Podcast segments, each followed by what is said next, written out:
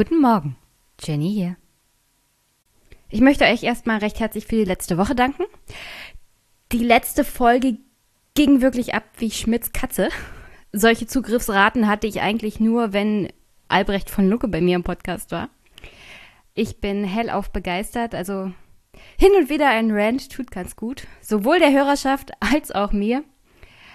Heute ist es äh, ein bisschen, ein bisschen Rant. Auch wieder gegen die Presse, ein wenig Kritik auch an Kevin Kühnert, aber dazu später. Ja, ich wollte mich, wie gesagt, erstmal an dieser Stelle herzlich bedanken für das wirklich positive Feedback. Und ich habe einen Hörer, der hat mir eine wunder, wunderschöne Teekanne geschickt von meiner Amazon-Wunschliste und ich muss sagen, herzlichen Dank. Du kommst natürlich in den Superpack nächsten Monat. Und vom Timing her hätte es nicht besser passen können. Ich trinke vor allem jetzt zur eher unschönen Winterjahreszeit jede Menge Tee und meine alte Kanne ist mir leider ein bisschen kaputt gegangen. Deswegen stand sie auf der Liste und das, wer auch immer du bist, mir diese Kanne geschickt hat. Ich bin wirklich, ich liebe sie. Ich liebe diese Kanne. Herzlichen, herzlichen Dank. So, und an dieser Stelle kommen wir dann mal zu den Kommentaren.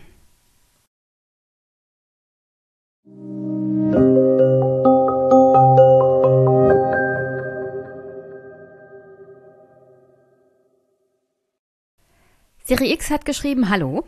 Martin Sonneborn hat zu der von der Leyen im Tagesspiegel einen sehr treffenden Text verfasst. Ich werde den mal in die Shownotes packen. Herzlichen Dank dafür. So, der nächste Kommentar kommt von Thorsten. Guten Morgen, Thorsten hier. Hi, Thorsten. Ich finde deinen Podcast sehr klasse. Ich höre deine Stimme gerne und du sprichst so deutlich, dass ich dir auch in dreifacher Geschwindigkeit noch gut folgen kann. Dreifache Geschwindigkeit, Thorsten. Boah. Ich habe aber auch einen Punkt, den ich nicht so gut finde. Du bist Sender und wir Empfänger. Um das aufzuweichen, gibst du uns die Möglichkeit, dir Kommentare zu unterlassen und du liest diese Kommentare auch vor. Das ist klasse, weil du so eine andere Meinung als deine eigene in deinen Podcast aufnimmst und so Menschen, die nur Empfänger sein wollen, die Möglichkeit gibst, sich eine Meinung zu bilden, die nicht nur eine Seite eines Themas als Quelle hat. Wenn du dann aber diese Kommentare nochmal mit deiner Meinung entkräftest, dann nimmst das wieder diesen Vorteil. Da der Zuhörer eher auf deiner Meinung sein will, da du die Protagonistin bist. Zusätzlich hast du damit das letzte Wort, was das noch verstärkt. Ich würde mir wünschen, dass du Kommentare auch einfach mal so für sich stehen lässt. Vielen Dank für deine Arbeit und den Aufwand, den du treibst. Liebe Grüße, Thorsten. Hm. Danke, liebe Grüße zurück. Ich lasse das mal so stehen und setze mich erstmal nicht damit auseinander. Und einen Kommentar habe ich noch per E-Mail bekommen von Zwantje. Ich hoffe, ich habe das richtig ausgesprochen. Hallo Jenny, ich bin bekennender Podcast-Junkie und konnte nicht glauben, dass das Thema SPD-Wahl von meinen Lieblingspodcasterinnen so dürftig behandelt wurde. Also habe ich mal gesucht, was es so, sonst noch so gibt und bin leider erst heute auf deinen Podcast gestoßen. Ich kann nur sagen, ganz großes Lob, du machst tolle Arbeit. Deine neueste Folge hat mir gerade den, in Klammern, auch ziemlich dürftigen Abend gerettet. Ich freue mich, deinen Podcast gefunden zu haben und freue mich schon auf die nächste Folge. Besonders freut mich auch, dass ich sowas Tolles von einer Frau hören kann, die nicht aus der klassischen Politikjournalismus-Bubble kommt. Kannst du mir bitte sagen, wo und wie ich für den Podcast spenden kann? Liebe Grüße und danke, Swantje. Also, ich würde gerne wissen, ich habe dir leider zurück, also ich habe dir zurückgeschrieben und leider hast du noch nicht geantwortet. Ich würde gerne wissen, wie du über mich gestolpert bist, weil äh, interessiert mich, wie ihr so zu dem Podcast findet, auch als Hörerinnen und Hörer ist, ich, ich stelle mir vor, das ist nicht so leicht, weil ich auch keine eigene Homepage habe. Vielleicht meldest du dich einfach per E-Mail zurück und spenden äh, Shownotes. Shownotes. Es gibt jegliche Möglichkeit, mich zu unterstützen. Also Verteilen des Podcasts hilft. Spenden geht natürlich auch per PayPal oder Überweisung auf das Konto oder die Amazon Wunschliste ist ein sehr gern angenommener Part der Unterstützung. Wie vorhin schon erwähnt, gibt es da einige Sachen, über die ich mich dann immer freue und die auch fürs Podcasten gut sind. Manche Sachen sind einfach nur da drauf, die zu meiner persönlichen Unterhaltung sind. Aber das meiste ist schon, um den Podcast auch besser zu machen. Also melde dich ruhig zurück, würde mich freuen und ich hoffe, du hast weiterhin viel Spaß an diesem Podcast. Heute nochmal mit ein bisschen SPD und dann noch einen kleinen Hinweis, einen kleinen Spoiler. Aber wir arbeiten uns erst noch zur SPD vor.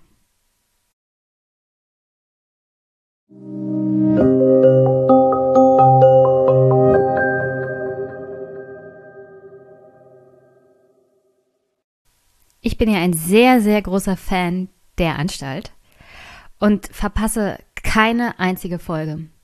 Und für den nächsten Part hier in dem Podcast, finde ich, passt dieser Ausschnitt aus der Anstalt ziemlich gut. Reicher Mann und armer Mann standen da und sahen sich an. Und der Arme sagte bleich, wäre ich nicht arm, wärst du nicht reich. Hm, ich muss gestehen, es war nicht schlecht. Ich muss gestehen, das war von Brecht. Ja, arm ist man nur, wenn andere übermäßig reich sind. Leider ist das auch so auch in Deutschland. Wir wissen leider nicht, wie reich reiche Menschen in Deutschland sind. Wir können es nur schätzen, uns auf Studien verlassen. Eine zum Beispiel zum Thema Immobilien kam ja dieses Jahr raus. Wir wissen reichlich wenig über die vermögenden 10 Prozent unserer Gesellschaft. Über die armen Menschen dieser Gesellschaft wissen wir einfach alles. Und dafür würde ich auch die Folge von der Anstalt nochmal wärmstens empfehlen. Angucken. Man es ist eigentlich erschreckend, was man mit Kabarett an furchtbaren Dingen, die so schief laufen in Gesellschaft und Politik, an die Oberfläche tragen kann. Und warum ich das bringe? Naja, es gab eine neue Untersuchung und demnach werden auf Erbschaften oder Schenkungen von über 10 Millionen Euro 2018 in Deutschland kaum Steuern gezahlt. Dies geht auf, aus einer Antwort der Bundesregierung auf eine Anfrage der Linken hervor. Natürlich, wer sonst sollte diese Frage stellen? Die SPD tut's ja nicht. Die ist ja in der Regierung. Und die Süddeutsche Zeitung hatte unter anderem davon berichtet. Demnach erhielten gut 600, 600 Deutsche zusammen 31 Milliarden Euro und haben auf diese 31 Milliarden im Schnitt nur 5% Steuern gezahlt. Falls sie sie gezahlt haben, das ist das, was festgesetzt wurde. Also nochmal, 600 Deutsche erben oder kriegen geschenkt 31 Milliarden Euro und müssen darauf höchstens 5% Steuern zahlen. Mir fehlen dafür eigentlich auch die Worte. Ich, das, das, dazu kann man gar nichts mehr sagen. Wenn Annegret Kramp-Karrenbauer oder Herr Kuban irgendwann nochmal kommen sollten und sagen, also, das kann ja wohl nicht angehen, dass jemand am Ende seines Lebens auch noch von der Rente leben möchte, die er hat. Da soll er erstmal beweisen, dass er nicht einen Euro zu viel auf dem Konto hat. Und im Gegensatz dazu es nicht schaffen, eine vernünftige Erbschaftssteuer zu machen oder eine vernünftige Vermögenssteuer. Ich, ich will von diesen Leuten nichts mehr hören. Nichts mehr von wegen, es, das ist alles gar nicht so schlimm. Und wir haben hier einen Generationenkonflikt mit den Boomern, den angeblichen. Das ist hier, das ist hier kein Konflikt jung gegen alt. Das ist ein, ein alter Konflikt. Arm gegen reich. Und wir lassen uns ablenken von dem ganzen Bullshit, den Kuban mit seiner jungen Union da anzapft. Auf den Annegret Kramp-Karrenbauer eingeht, weil sie unbedingt Kanzlerin werden will, weil sie unbedingt CDU-Vorsitzende bleiben möchte. Nicht, dass die CDU besonders bekannt ist dafür, irgendwas zu tun gegen Ungerechtigkeit in dieser Gesellschaft, aber mal ganz ehrlich, welcher Konservative, welcher Bürgerliche findet das in Ordnung, dass 31 Milliarden 600 Menschen gehört und dass die darauf keine Steuern zahlen. 5% sind keine Steuern. 5%, das ist, das ist Trinkgeld für diese Menschen, ja? Gott, das kann nicht wahr sein. Es kann einfach nicht wahr sein. Aber das ist noch nicht alles. Zwei Drittel der knapp 40 Bürger, die sogar 100 Millionen Euro und mehr erbten oder geschenkt bekamen, gingen demnach komplett steuerfrei aus. Das ist nur eine Anfrage, ja? Und wir wissen gar nicht, wie viel Menschen wie viel erben und wie viel besitzen, weil, wie gesagt, wir haben keine Vermögenssteuer. Aber zwei Drittel von 40 Bürgern, die 100 Millionen oder mehr erben, mussten keine Steuern bezahlen. Auf 100 Millionen. Wie kann denn das sein? Wie erklärst du einem Bürger, der bei mir anruft und sagt, er kann die zusätzlichen 50 Euro nicht bezahlen am Ende des Monats, weil für die Grundsteuer, die erhoben wird, die jetzt noch höher wird, ja? Ich, ich kann ihn nach, ich kann seinen Ärger wirklich verstehen. Ich kann aber auch nichts tun. Ich kann ihm aber auch nicht erklären, wie es sein kann, dass 40 Menschen in Deutschland 100 Millionen Euro und mehr erben und darauf keine Steuern bezahlen müssen. Null. Null Erbschaftssteuer. Null Schenkungssteuer. Welcher Abgeordnete, welches Regierungsmitglied kann mir da wirklich in einem vis-à-vis -vis erklären, dass das normal ist, dass das gerecht ist, dass das fair ist. Und ob ich mich als Exekutive da nicht völlig zum Honk mache, wenn ich einen Hartz-IV-Empfänger, der vielleicht gerade noch so sein Haus hat, darum, also da eine Erhöhung der Steuern zwinge, aufzwinge, weil es ist ja Gesetz, also wir müssen die neuen Bewertungsrichtlinien durchsetzen.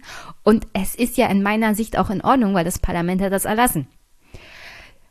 Aber wenn mir dieser Mensch, der es sich nicht wirklich leisten kann, hunderte Euro mehr zu bezahlen im Jahr für seine Grundsteuer, dann sagt, also von mir nehmt das, aber die Reichen lasst ihr alle durchgehen. Ich kann ihm nicht am Telefon sagen, ja, Sie haben recht und das kotzt mich auch an. Das das wäre ja meine persönliche Meinung. Das darf ich ihm ja als Beamte so nicht sagen. Aber ich würde mich wirklich gerne mal ein bisschen länger mit Frau Kram-Karrenbauer und Olaf Schäuble ist ja hoffentlich bald weg. Aber wirklich, in welcher, in welcher Realität ist das in Ordnung noch? Ich, ich, ich kann es auch nicht, kann es nicht mehr verstehen. Ich kann es nicht mehr verstehen.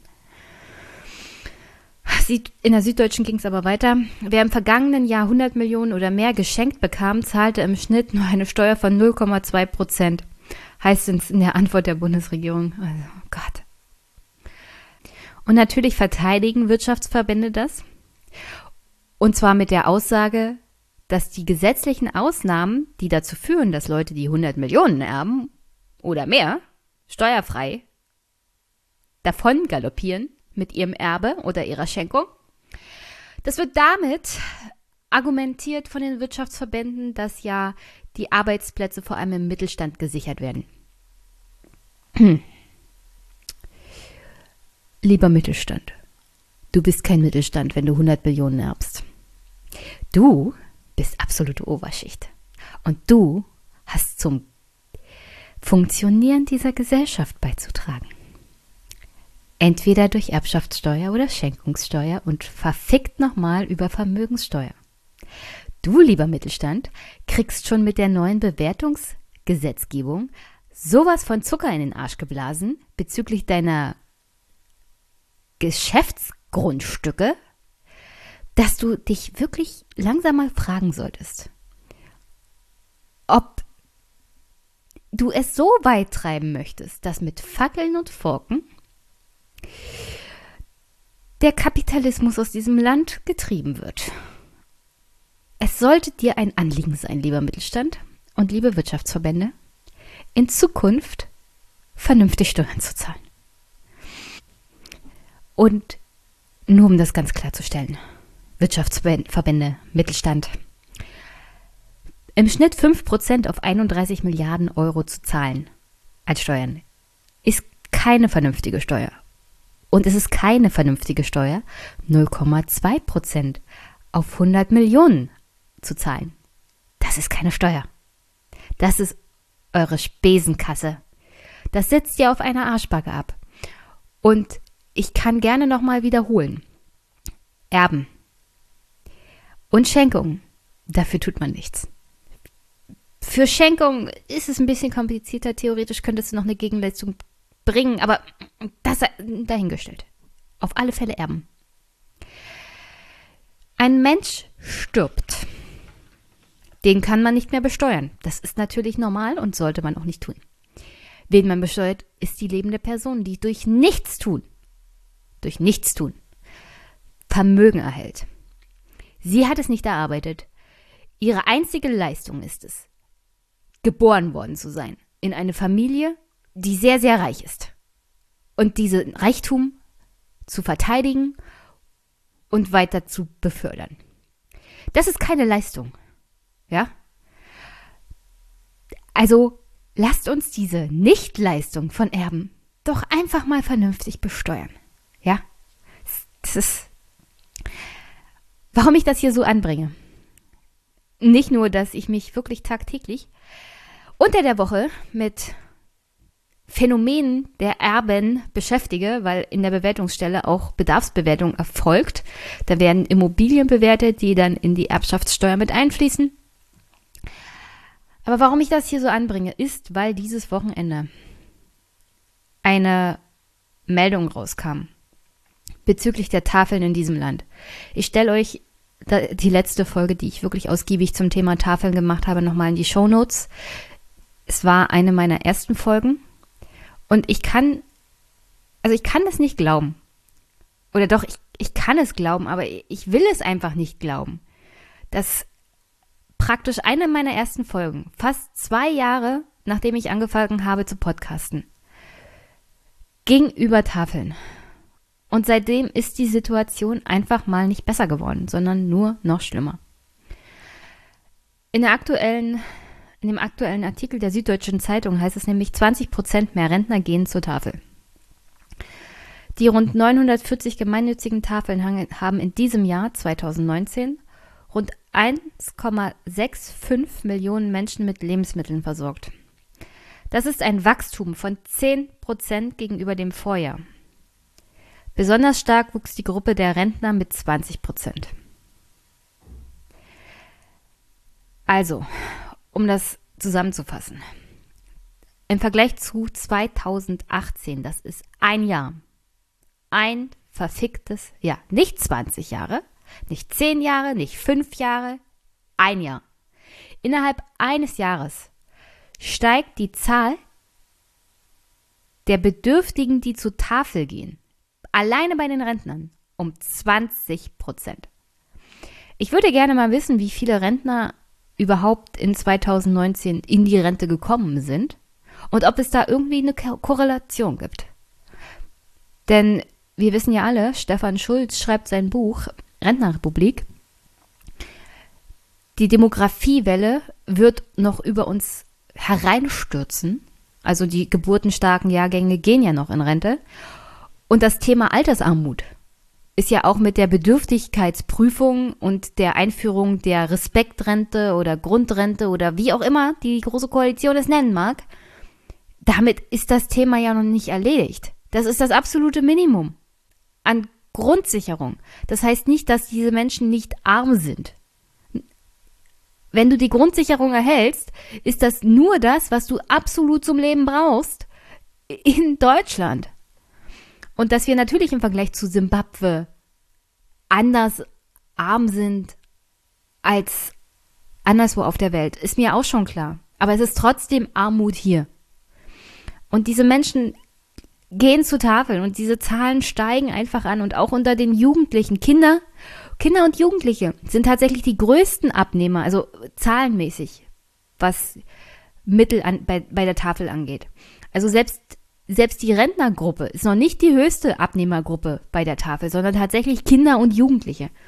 Und ich, also ich kann wirklich an dieser Stelle nur sagen, wie kann es sein, dass wir reiche Menschen nicht besteuern und gleichzeitig die Zahl der bedürftigen Menschen, die zur Tafel gehen, innerhalb eines Jahres um 10% ansteigt und alleine 20% mehr davon Rentnerinnen und Rentner sind. 31 Milliarden für 600 Menschen, die zahlen darauf keine Steuern.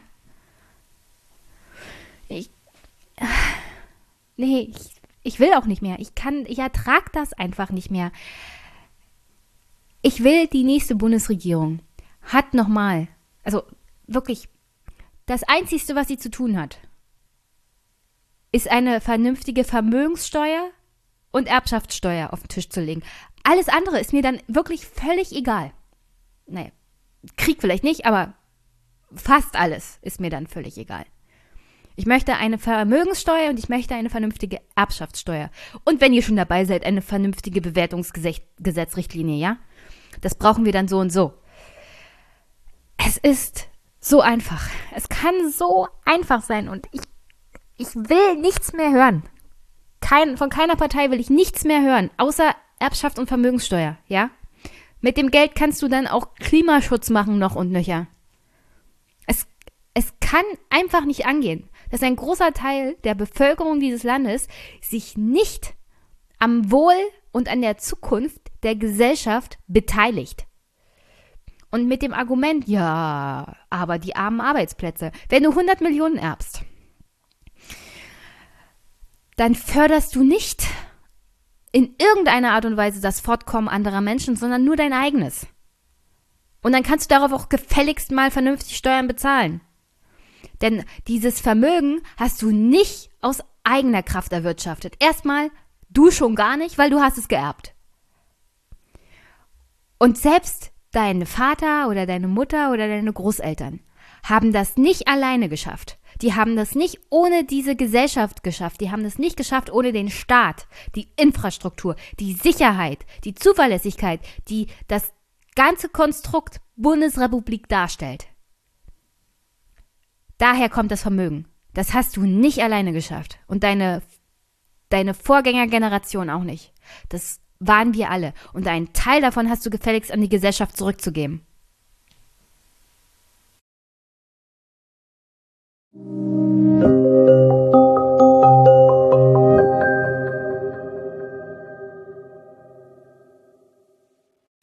Ich weiß, das ist jetzt ein harter Cut, aber ich kann auch nicht mehr dazu sagen.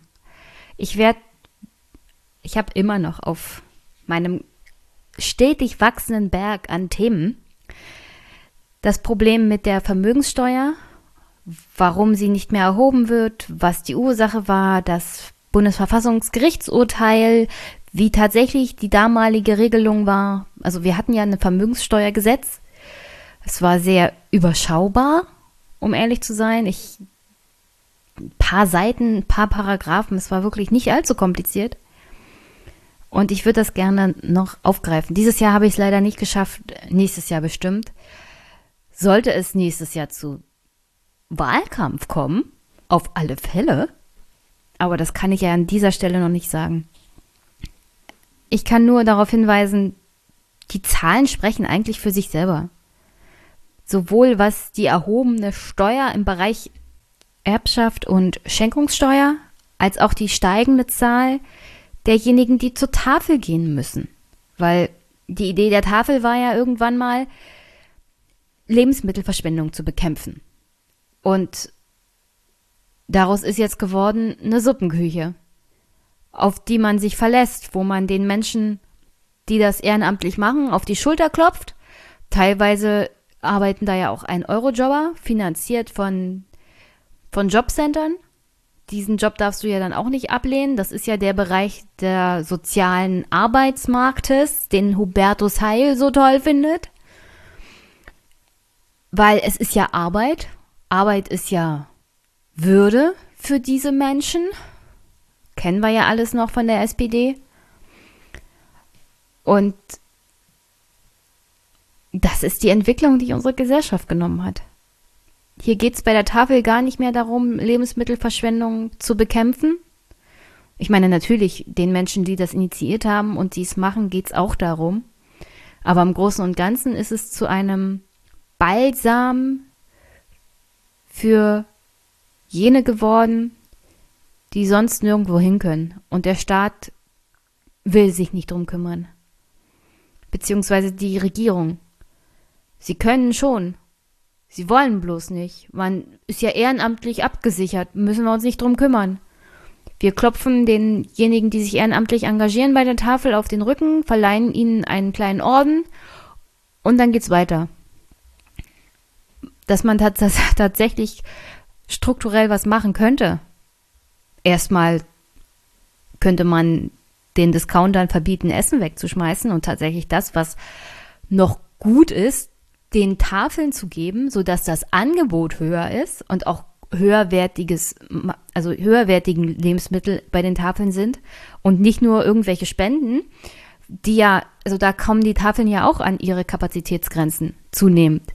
Dass die Zahl derjenigen steigt, die abnehmen, also Abnehmer sind bei der Tafel und gleichzeitig aber die, also die Abgabe an Lebensmitteln an die Tafel nicht mithält. Ein Problem da ist, der Staat kümmert sich nicht darum, dass es Pflicht wird, gute Lebensmittel nicht wegzuschmeißen, sondern an die Tafel zu geben. Und ein anderer Aspekt ist einfach, dass es Menschen gibt, die von ihrer Arbeit nicht leben können, die von der Grundsicherung nicht leben können und die von ihrer Rente nicht leben können. Und das sind, also das sind wirklich gerade bei der Lebensmittelverschwendung die Discounter dazu zu zwingen, Lebensmittel nicht wegzuschmeißen, das ich, ich kritisiere ja Rezo auch dafür, welche Sicht er teilweise auf die Politik hat. Aber in dem Fall gebe ich ihm völlig recht. Das kannst du innerhalb einer Sitzungswoche mal erledigen.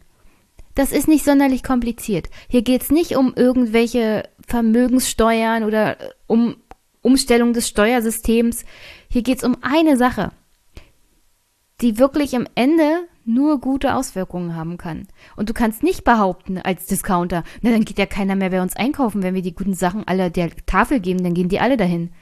Es gibt ein System bei der Tafel, dass du tatsächlich nachweisen musst, dass du bedürftig bist. Da kriegen ja nicht alle irgendwas. Mittlerweile ist es das so, dass Leute da Essen kriegen, die es tatsächlich no nötig haben. Die Hartz-IV-Empfänger sind, die, die weniger als die Grundsicherung haben, die von ihrer Rente nicht leben können. Und die Tafel prüft das ab. Und es gibt unter anderem auch Losverfahren. Also die Discounter können einem nicht erzählen, oder jedenfalls nehme ich das Argument nicht ernst, dass dann keiner mehr Essen kauft bei ihnen. Das ist natürlich totaler Unsinn. Ja. Ich wollte eigentlich über die SPD reden an dieser Stelle, aber das, das muss halt raus, ja. Aber hört euch, hört euch meine Folge zum Thema Suppenküchen an und Tafeln in Deutschland. Die ist ein Jahr alt, aber im Großen und Ganzen genauso aktuell wie jetzt. Hat sich leider nichts zum Positiven entwickelt. SPD-Bundesparteitag. Ich will eigentlich nicht allzu viel über den Parteitag selber sagen, weil ich, und das spoilere ich jetzt mal ein bisschen, am Dienstag wieder beim Aufwachen-Podcast bin und mit Stefan und Paul, glaube ich, über den Parteitag rede und ich freue mich schon riesig drauf. Deswegen will ich so inhaltlich zu dem Parteitag selber nicht viel sagen, sondern was mir über die Berichterstattung wieder mal aufgefallen ist. Und leider Gottes ist es in dem Fall der Deutschlandfunk, den ich eigentlich sehr mag, der eigentlich eine vernünftige Arbeit betreibt. Also ich habe ihn ja auch podcasttechnisch sehr viel abonniert. Aber das hier, das geht gar nicht, lieber Deutschlandfunk. Deutschlandfunk. Der Tag. Wenn eine Rückkehr zur Partei Willy Brandts und in meinem Fall aus langer gemeinsamer Geschichte auch Johannes Raus ein Linksschwenk der Partei ist, dann bitte sehr, dann machen wir gemeinsam einen ordentlichen Linksschwenk. Wenn Annegret Kramp-Karrenbauer versucht, die Grundrente in Geiselhaft zu nehmen für unseren Verbleib in der Großen Koalition, dann ist das wirklich respektlos. Was nützt es unseren Kindern, wenn wir ihnen eine gemessen am BIP niedrige Schuldenquote hinterlassen, wenn dann die Umwelt nicht in Ordnung, wenn sie vergiftet ist, die Infrastruktur marode und Deutschland in technologischen Rückstand, Rückstand geraten ist? Das wären unverzeihliche Schulden, die wir auf eine andere, viel schlimmere Art an die nächste Generation weitergeben würden. Und das dürfen wir auf keinen Fall zulassen. Ich war und ich bin skeptisch, was die Zukunft dieser großen Koalition angeht. Da habe ich meine Meinung nicht geändert. Aber mit diesem Leitantrag geben wir der Koalition eine realistische Chance auf eine Fortsetzung. Nicht mehr, aber auch nicht weniger.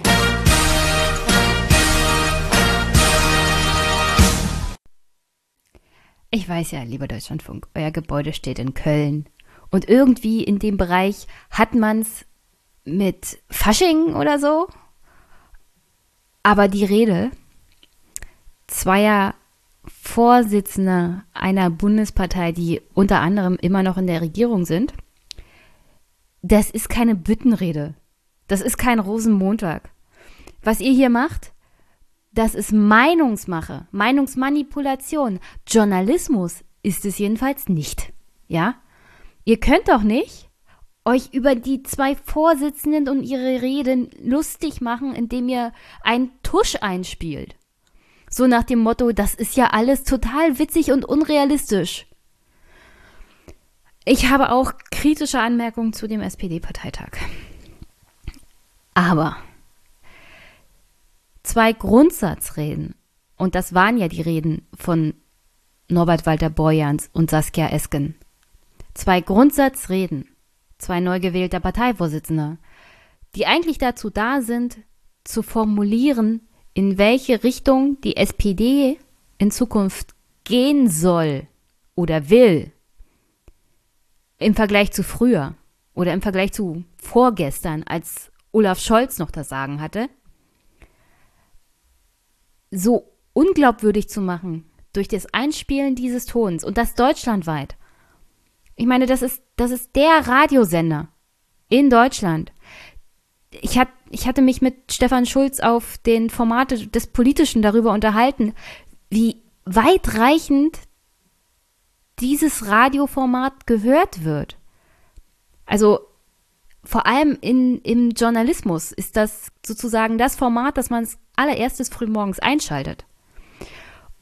Und ich weiß nicht, ob ihr aus der Berliner Blase heraus als Deutschlandfunk denkt, äh, das sind so und so keine ernstzunehmenden Personen, die politisch aktiv sind, da können wir uns drüber lustig machen, nächste Woche sind die weg, da haben wir nichts zu befürchten. Also ist das, ist das schon so tief drin im politischen Journalismus, dass man das nicht ernst nimmt? Und an der Stelle würde ich fragen, nehmt ihr Politik nicht ernst? Oder nur diese zwei Menschen, die ihr ganzes Leben, also wenn man sich jetzt mal die Karrieren anguckt von Esken und Boyans, die wirklich politisch aktiv waren, die daran geglaubt haben, was sie machen und die sich den Platz wirklich verdient und erarbeitet haben. Und die jetzt sagen, also so wie die SPD bisher agiert hat, so kann es nicht weitergehen. Und die sich ja teilweise, und das ist meine kritische Haltung dazu, jetzt schon gemäßigt haben und gesagt haben, also nicht um jeden Preis raus aus der großen Koalition, sondern wir gucken mal, wir verhandeln nach. Natürlich denken die auch strategisch. Aber sich inhaltlich über die Ausrichtung, die Politik von zwei Menschen lustig zu machen, die von einer großen Mehrheit ihrer eigenen Mitgliedschaft bestimmt wurden, als die Köpfe der Zukunft. Also, das, das geht einfach nicht.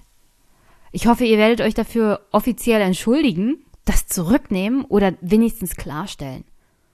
Und ich hoffe, dafür gibt es intern auch mal eine Ermahnung. Ich möchte gerne wissen, wer sowas macht. Weil auch das ist öffentlich-rechtlich gefördert. Auch dafür bezahle ich GZ und eigentlich bezahle ich an den DLF gerne GZ. Aber was stimmt denn mit euch nicht? Hä? Was ist denn los in Köln? Was ist denn los in der Berliner Blase? Was ist denn los in der politischen Berichterstattungsblase, die, die so beleidigt davon war? Dass Walter Boyans und Esken gewählt wurden, dass sie das nicht gesehen haben, dass, dass der große Mann, der große Olaf Schäuble, nicht Vorsitzender wurde, obwohl doch alle Journalisten gesagt haben, dem dummen Wahlvolk, dass der der Beste ist. Also ist das persönliche Beleidigung oder kann man sich in seiner, in seiner sozioökonomischen Mittelstands- und Mittelschicht und obere Mittelschicht nicht vorstellen, dass es Menschen in diesem Land gibt, die tatsächlich daran glauben, was die beiden sagen, dass das richtig ist. Weil es zunehmend Menschen gibt, denen es wirtschaftlich nicht gut geht in diesem Land. Trotz jahrzehntelangem Wirtschaftswachstum. Also, nee, so geht das einfach nicht weiter mit dem Journalismus. Ihr wollt ernst genommen werden. Ihr wollt nicht, dass die Menschen rufen Lügenpresse oder Lückenpresse oder, oder wirklich Medien an sich eine bestimmte Meinungsmache unterstellen, weil das ist das ja. Dann benehmt euch nicht so. Nehmt das ernst, was in der Politik passiert und nehmt eure Hörer und Zuschauer ernst. Wenn ihr sowas macht mit dem Tusch, dann nehmt ihr nichts ernst. Dann wollt ihr auch keinen Journalismus betreiben, der eigentlich Berichterstattung ernsthaft sein soll. Dann wollt ihr Medien sein, die Menschen ihre eigene Meinung darlegen. Aber dann bitte sagt das auch vorher so an, dann hat man wenigstens die Möglichkeit auszuschalten. Aber leider war das nicht das einzigste Unseriöse, was ich mir an dem Tag vom DLF anhören musste. Sie waren auch live vor Ort auf dem Parteitag und unter anderem haben sie kritisiert, dass Heiko Maas nicht im ersten Wahlgang Beisitzer wurde. Der große, große Außenminister, einer der besten und beliebtesten Außenminister, die diese Bundesrepublik wahrscheinlich je hatte hat es bei der SPD nicht im ersten Wahlgang als Beisitzer geschafft. Hören wir uns das mal an dem Saal, in dem gestern eine neue Führung gewählt wurde, die schon, ähm, ich glaube, man kann sagen, liebevoll Eskabo genannt wird. Saskia Esken, Norbert Walter Borjans, in dem gerade aktuell Pause ist, ähm, weil Darauf können wir vielleicht mal ganz äh, aktuell eingehen. Der Vorstand wurde gewählt. Das ist ein großes Gremium. Ähm, 24 Leute finden da Platz. Aber jetzt bei der ersten Wahlrunde, Herr Rebert Prantl, hat einer beispielsweise keinen Platz da gefunden, nämlich ähm, der Außenminister Heiko Maas hat nicht genügend Stimmen beisammen bekommen. Ein Heiko Maas hat nicht genügend Stimmen bekommen. Jemand wie Martin Dulig aus Sachsen hat nicht genügend Stimmen bekommen. Und das ist äh, schon was Außergewöhnliches. Dulig zum Beispiel ist, Annen, muss man ja, ist ein, ist ein Pfunde in der SPD, um die es hier geht.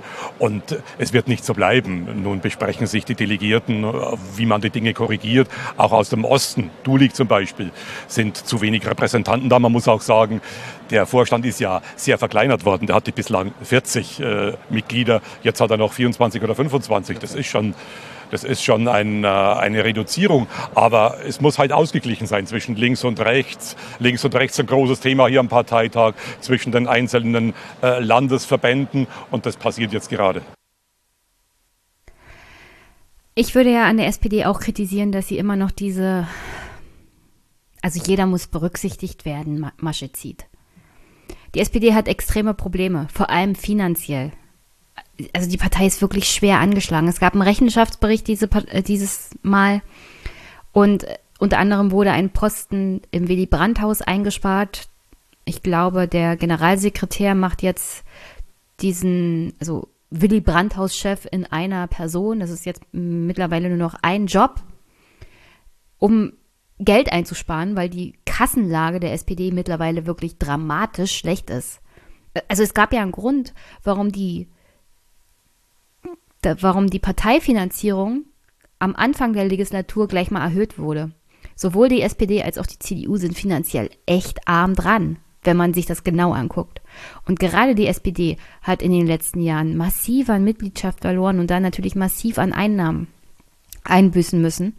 Und irgendwas müssen sie tun. Und auf alle Fälle werden sie versuchen, auch Ausgaben zu reduzieren. Und das dazu gehört unter anderem, das war auch der Plan, den Vorstand zu verkleinern, weil jeder, der Vorstandsmitglied ist, kann übrigens dann, soweit ich informiert bin, auch Fahrkostenerstattung geltung, geltend machen.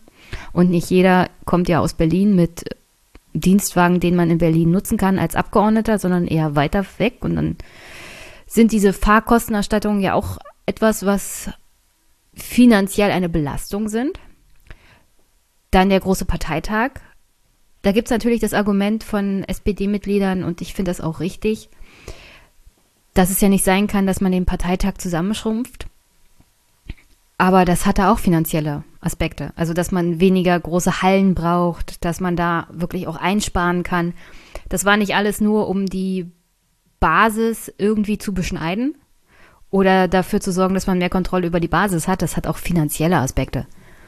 Und in dem Sinne ist es schlecht für die SPD im Willy Brandt-Haus, dass das nicht durchgekommen ist, weil das ist ein Kostenpunkt, den sie sich in Zukunft einfach nicht mehr leisten können, wenn das so weitergeht mit alle alle paar Jahre müssen wir hier schon wieder einen Sonderparteitag machen. Und das ist bei der SPD ja in letzter Zeit oft passiert. Also kein Jahr ohne Sonderparteitag und das geht einfach mal an die finanzielle Substanz. Und ja, das war die Idee dahinter. Wir machen alles ein bisschen kleiner, ein bisschen schlanker, ein bisschen stromlinienförmiger. Aber dass Heiko Maas jetzt nicht gleich im ersten Wahlgang es geschafft hat, das ist teilweise auch normal. Tatsächlich haben es einige nicht als Beisitzer geschafft, die Beisitzer werden wollten, unter anderem Ralf Stegner.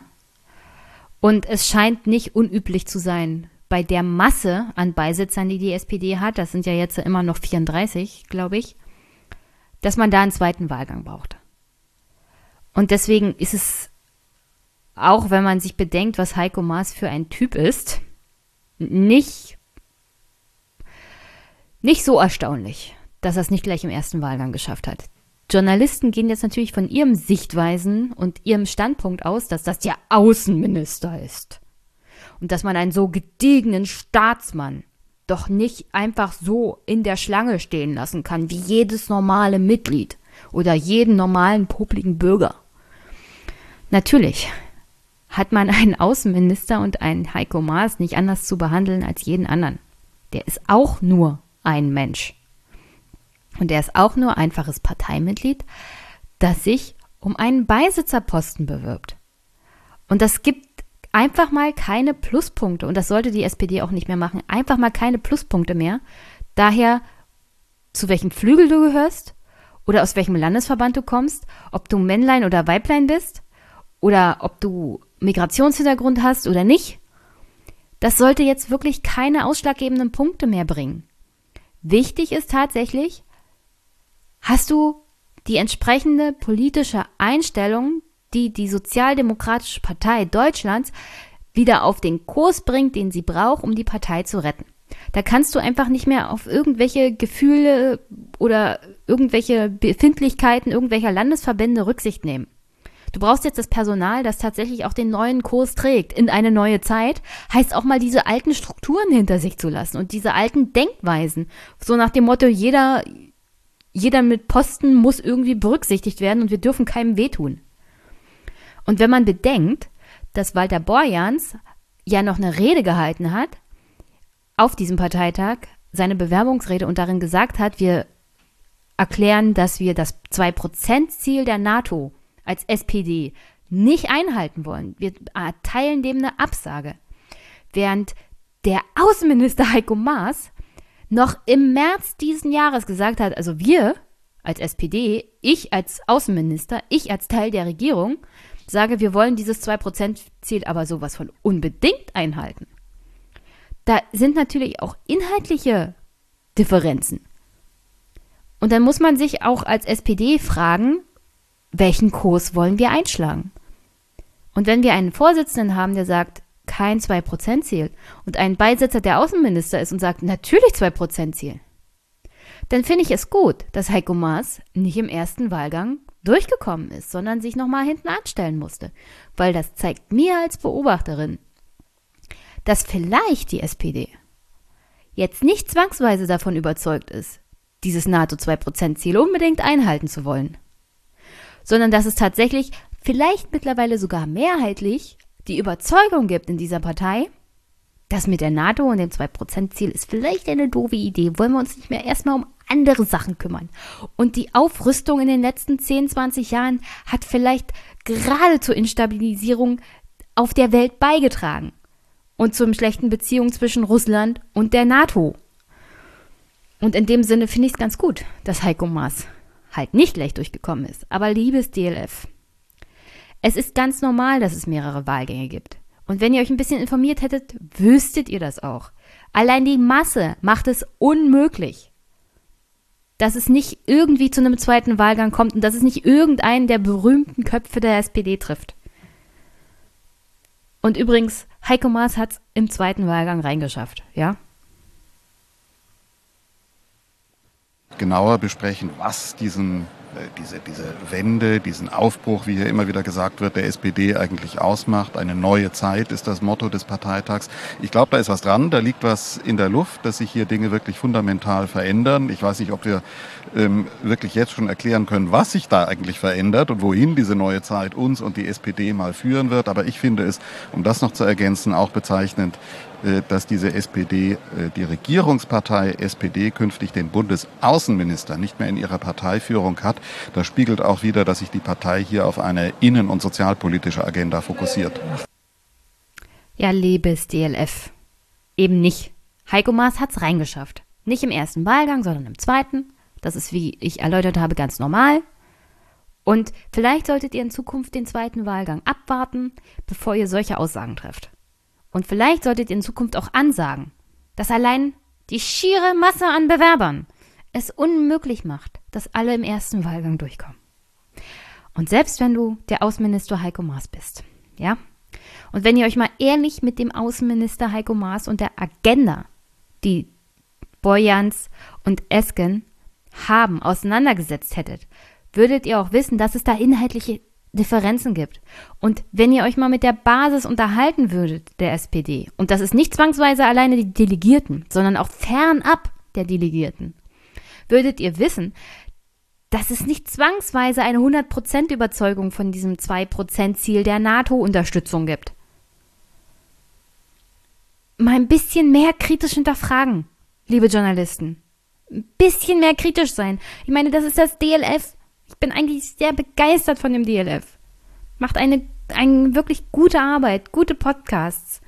Aber seit Boyans Esken scheinen alle völlig amok zu laufen. Also dieses Hyperventilieren, diese SPD-Apokalypse ist noch nicht ganz vorbei. Auch im Journalismus nicht. Und es wird sogar noch schlimmer. Jetzt, jetzt gibt's gleich mal richtig auf die Fresse für Saskia und Norbert und jede Menge Lob für Kevin. Weil Kevin kann man offensichtlich im DLF und im der Berliner Blase und diesem Politikjournalismus, den man da vertreibt, richtig schön einschätzen. Deswegen mag man Kevin jetzt mehr als Saskia und Norbert. Ja, 75,9 Prozent für das, für das Saskia Essen ist ja nicht das ganz große Signal. Mein äh, Norbert Walter-Borjans mit 89,2 Prozent deutlich besser. Da spürt man in dieser verhaltenen Saal Reserven.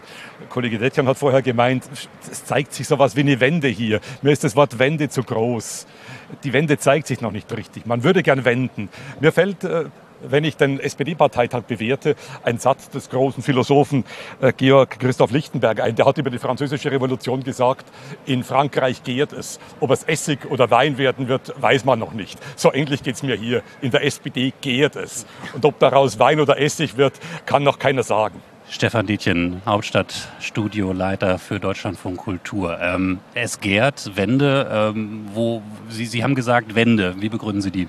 Naja, das würde ich auch erst seit gestern Abend sagen. Also die, der Tag gestern hatte ja eine eindrucksvolle äh, Dramaturgie.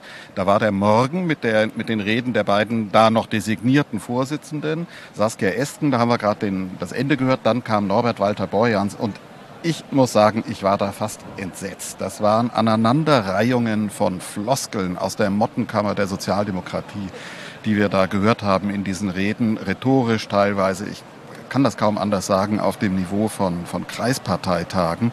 Und äh, man hatte hier auch den Eindruck, die Partei muss sich wirklich bemühen, diesen Reden den Applaus zu zollen, damit das nicht in einem Desaster Stimmt. endet. Die Aufbruchstimmung kam erst abends gegen, ich glaube, das war 6 Uhr, als hier Kevin Kühnert gesprochen hat. Wann warst du denn das letzte Mal bei einem Kreisparteitag? Wie kann, also das ist so, das ist so politikerverachtend gegenüber Leuten, die auf kommunaler Ebene aktiv sind. Ja, tatsächlich, rhetorisch ist man auf Kreisparteitagen vielleicht nicht gerade im Bundestag ja, Aber auch da gibt's furchtbar schlechte Reden. Um ehrlich zu sein, ich habe auch furchtbar schlechte Reden schon von Angela Merkel gehört. Ich habe furchtbar schlechte Reden von verschiedensten Mitgliedern der Bundesregierung gehört. Nicht jeder von denen ist ein begnadeter Redner. Und wenn man sich von der Performance von Kevin Kühnert so einlullen lässt, weil ja nur die politische Rede und wie man sich darstellt, was zählt und nicht der Inhalt oder die Taten eines Politikers, sondern nur die Performance. Dann herzlichen Glückwunsch. Sie sind Journalist im 21. Jahrhundert in Berlin. Aber fernab von Berlin gibt es noch eine andere Realität. Da reicht es halt einfach nicht mehr, nur eine schöne Rede zu halten. Oder eine rote Socke in die, in die Gegend zu halten. Das reicht einfach nicht mehr aus, um ein Argument zu machen, dass man auch wirklich ein guter Politiker ist. Oder dafür steht, für eine bestimmte Haltung oder für eine gute Politik. Das ist alles oberflächlich, liebes DLF. Das ist alles nur oberflächlich.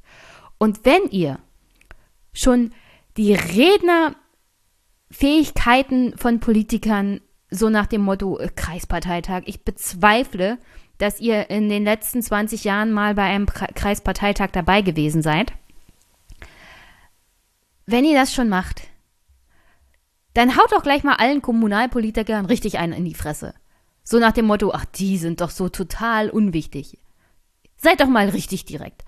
Zeigt doch eure Verachtung mal richtig schön. Dann können wir nämlich auch in Zukunft das DLF komplett ausschalten. Dann müssen wir uns das nicht mehr anhören. Dann können wir sagen, gut, Dankeschön. Hm. Brauchen wir nicht mehr so einen Journalismus. Also ich wäre wirklich ernsthaft strengstens dafür.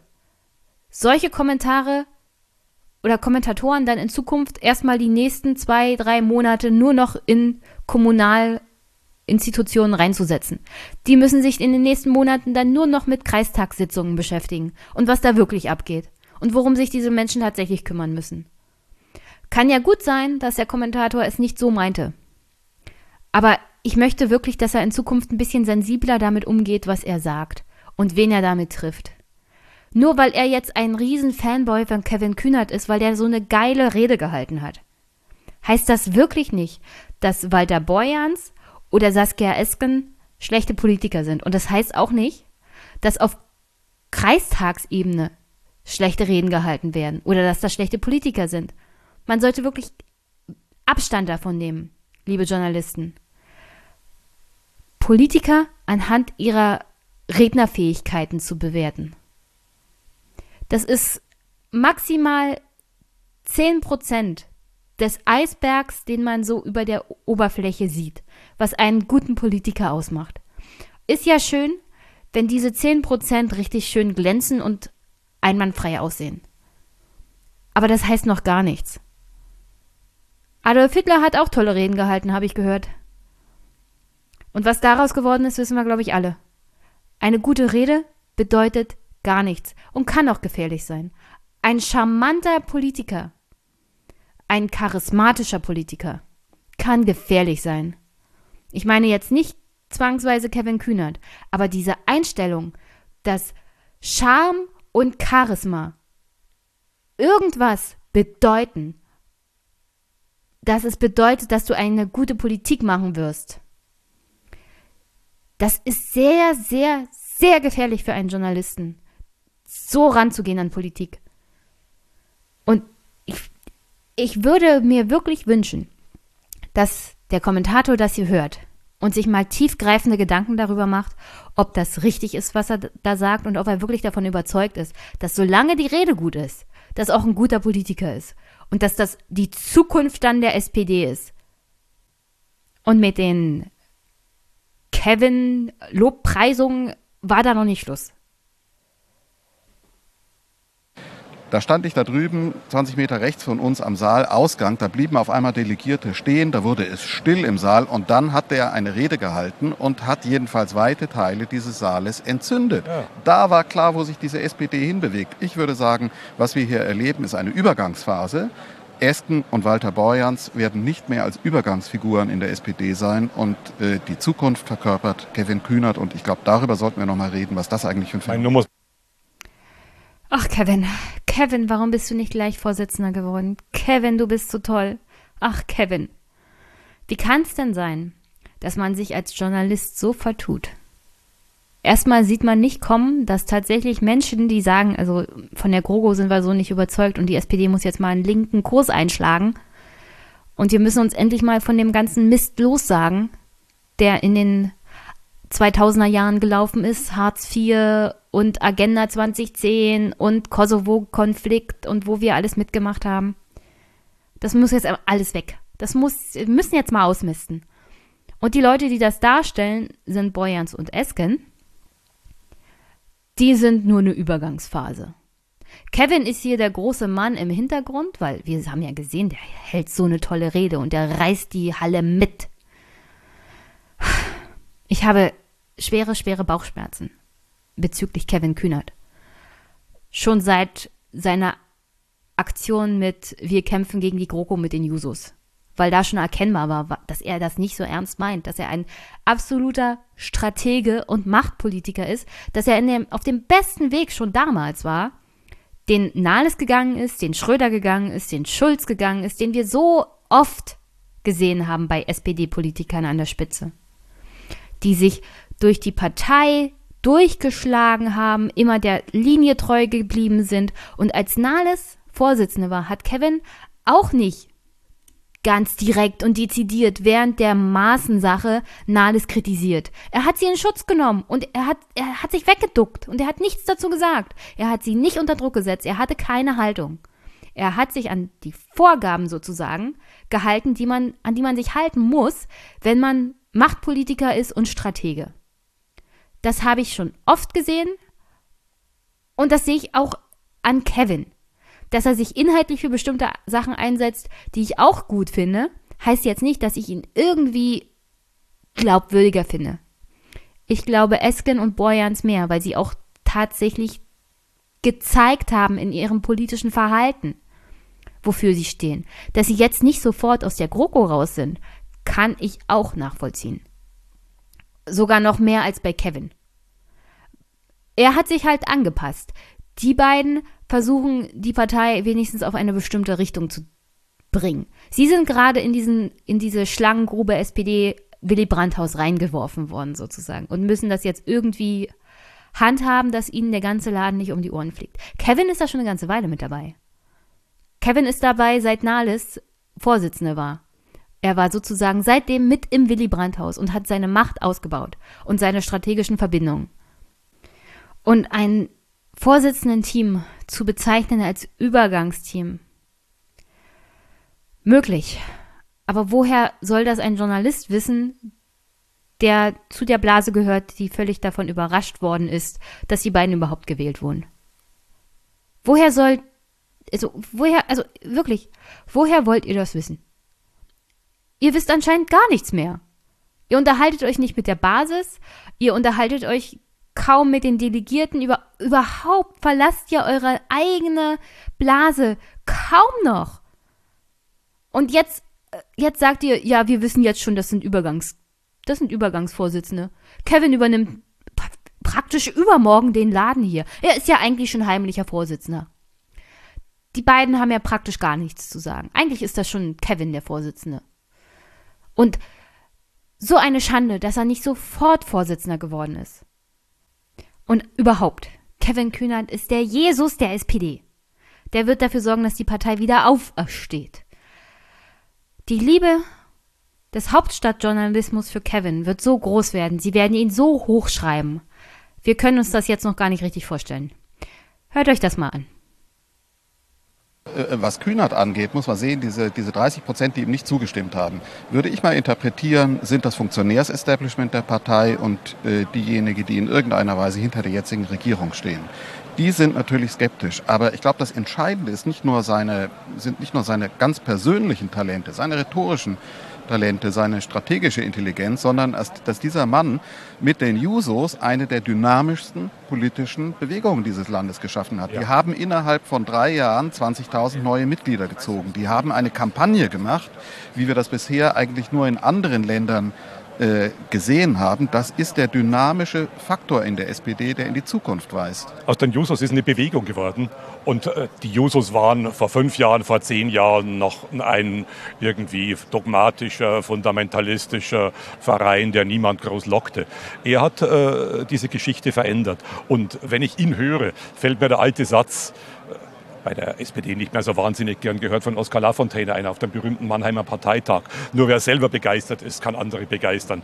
Bei Kevin Kühnert hat man das Gefühl, da ist einer begeistert und er kann begeistern. Er kann den Parteitag begeistern, er kann die Öffentlichkeit begeistern, er kann mit äh, Forderungen, die er auf den Tisch knallt, die zum Aufschrei beim IFO-Institut führen, wie den Hinweis auf Artikel 15 Grundgesetz, Sozialisierung, was ja nicht verfassungswidrig ist, steht schließlich im Grundgesetz, aber er kann Diskussionen Diskussionen auslösen mhm. und Diskussionen auslegen und prägen. Oh Gott. Kevin Kühnert hat aus den Jusos eine Bewegung gemacht. Die dynamischste Organisation in unserer Republik. Ich glaube, Fridays for Future, die ohne Parteianbindung sind, großen und ganzen, hat mehr bewegt in der Politik und in dieser Republik als Kevin Kühnert in den letzten zwei Jahren zusammengenommen. Und ich finde nicht, dass Kevin Kühnert die Jusos in irgendeiner Art und Weise großartig verändert hat. Die Jusos sind immer noch die Jusos. Ja, vielleicht ist die Mediendarstellung über Social Media anders geworden, aber da steht ja auch immer Kevin im Mittelpunkt. Er nutzt natürlich die Jusos für sich, um seine politische Karriere voranzutreiben. Kann man gut oder schlecht finden. Auf alle Fälle ist es so aufgebaut, dass Kevin natürlich immer im Mittelpunkt steht. Und das nutzt er natürlich aus. Und auch die Anti-GroKo-Kampagne, da stand immer Kevin Kühnert im Mittelpunkt. Da ging es nicht um die Jusos, da ging es um Kevin Kühnert. Er verkauft das natürlich immer ein bisschen, ein bisschen bescheidener. Aber natürlich stellt er sich immer im Mittelpunkt von dem Ganzen. Das macht er sehr clever. Aber trotzdem ist alles auf ihn zugeschnitten.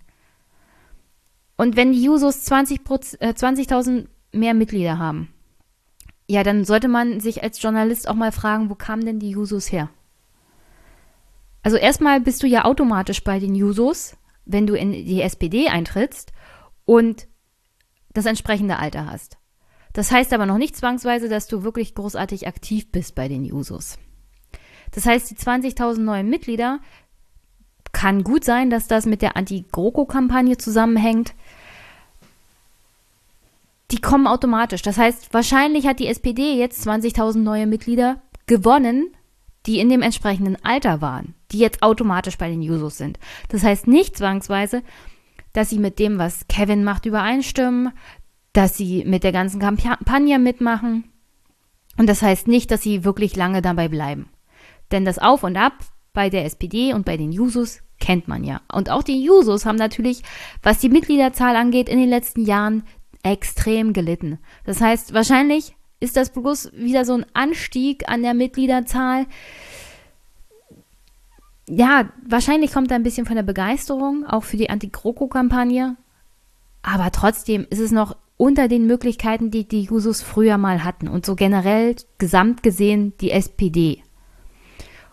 Und wir dürfen nicht vergessen, die unter 20-Jährigen in der SPD machen ein Prozent der Mitgliedschaft aus. Ein Prozent.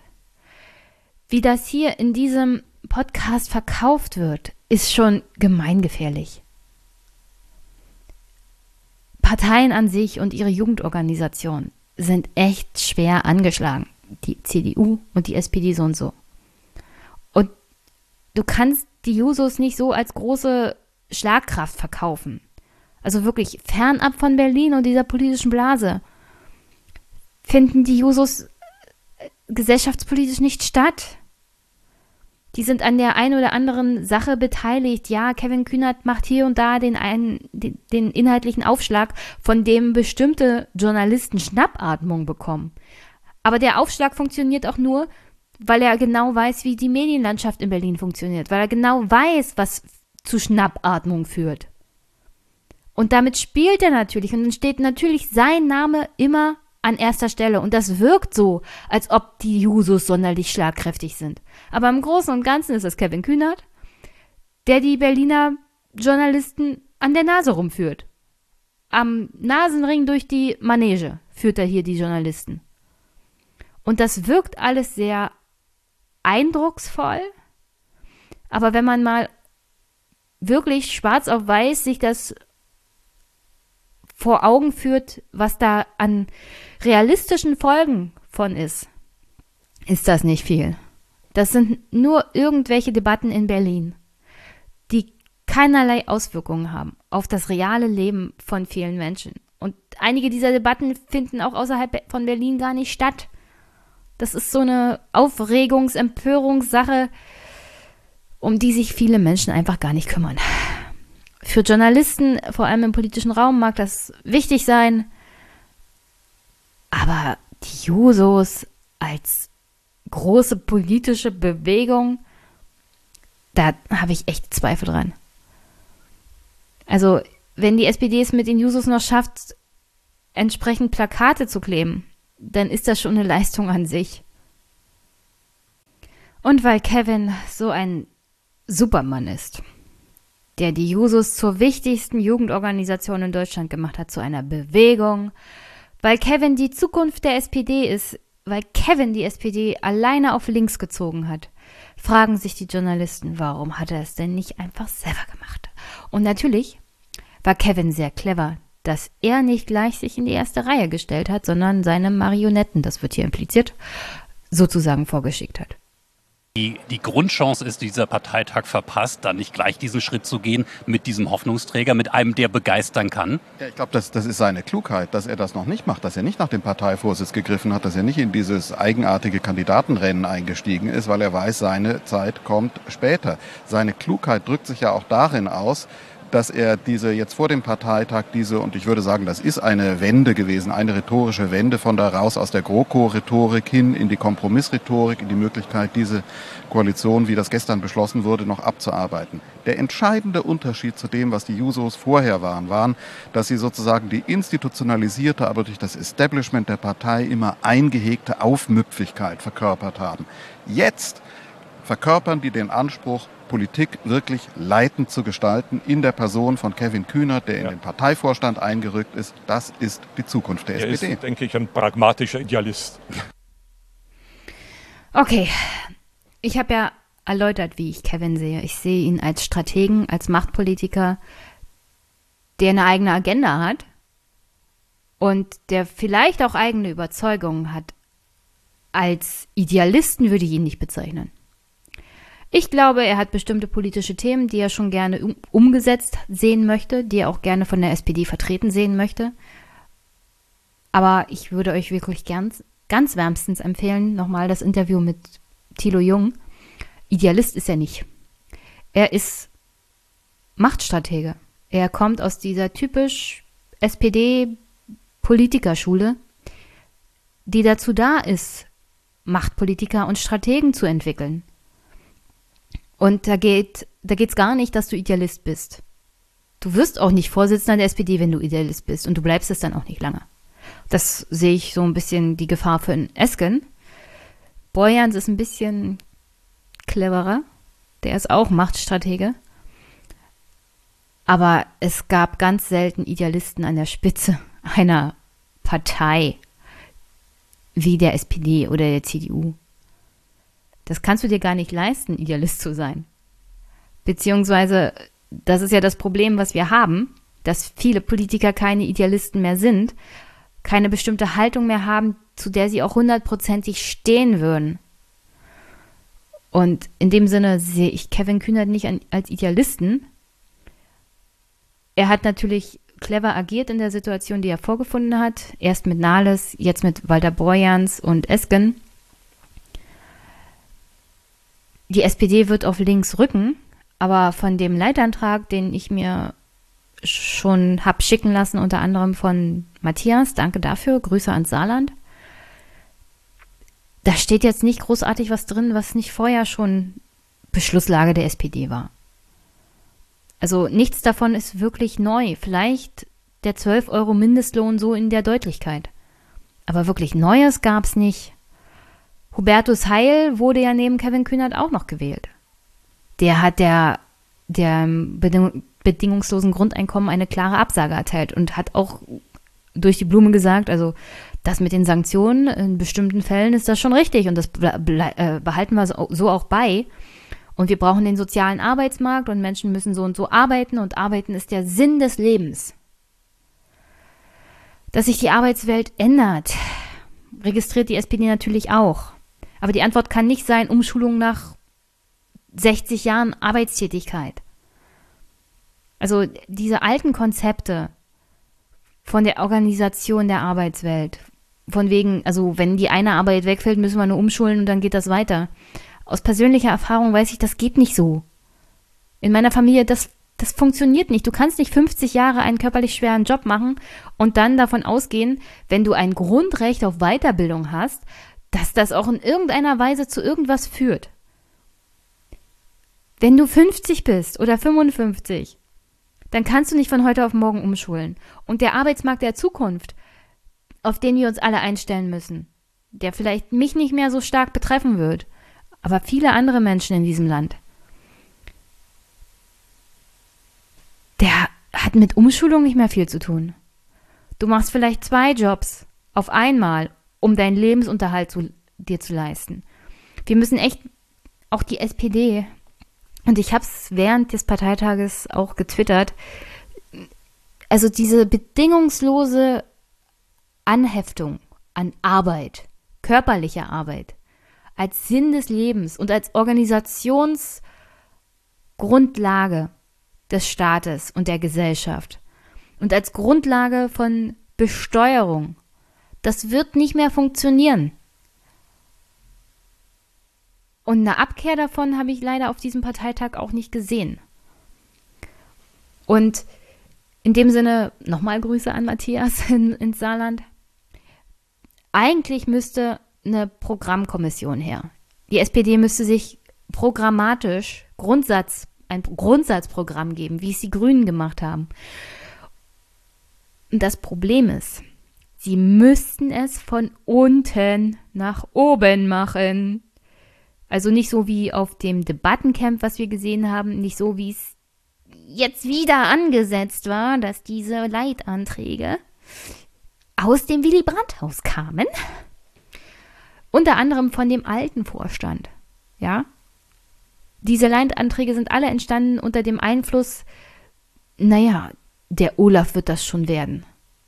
So ungefähr ein bisschen, ein bisschen links, ein bisschen rot, aber nicht Sprengkraft.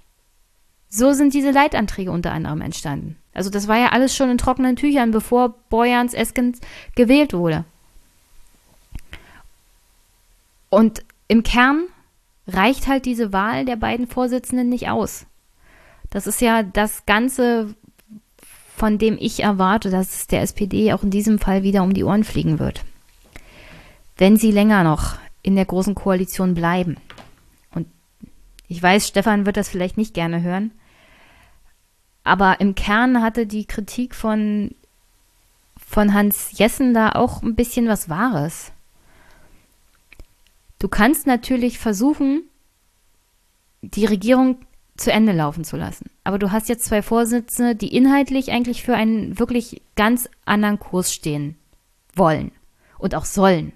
Ich glaube, so hat es die Basis auch verstanden. Die wollen einfach weg von dem ganzen Alten. Und das heißt auch Ende der GroKo. Aber was du auch brauchst, ist wirklich eine Inventur der SPD und ihrer Überzeugung. Da reichen irgendwelche Leitanträge auf diesem Parteitag einfach nicht mehr aus. Da brauchst du ein Grundsatzprogramm. Und das Grundsatzprogramm müssen sich die Basismitglieder selber geben. Das kann auch im Prozess nicht mehr vorgegeben werden vom Willy Brandt-Haus. Das musst du mehr so machen, wie die Grünen es gemacht haben über Jahre. Nur das Problem ist,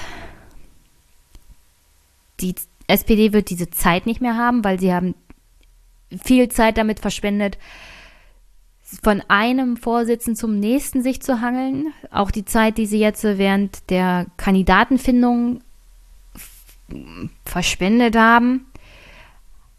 Das hätten sie eigentlich gleichzeitig dazu nutzen müssen, in diesen Regionalkonferenzen über einen Grundsatz Programm anzufangen zu debattieren, ist auch nicht passiert. Und sollte, ich glaube ich glaub nicht, dass die Große Koalition das nächste Jahr übersteht. Und in dem, in dem Zusammenhang, wofür steht die SPD? Also ganz klipp und klar. Also es ist nichts Neues auf diesem Parteitag erzählt worden, was nicht schon irgendwo, irgendwann mal gesagt wurde und irgendwo irgendwie Beschlusslage der SPD ist. Es ist wirklich, wenn man sich das ganz genau überlegt und ernsthaft, nichts Neues. Das wird jetzt alles ein bisschen übertüncht aufgrund der Tatsache, dass die Journalisten völlig durchgedreht sind wegen dem Führungsduo und dass auch die Basis happy ist, dass sie jetzt endlich mal was Neues haben. Aber diese Wohlfühlphase wird vorbeigehen. Und dann wird man sich ernsthaft fragen müssen, wofür stehen wir denn in Zukunft? Was haben wir denn jetzt Neues? Und alleine die 12 Euro Mindestlohn werden es dann halt nicht reißen. Und in dem Sinne, ich bin hier immer diese Pessimistin und die Zynikerin. Aber ich sehe mein, meine Rolle darin auch, immer kritisch zu hinterfragen. Und meine kritische Frage an die SPD jetzt wäre ehrlich, wo ist die neue Zeit? Wo ist der Neuanfang? Nur zwei Leute reichen mir halt nicht. Ich will unter die Fassade blicken können und was Neues sehen. Und, und unter der Fassade, die ist ziemlich dünn. Und da ist ziemlich viel altes Zeug. Und die Fassade wird teilweise zusammengehalten auch von dem alten Personal. Also wirklich, ich brauche ein bisschen mehr SPD. Ihr habt einen kleinen Vertrauensbonus. Das stimmt. Norbert Walder-Borjans und Esken sind wirklich sehr sympathisch, auch inhaltlich. Und ich halte ihre Reden nicht für langweilig oder Kreistagsniveau. Ich fand sie ehrlich und in dem Sinne erfrischend. Ich brauche keine rhetorischen Meisterredner. Ich brauche niemanden, der mich blendet mit seiner rhetorischen Fähigkeit und davon ablenkt, dass er vielleicht im Grunde kein guter, äh, kein, kein guter Politiker sein wird. Ich brauche niemanden, der übertüncht, der seine Haltung vielleicht von heute auf morgen ändern kann. Ich habe gerne einen ernsthaften Politiker, der mir auch zeigen kann, dass er was durchgemacht hat dass er politische Erfahrung hat, dass er tatsächlich was geleistet hat. Als Mensch und als Politiker. Das ist mir tatsächlich wichtig. Aber da muss halt auch ein bisschen Substanz herkommen von der Basis der SPD. Ich brauche ein Grundsatzprogramm. Das wäre ganz toll. Und um die Stelle zu nutzen und die Kritik an Kevin Kühnert und dem ganzen System SPD abzuschließen. Und warum ich denke, dass da sich nicht viel gewandelt hat in der Struktur. Kevin Kühnert hat die Struktur der SPD ausgenutzt, die immer ausgenutzt wird. Von diesem Typ Politiker. Er hat das schon vorher so getan. Als Andrea Nahles noch Vorsitzende war, hat er dafür gesorgt, dass natürlich Jusos berücksichtigt werden bei der Listenaufstellung dass es diese Parität äh, Frau, Mann, Frau, Mann bei der Europawahl gibt. Und meine Meinung dazu kennt ihr. Die Parität hat tatsächlich da gegriffen, aber nur weil die SPD kaum noch Direktmandate geholt hat, sondern da hat tatsächlich mal die Liste gegriffen, weswegen die Besetzung mit Frauen im Europaparlament durch die SPD ein bisschen größer war. Aber wenn ich im Kern kritisiere, dass die Bestimmung von Listenplätzen sozusagen von oben vom Parteihaus nach unten durchgereicht wird. Bei allen Parteien, dann kritisiere ich das natürlich in dem Sinne auch bei der SPD. Und dann hat sich Kevin Kühnert natürlich in die beste Lage gebracht, jetzt als stellvertretender Vorsitzender auch in Zukunft dafür zu sorgen, dass Jusos hauptsächlich berücksichtigt werden oder dass Jusos mehrfach berücksichtigt werden. Und ich möchte nochmal darauf hinweisen, nur jung zu sein und nur eine Frau zu sein, ist halt kein Argument für mich als Wählerin. Ich ich bin wirklich jemand, dem wichtig ist, dass die Person tatsächlich wenigstens vom Hintergrund seines Lebens mehr aufzuweisen hat, als der Sohn oder die Tochter aus Beamtenhaus und Akademikerhaus zu sein. Und das ist ja teilweise bei den Jusos so. Wir haben ja hier keine Partei mehr, die von Arbeitnehmerinnen und Arbeitnehmern verstärkt besetzt wird. Von Menschen, die eher aus der unteren Schicht der Gesellschaft kommen. Das sind ja die Leute, die keine Stimme im Parlament haben. Und natürlich ist die Art und Weise, an Politik heranzugehen und zu agieren, bei Söhnen und Töchtern von Beamten und von Akademikern anders als von Menschen, die in einem Hartz-IV-Haushalt aufgewachsen sind. Und ich finde, gerade die verdienen eine Stimme im Bundestag. Und die müssen sich anders nach oben arbeiten als jemand, der aus einem Beamtenhaushalt kommt und sich in der Parteistruktur zu Erfolg gebracht hat, weil er gute Reden hält. Und deswegen sollte man darauf achten, auch in der SPD, wenn ihr Leute nominiert, dann Typen wie Esken oder Norbert Walter Borjans, die wirklich, vor allem Esken, die wirklich einen, einen ganz anderen Lebensweg eingeschlagen hat, die die Untiefen unserer aktuellen Gesellschaft mitgemacht hat, die hart dafür gekämpft hat, wo sie ist. Besetzt eure Gremien und Mandate nicht mit Leuten nur, weil sie jung und weiblich sind und weil das gerade so vogue ist und weil das progressiv ist. Nehmt Menschen, denen man tatsächlich abkaufen kann und denen man glauben kann, dass sie eine Haltung haben, die dazu stehen und die das auch unter Beweis gestellt haben mit ihrem Handeln.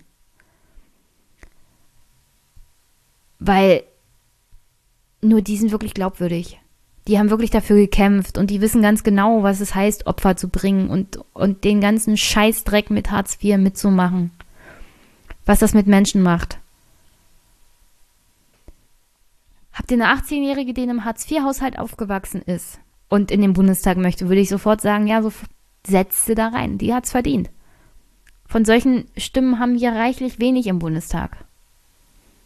Von Stimmen wie Kevin Kühnert haben wir sehr viele im Bundestag. Das ist ein sehr einseitiges Parlament, was die sozioökonomischen Erfahrungen angeht. Da will ich nicht mehr Kevin, da will ich mehr Saskia. In dem Fall Saskia Esken, also wir haben hier leider auch eine Saskia Ludwig im Brandenburg, aber das ist ein ganz anderes Feld. Ich will mehr Saskia Esken im Bundestag und nicht mehr Kevin Kühnert. Wenn man sich aber die Hauptstadt Presse so anhört und wenn man sich hier den DLF anhört, dann, dann wird es ewig so weitergehen mit der Blasenbildung in Berlin und im Parlament die SPD ist besser dran zu regieren. Das ist aber, äh, Stefan Dietjen, ja auch äh, die Grundlogik, seitdem es diese großen Koalitionen gibt, aus der man ja irgendwie nicht rauskommt. Und das war ja schon das Versprechen, dass das dass mitkam mit dieser Bewerbung des Duos, das dann gewonnen hat, ähm, da äh, doch Luft zu verschaffen, rauszugehen, was anderes zu machen.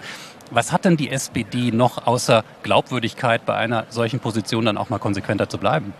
Naja, ich glaube, sie hat jetzt in sich eine Bewegung in den Jusos um Kevin Kühnert, über den wir jetzt hier, glaube ich, aus gutem Grund so viel äh, sprechen, der ein Projekt hat. Und das Projekt ist nicht jetzt raus aus der GroKo. Das Projekt ist viel langfristiger. Das Projekt ist ein Kurswechsel, ist die Partei als linkere Kraft in der politischen Landschaft zu, äh, zu etablieren und zu stabilisieren. Dafür braucht er Zeit, denn dass er jetzt hier in den Vorstand gewählt wurde, ist ja nur der Anfang. Wir werden das jetzt sehen, wie sich das auf regionaler Ebene bei Kandidatenaufstellungen fortsetzt, dass äh, in den Jusos und um die Jusos eine Bewegung entstanden ist, der es nicht mehr darauf ankommt, die Partei in aller Breite mitzunehmen, sondern diese linkere Positionierung der Partei in Person, in der Programmatik durchzuziehen. Ich glaube, das ist was, ähm, Sie haben eben gefragt, ist das jetzt die Revolution gewesen? Ich glaube, wir sehen heute in solchen Parteien nicht mehr Revolutionen, wo gestürzt wird, sondern wir sehen dynamische über Social Media, über neuartige Vernetzungen funktionierende Bewegungen, die Parteien verändern. Das war in Großbritannien bei Labour so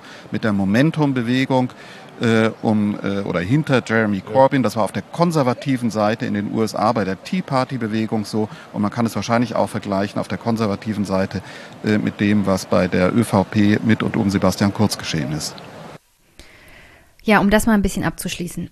Auch die Kritik und diesen Punkt SPD-Parteitag beziehungsweise die Berichterstattung darüber. Man kann einiges an Kevin Kühnert gut finden. Ich finde einiges sehr kritisch und das schon seit längerem. Aber was hier dem DLF auf alle Fälle fehlt, ist die kritische Distanz eines Journalisten. Kevin Kühnert ist nicht der Jesus der SPD. Er zieht nicht die SPD alleine auf links. Es gibt eine große, große, große Verbitterung an der Basis der SPD. Einen glatten Hass auf diese große Koalition die Kevin Kühnert sich natürlich zunutze machen kann, auch für sich selber. Aber er würde niemals, weil er Taktiker ist, die den rechten Flügel und den regierungs- und staatstragenden Flügel der SPD vor den Kopf stoßen. Er arrangiert sich mit ihnen und er treibt diesen Wandel der SPD nicht voran. Er nutzt ihn halt teilweise für sich aus. Woran er inhaltlich glaubt oder nicht, ich bin mir ziemlich sicher, von einigen Sachen ist er überzeugt. Aber am ersten ist er Stratege und Machtpolitiker. Und der Idealist bei dem Ganzen oder die Idealisten, das sind Esken und Borjans. Und die hat man eigentlich als Journalisten schon abgeschrieben. Die Leute, die man über die man positiver berichten sollte, weil man sich selber geirrt hat, die schreibt man einfach ab und sagt, hier ist die Zukunft. Das ist der berechenbare Typ. Von dem Typ Politiker kennen wir einige, die haben wir schon gesehen, den finden wir gut. Der passt ins Schema. Aber gerade dann, wenn er ins Schema passt, solltet ihr das echt hinterfragen. Journalismus wird in Zukunft nicht mehr so funktionieren. Das ist genau die alte Leier, die wir die letzten 20 Jahre hatten. Ein junger Politiker kommt auf, er passt richtig schön in die Schablone, die man als Journalisten über Politik so hat und über Politiker, vor allem über junge Politiker. Ein strahlender Stern am Himmel. Er wird hochgeschrieben, er macht Fehler, er stürzt ab. Die Story kenne ich hundertfach, tausendfach schon gesehen. Und es wird sich nichts ändern. Nichts. Der wahre Wandel in der SPD, den kannst du nicht mit einer Person ver verbinden. Der wahre Wandel in der SPD hat schon stattgefunden, allein durch die Wahl Esken Boyans. Und was in der SPD jetzt notwendig ist, ist halt eine Grundsatzprogrammatik. Und wirklich auch mal Streit. Das muss auch mal auf einem Parteitag in Streit ausarten und ausgetragen werden. Es kann nicht sein, dass die SPD so weitermacht. Das muss auch wirklich mal ausdiskutiert werden, was da unter der Decke bei der SPD los ist. Ich kann gut nachvollziehen, dass dieser Parteitag dazu nicht genutzt wurde. Ich hätte es wahrscheinlich auch nicht so gemacht. Ich hätte wahrscheinlich auch lieber für Ruhe gesorgt, weil du die neuen Vorsitzenden nicht mit dem ganzen Theater dann gleich mal konfrontieren willst. Und du willst auch nicht geschwächt aus diesem Parteitag gegenüber deinem Koalitionspartner in die Koalitionsnachverhandlungen gehen. Alles nachvollziehbar. Aber nach der nächsten Bundestagswahl, wenn die SPD in der Opposition ist, sitzt, sie wird in der Opposition sitzen, sollte wirklich dringend auf einem Parteitag so mal richtig alles auf den Tisch. Weil nur dann kann man wirklich sagen, in welche Richtung geht diese Partei. Und wofür steht sie inhaltlich? Was ist die Seele der Sozialdemokratie im 21. Jahrhundert? Ich habe davon Ansätze gesehen, nicht bei Kevin, sondern bei Saskia Esken und Walter Borjans. Und das ist fast schon traurig, weil das eher ältere Vertreter dieser Partei sind.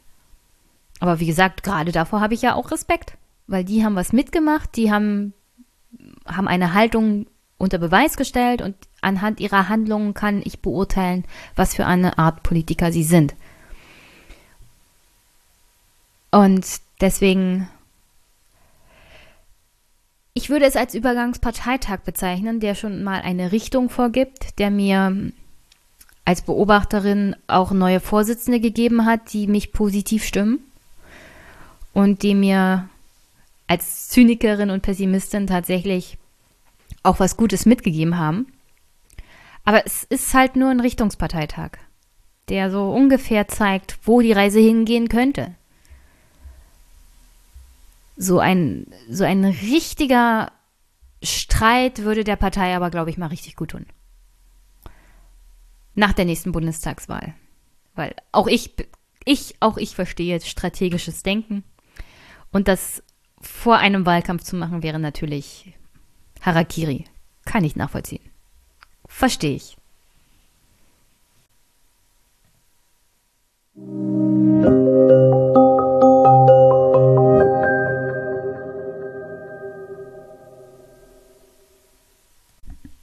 Und dann habe ich heute noch für euch zwei wirklich wunderbare Gespräche.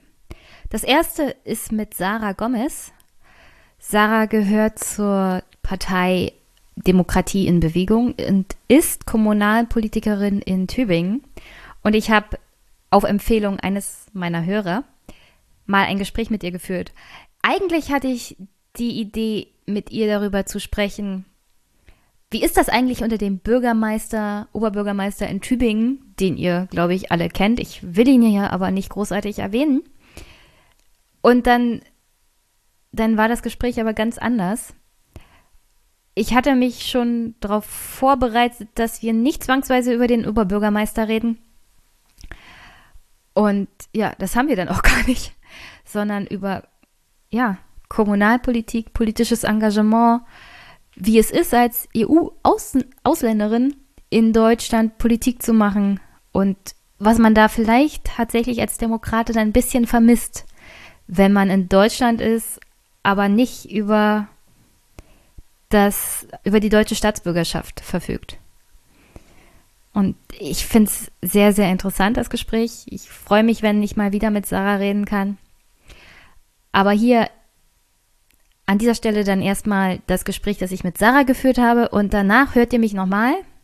Dann gibt es nochmal eine kleine Ansage zu unserem zweiten Gesprächsteil für diesen Podcast. Hi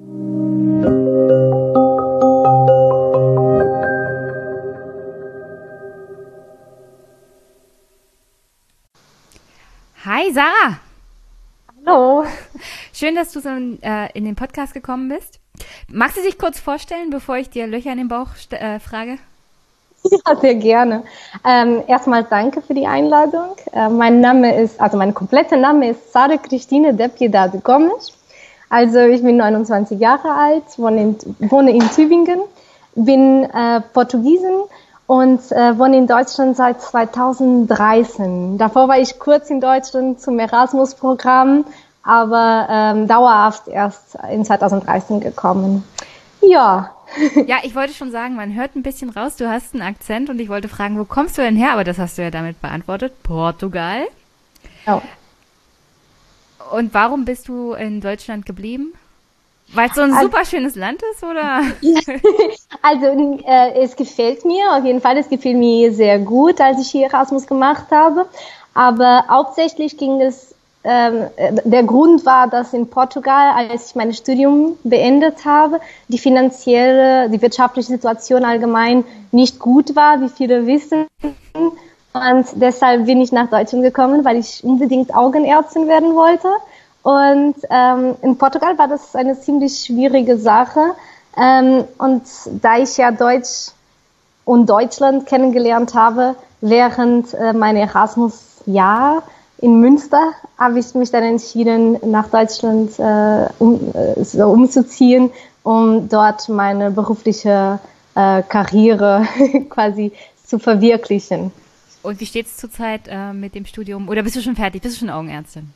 Ja, jetzt bin ich schon Augenärztin tatsächlich. Seit dem Sommer bin ich sogar schon Fachärztin. Also ja, ich freue mich total darauf, dass es so gut geklappt hat, so wie ich erwartet habe. Na, herzlichen ja. Glückwunsch. Also dafür Dankeschön. ist dafür ist ja, glaube ich, äh, dieses Erasmus-Projekt auch da, damit man europaweit sich seine Träume zur Not auch woanders erfüllen kann, auch wenn es schade ist, wenn man es nicht zu Hause kann.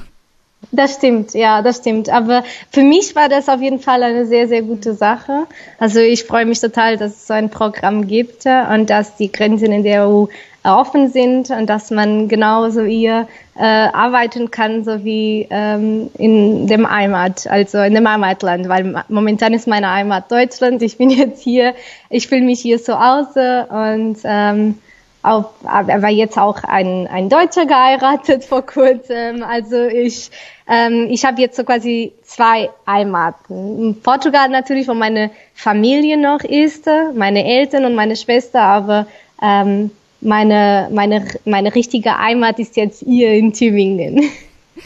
Ähm, ich wollte schon fragen, Tübingen nennt sich ja auch Universitätsstadt. Hast, mhm. du, hast du in Tübingen auch irgendwie studieren können? Ähm, gar nicht, nee. Also ich habe ähm, in Portugal studiert und einen Teil meines Studiums habe ich in Münster gemacht. So. Äh, sie zwar auch eine sehr, also ist keine Universitätsstadt per se im Namen, aber es ist so ähnlich wie Tübingen eigentlich. Und als äh, mein Mann hierhin gekommen ist zum Arbeiten und wir umziehen mussten aus NRW, habe ich dann äh, gedacht, dass es eine gute, eine gute Stelle wäre, wo wir weiter wohnen können. Ja. Bevor wir, bevor wir zu Tübingen kommen und allem dem, was du mhm. in Thüringen so, äh, Tübingen so treibst, ja. Kriegst du aktuell irgendwas mit äh, über portugiesische Politik?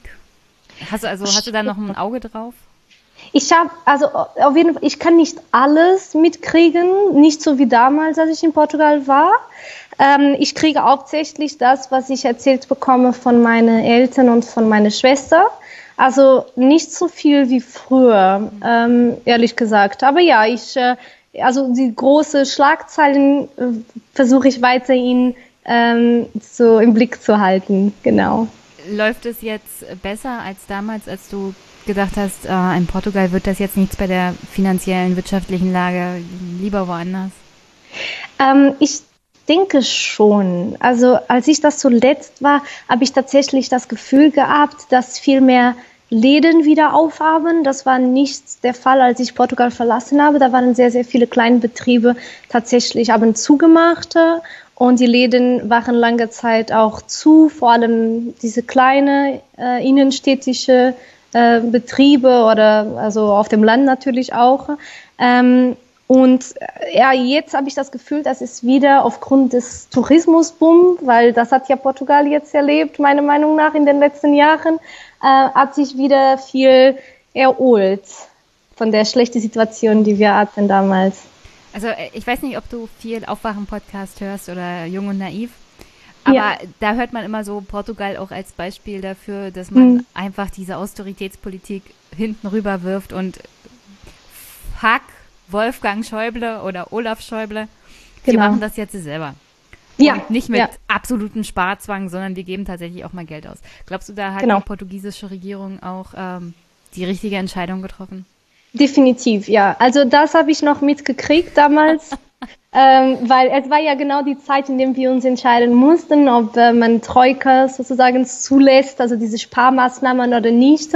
Und ähm, ja, diese, diese typische deutsche Erfindung, Troika, wir ja. drei Leute, die machen das schon. Genau. Und ich habe äh, damals auch dafür auf jeden Fall, ähm, ja, also ich war da für, damals schon der Meinung, dass es nicht richtig ist, dass es so nicht funktionieren kann, diese Austeritätspolitik. Und äh, ja, ich bin super froh, dass die Leute, die das auch, die vertraut haben auf, äh, auf, ähm, auf das Gegenteil der Austeritätspolitik, ähm, auch recht hatten und dass es gut geklappt hat. Jetzt, jetzt spoiler ich mal ein bisschen und sag einfach ja. mal, du bist auch im Gemeinderat der Stadt Tübingen. Ja, genau. Und so, bevor wir anfangen, über Kommunalpolitik zu reden und was du da so machst, würdest du sagen, das ist auch eine Politik, die man verfolgen sollte auf kommunaler Ebene? Nicht alles unbedingt sparen, sparen, sparen, sondern auch vernünftig Geld ausgeben, wenn es notwendig ist? Definitiv, ja. Also hier in Tübingen stellt, äh, kommt jetzt genau diese Frage. Ha, ähm, ich habe ich hab, genau. ich hab die Tagesordnung dabei. also das ist jetzt mit dem Haushaltsplanung 2020 hm. tatsächlich ein großes Problem, wird ein großes Problem werden, weil es gab ja diese Umstellung auf eine andere Art der Finanzrechnung, äh, also der Haushaltsrechnung und deswegen ähm, wäre jetzt, also entweder geht man in der Austeritätspolitik, um keine Schulden zu machen, oder man investiert weiter. Und ich bin auf jeden Fall der Meinung, dass man in äh, also weiter in soziale Einrichtungen, Bildungseinrichtungen, also das, was notwendig ist, definitiv, dass man da weiterhin investieren muss. Da, da darf nicht gespart werden. Ja. Dann werde ich mal versuchen, mich an meinem Gesprächsplan noch ein bisschen lang zu hangeln und dann werden wir Ja. ganz langsam Stückchen für Stückchen auf die Richtung zu gehen, weil da dachte ich mir, das müssen wir heute noch ansprechen. Ich sehe ja, die letzte Sitzung hattet ihr gestern und da Genau. war der Jahresabschluss 2018 Thema und ich kenne ja noch Jahresabschlüsse und Finanzplanung fürs nächste Jahr, als ich noch in der Stadtverordnetenversammlung war, die waren immer sonderlich aufregend. Ja. Ähm, ja. Was würdest du sagen, was ist Tü Tübingen für eine Stadt? Lebst du da gerne? Ist es, äh, ist es eine sozial-menschliche, offene Stadt? Also erzähl mal was über Tübingen. Okay, also ich äh, wohne in Tübingen eigentlich seit äh, nicht so lange, erst seit ein bisschen mehr als einem Jahr. Und ähm, ich war ziemlich schnell dann in der Kommunalpolitik involviert und äh, bin jetzt seit erst seit Juli eigentlich Gemeinderätin. Ähm, aber das, was ich mitgekriegt habe von Tübingen, ist ähm, also ich habe nur guten Eindruck eigentlich von Tübingen bisher gehabt. Das mag natürlich immer klar an den Freundeskreis liegen, aber ich, ähm, ich habe hier nur nette, offene Menschen getroffen und ähm, bin überglücklich einfach über das Alltag hier in dieser Stadt.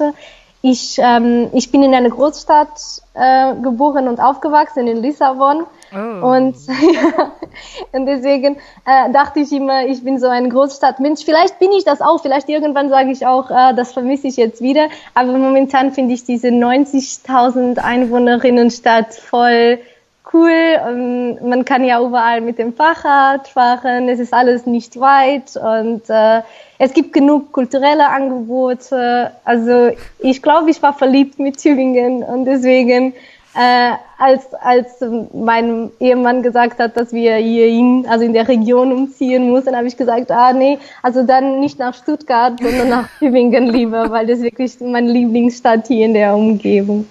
Ja. Ja, das ist natürlich schon äh, von der Einwohnerzahl eine, ein großer Unterschied zwischen Lissabon und, und Tübingen. Ja, das stimmt. Aber äh, was soll ich sagen? Ich lebe in einer 10.000 Einwohnerstadt. Ja. Oh, da finde ich Tübingen schon ziemlich massiv. Ist, für mich ist es dann eine Großstadt.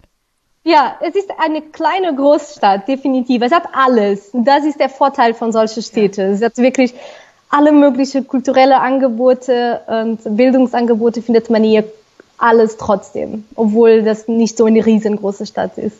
Also ich würde das, glaube ich, mit Potsdam vergleichen. Da habe ich studiert. Die haben über 100.000 Einwohner, aber es verläuft sich alles ein bisschen. Es gibt viel Grün und Genau. aber sehr viel Verkehrsmittel, also öffentliche Verkehrsmittel. Mhm. Alle paar Minuten fährt da ein ein Bus und das, das vermisse ich so ein bisschen in, in diesem dörflichen Gelände, in dem ich momentan Genau. lebe. Ja, kann ich verstehen. Potsdam ist auch toll. Ja. Ja. Warst du, warst du schon mal in Potsdam? Warst du schon mal im Osten? Hast du dich schon mal Ja. über die ehemalige Mauer getraut?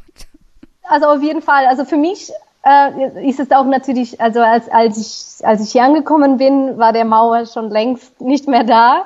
Deswegen habe ich ihn nie wahrgenommen. Äh, ich war ja eine Touristin hier, eine Austauschstudentin. Und ähm, also ich war ja in sehr, sehr vielen Städten im Osten. Ähm, ja, also ich, ja, schon, schon in sehr viele. ich kenne mich da schon einigermaßen aus. So als Externe. Genau, definitiv. Also da gelebt habe ich noch nie, leider. Vielleicht kommt's noch irgendwann. Ja, aber so, so generell als Externe, äh, wie nimmst du das wahr? Gibt es einen Unterschied zwischen Ost- und Westdeutschen? Boah, ich war ja hauptsächlich in Großstädte tatsächlich, beziehungsweise Weimar kann man nicht als Großstadt bezeichnen, so Mittelgroßstadt. Also ich war nicht auf dem ländlichen Gebiet. Deswegen weiß ich nicht, ob da einen Unterschied gibt. Aber in den Großstädten, da merke ich gar keinen Unterschied. Also ähm, es ist genauso wie alle andere europäische Städte. Also so, ja, genauso Multikulti und offen und cool und kulturell ähm, sehr divers. Also ja, äh, voll, voll interessant, genauso wie alle anderen Städte. Sehr gut, dass du nur die guten Ecken mitbekommst. Das ist immer vom Vorteil. Das ist dann, damit fiel es deinem Mann wahrscheinlich auch leichter, dich zu überreden, dass du hier bleibst. Ja. aber also mir gefiel auf jeden Fall dem Osten genauso wie dem Westen. Und also für mich eigentlich gab es nie einen, einen richtigen Unterschied okay. als Portugiesin. Die Frage musste ich mal stellen, weil es ist immer schwierig, äh, wenn man drin ist, sozusagen, äh, zu denken, dass es da nicht vielleicht doch sehr viele Unterschiede gibt. So als Ostdeutscher denkt man immer, es gibt sehr, sehr viele Unterschiede. Aber wenn man mhm. mit jemandem redet, der das von außen sieht, ist immer gut, das zu hören. Also ich merke keinen ja. Unterschied. Das ist eigentlich sehr schön. schön. Ah, so, dann bist du also in Tübingen gelandet. Dein Mann hat dich da sozusagen mit hin verfrachtet. Genau. und dann dachtest du, oh, jetzt werde ich kommunalpolitisch aktiv und setze mich mal in den Gemeinderat. Wie ist es dazu gekommen? Okay, also das ist wirklich eine lange Geschichte. Sehr Als gut, ich wir haben Zeit. Als ich in Portugal gelebt habe, war ich schon politisch aktiv, aber nicht in der Masse, in dem ich war, als ich in Deutschland, ähm, also seitdem ich in Deutschland wohne. Ich glaube, es war für mich als Portugiesin so selbstverständlich, dass ich in der Politik teilnehmen darf, in alle Hinsichten, also wählen darf oder gewählt werden. Und als ich hier ankam, am Anfang natürlich macht man sich keine, keine große Sorgen drüber, aber nach zwei, drei Jahren habe ich angefangen zu merken, boah, also das ist schon ärgerlich, dass ich hier mitdiskutieren darf mit meinen Kolleginnen über politische Themen, aber so mitentscheiden darf ich ja gar nichts. Ähm, aber klar, also Pflichten sind die gleichen. Und, ähm, und dann habe ich gedacht, es muss irgendetwas geben, was ich machen kann, weil ich, ich möchte ja auch eine politische Teilhabe haben, so wie alle anderen Menschen.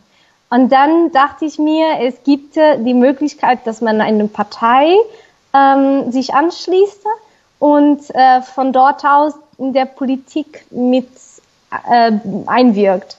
Und äh, deshalb habe ich dann ganz lange nach einer Partei gesucht und habe nicht wirklich so eine gefunden, wo ich mich eingliedern könnte, bis ich dann die Partei, wo ich jetzt bin, gefunden habe.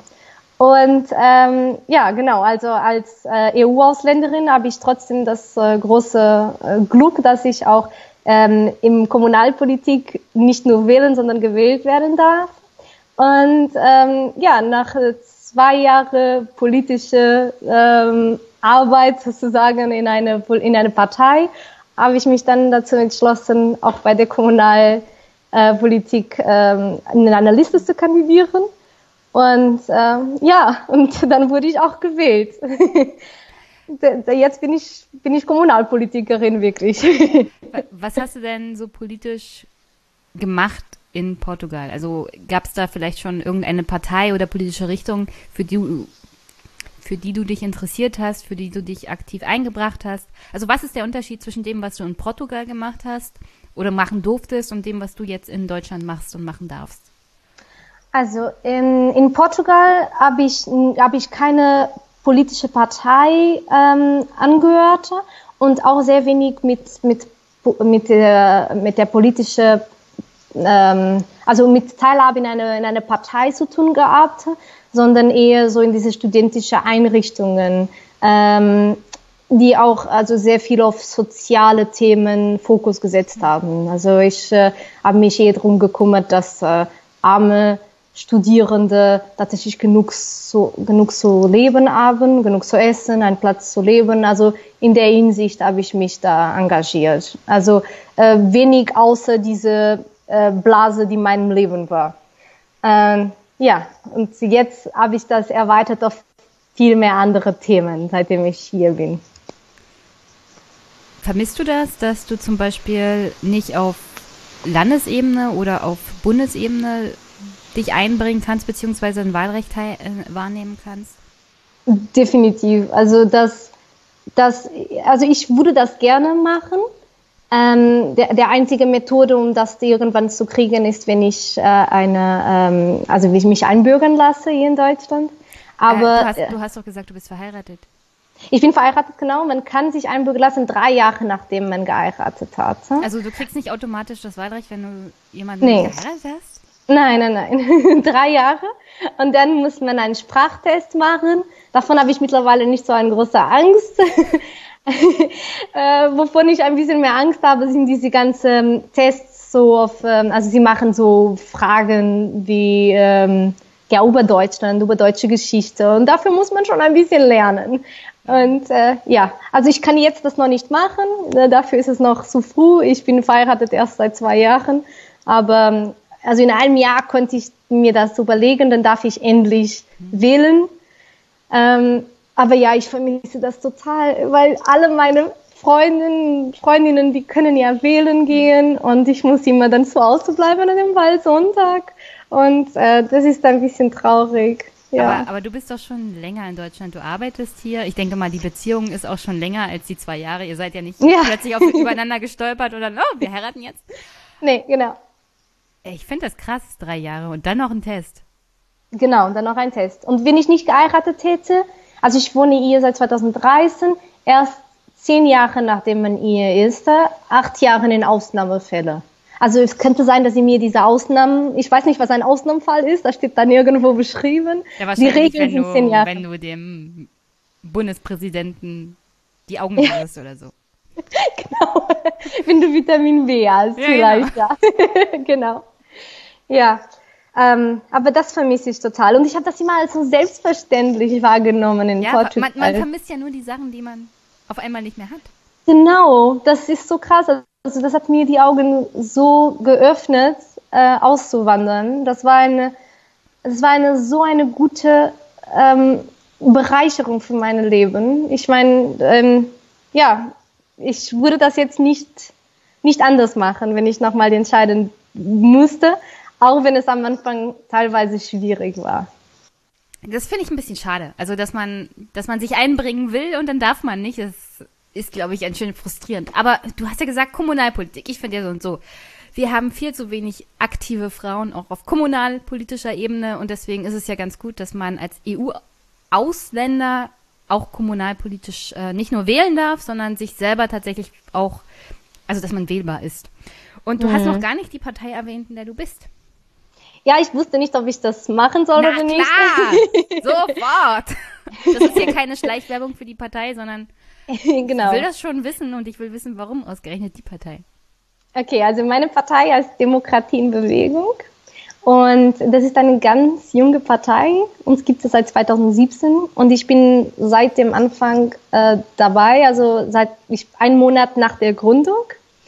Und ähm, also wir, man kann unsere die Partei in so vier Wörter beschreiben oder vier Konzepte.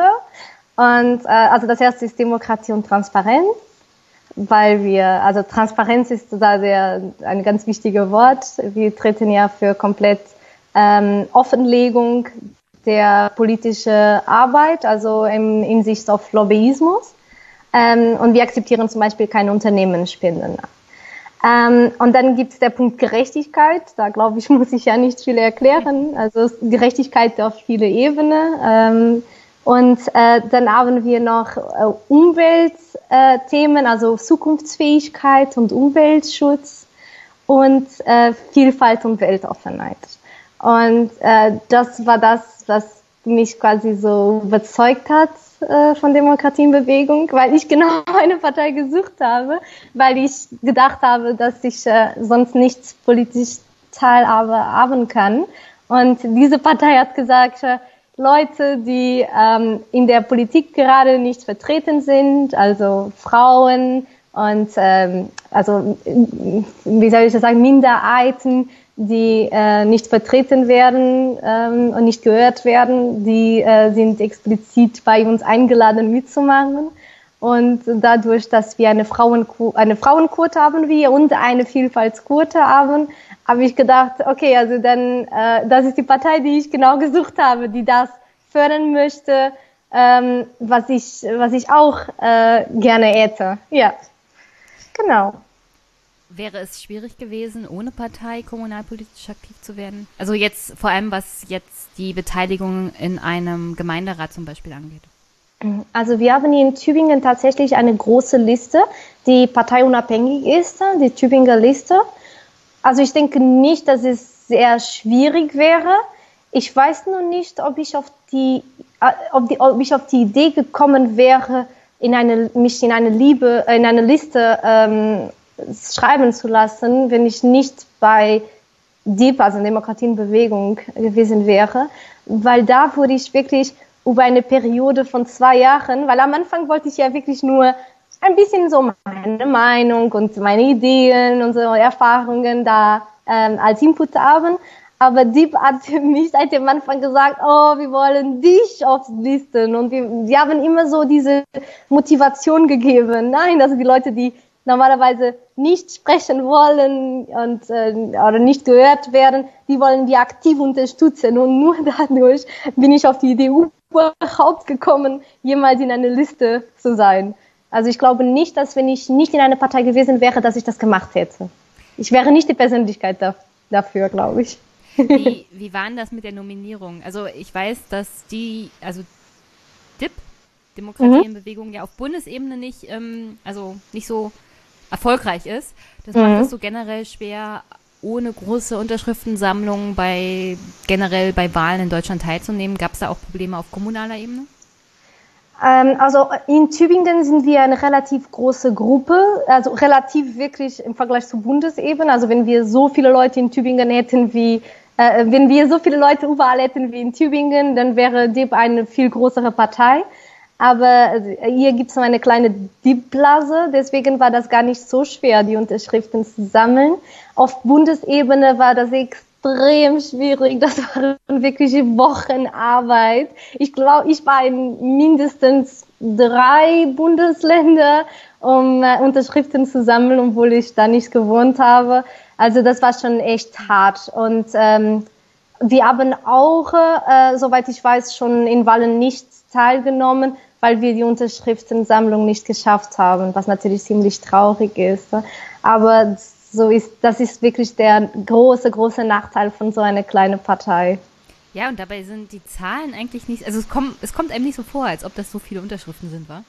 Ja. Und wenn man dann anfängt zu sammeln, ich weiß ja. nicht, wie viel, wie viel sind es auf, also auf Landesebene muss man irgendwie 20.000 Stimmen also haben. In Baden-Württemberg ist es extrem kompliziert. Sie machen so eine Rechnung pro Kreise. Ähm, also das ist, ist wirklich eine Unmenge an Unterschriften. Genau, also wirklich viele tausende Unterschriften musste man sammeln. Auf Bundesebene weiß ich, was auch unterschiedlich, abhängig von der Größe der Länder.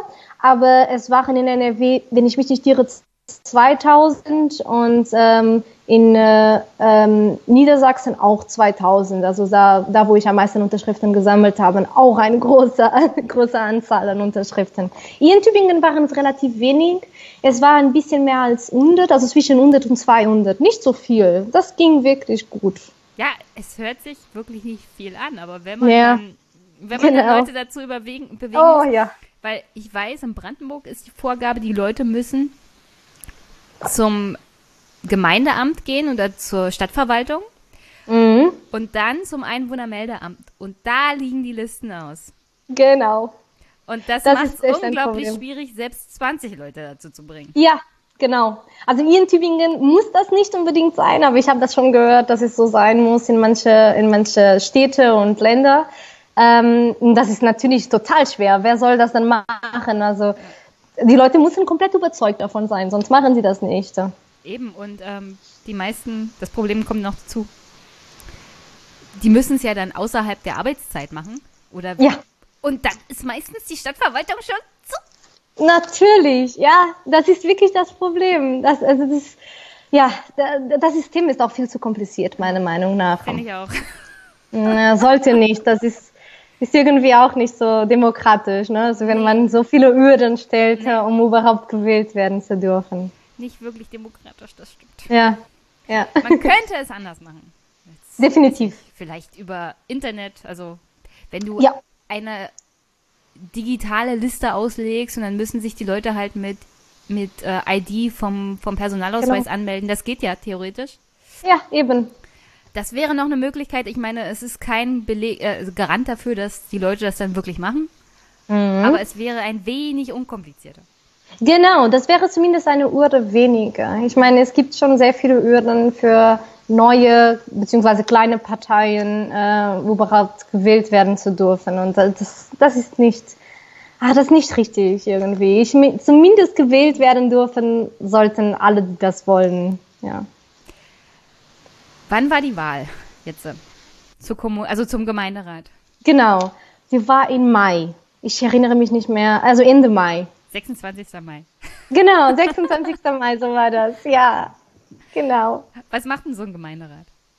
Ah, also, ich ähm, wusste so wenig darüber vorher ähm, und ähm, ich wusste gar nicht, wie wichtig manche Entscheidungen äh, sind, die man da trifft tatsächlich. Also Gemeinderat entscheidet über alles, was in der Stadt passiert. Ähm, es gibt wenig Sachen, wo der Gemeinderat nicht gefragt wird und wo die Verwaltung das selbstständig macht. Ähm, also alles möglich. Ähm, welche Grundstücke an wem verkauft werden, entscheidet über Schulen, über Kindergärten, über äh, ja äh, natürlich der ganze Verkehr in der Stadt, äh, OPNV und äh, Privatverkehr, wie das alles funktionieren sollte.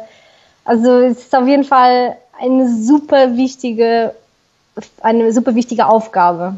Hm. Ihr, ihr habt einen relativ großen Gemeinderat, habe ich festgestellt. Also ihr habt einen Oberbürgermeister, der ist Vorsitzender. Mhm.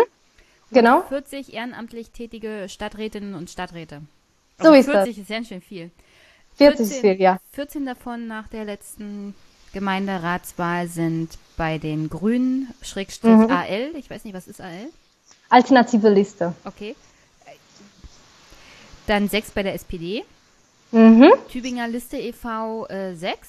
Ich glaube, das ist die ja. Liste, die du vorhin erwähnt hattest. Genau, die sind freie ja. Freie Radikale. genau, freie also, Die sind natürlich keine Radikalen, also, sondern so nee. schweben in der Luft rum. Genau, äh, so in der chemischen Welt. Genau. Dann 5 CDU, mhm. TUL, Schrägstrich Linke 4, ja. FDP 2, die genau. Partei, Schrägstrich Stammtisch unser Huhn 2. Ja. Ja, genau, so heißen die. ja. Und äh, DIP 1. Das bist du. Genau, das bin ich. Ja. Und ich mache eine Fraktion mit den Jungs von die Partei Stammtisch unser Sohn. Zusammen, genau. Gibt's da auf Hühnchen oder? nee, nee, das gibt's nicht. Eigentlich sind die beide offiziell von die Partei, aber weil sie zusammengearbeitet haben mit einem Stammtisch, der unser Un ist, ähm, heißen sie so. Genau, aber die beiden sind von der von die Partei. So. Also die veräppeln nur den Gemeinderat und machen keine ernsthafte Arbeit. Das stimmt nicht ganz. Also sie haben schon, also zumindest seitdem ich da drinnen bin, weil ich bin ja quasi die, ich mache ja Realpolitik, ähm, machen wir ein bisschen von beidem. Ähm, also es gibt auf jeden Fall satirische Anträge, also rein satirisch, aber es gibt, also die meisten sind sogar Realpolitik-Anträge. Und dann gibt es einen Anteil, in dem es quasi halb-halb ist. Also wo man ein bisschen Realpolitik hat. Oder sagen wir so, Realpolitik versteckt hinter Satire, was auch ähm, sehr, sehr wichtig ist teilweise. Das, ja. klingt, das klingt sehr gut. Ich meine, wenn ich mir überlege, dass ein, äh, ich glaube, Satiriker ist er in der Ukraine Präsident geworden ist, Genau. kann man mit diesem Ansatz von satirischen Anträgen und ernsthafter Politik doch ganz schön viel erreichen. Ja, wirklich. Also ähm, ich bin davon überzeugt. Also klar, nur satirische Anträge würde das auch wahrscheinlich nicht, würde nichts ändern. Ähm, das wäre nur Kritik, aber wenn man einen konstruktiven Vorschlag dazu hat, kann das sehr gut funktionieren. Bevor wir zu der letzten äh, Sitzung kommen, würde mhm. ich gerne noch wissen, deine ehrenamtliche Tätigkeit, wird die denn irgendwie entschädigt? Ja, die wird schon entschädigt. Also ähm, mit den ganzen Sitzungen bekomme ich so zwischen 500 und 700 Euro pro Monat. Ähm, also alle Ausschüsse werden auf jeden Fall entschädigt, ungefähr 50 Euro pro Sitzung. Ähm, ja, also natürlich reicht nicht um meinen Job. Äh, Nimm doch meine Frage nicht vorweg. meine Frage ist, glaubst du, das reicht auch nur annähernd aus, um deine Ausgaben zu decken? Und deine Zeit und deine ganzen Ausgaben, die du auch hast als ehrenamtlich Tätige. So, jetzt darfst du antworten. Dann antworte ich jetzt. Entschuldigung. ähm, ja, nein, auf gar keinen Fall. Das reicht auf gar keinen Fall. Ähm, das ist extrem schwierig. Ich musste und ich durfte, weil ich in, in der äh, finanzielle Lage dazu bin, und das sind die meisten nicht, ähm, auf Halbzeit reduzieren, so dass ich meine ähm, Ehrenamt besser machen kann, so dass ich mehr Zeit auch zum Vorbereiten und für die Sitzungen habe. Ähm, aber ich bin mir so bewusst, dass die meisten Leute, vor allem in unserem Alter, das nicht machen könnten, ähm, aus, aus der wirtschaftlichen Sicht. Es ist einfach, ähm, man spricht da äh, so, also es ist eine Art, ich habe das letztens in einen in einen Mittwochspalte, so nennt man hier, wenn man so eine Spalte schreibt für die Zeitung. Und da habe ich so eine, eine Art Elite.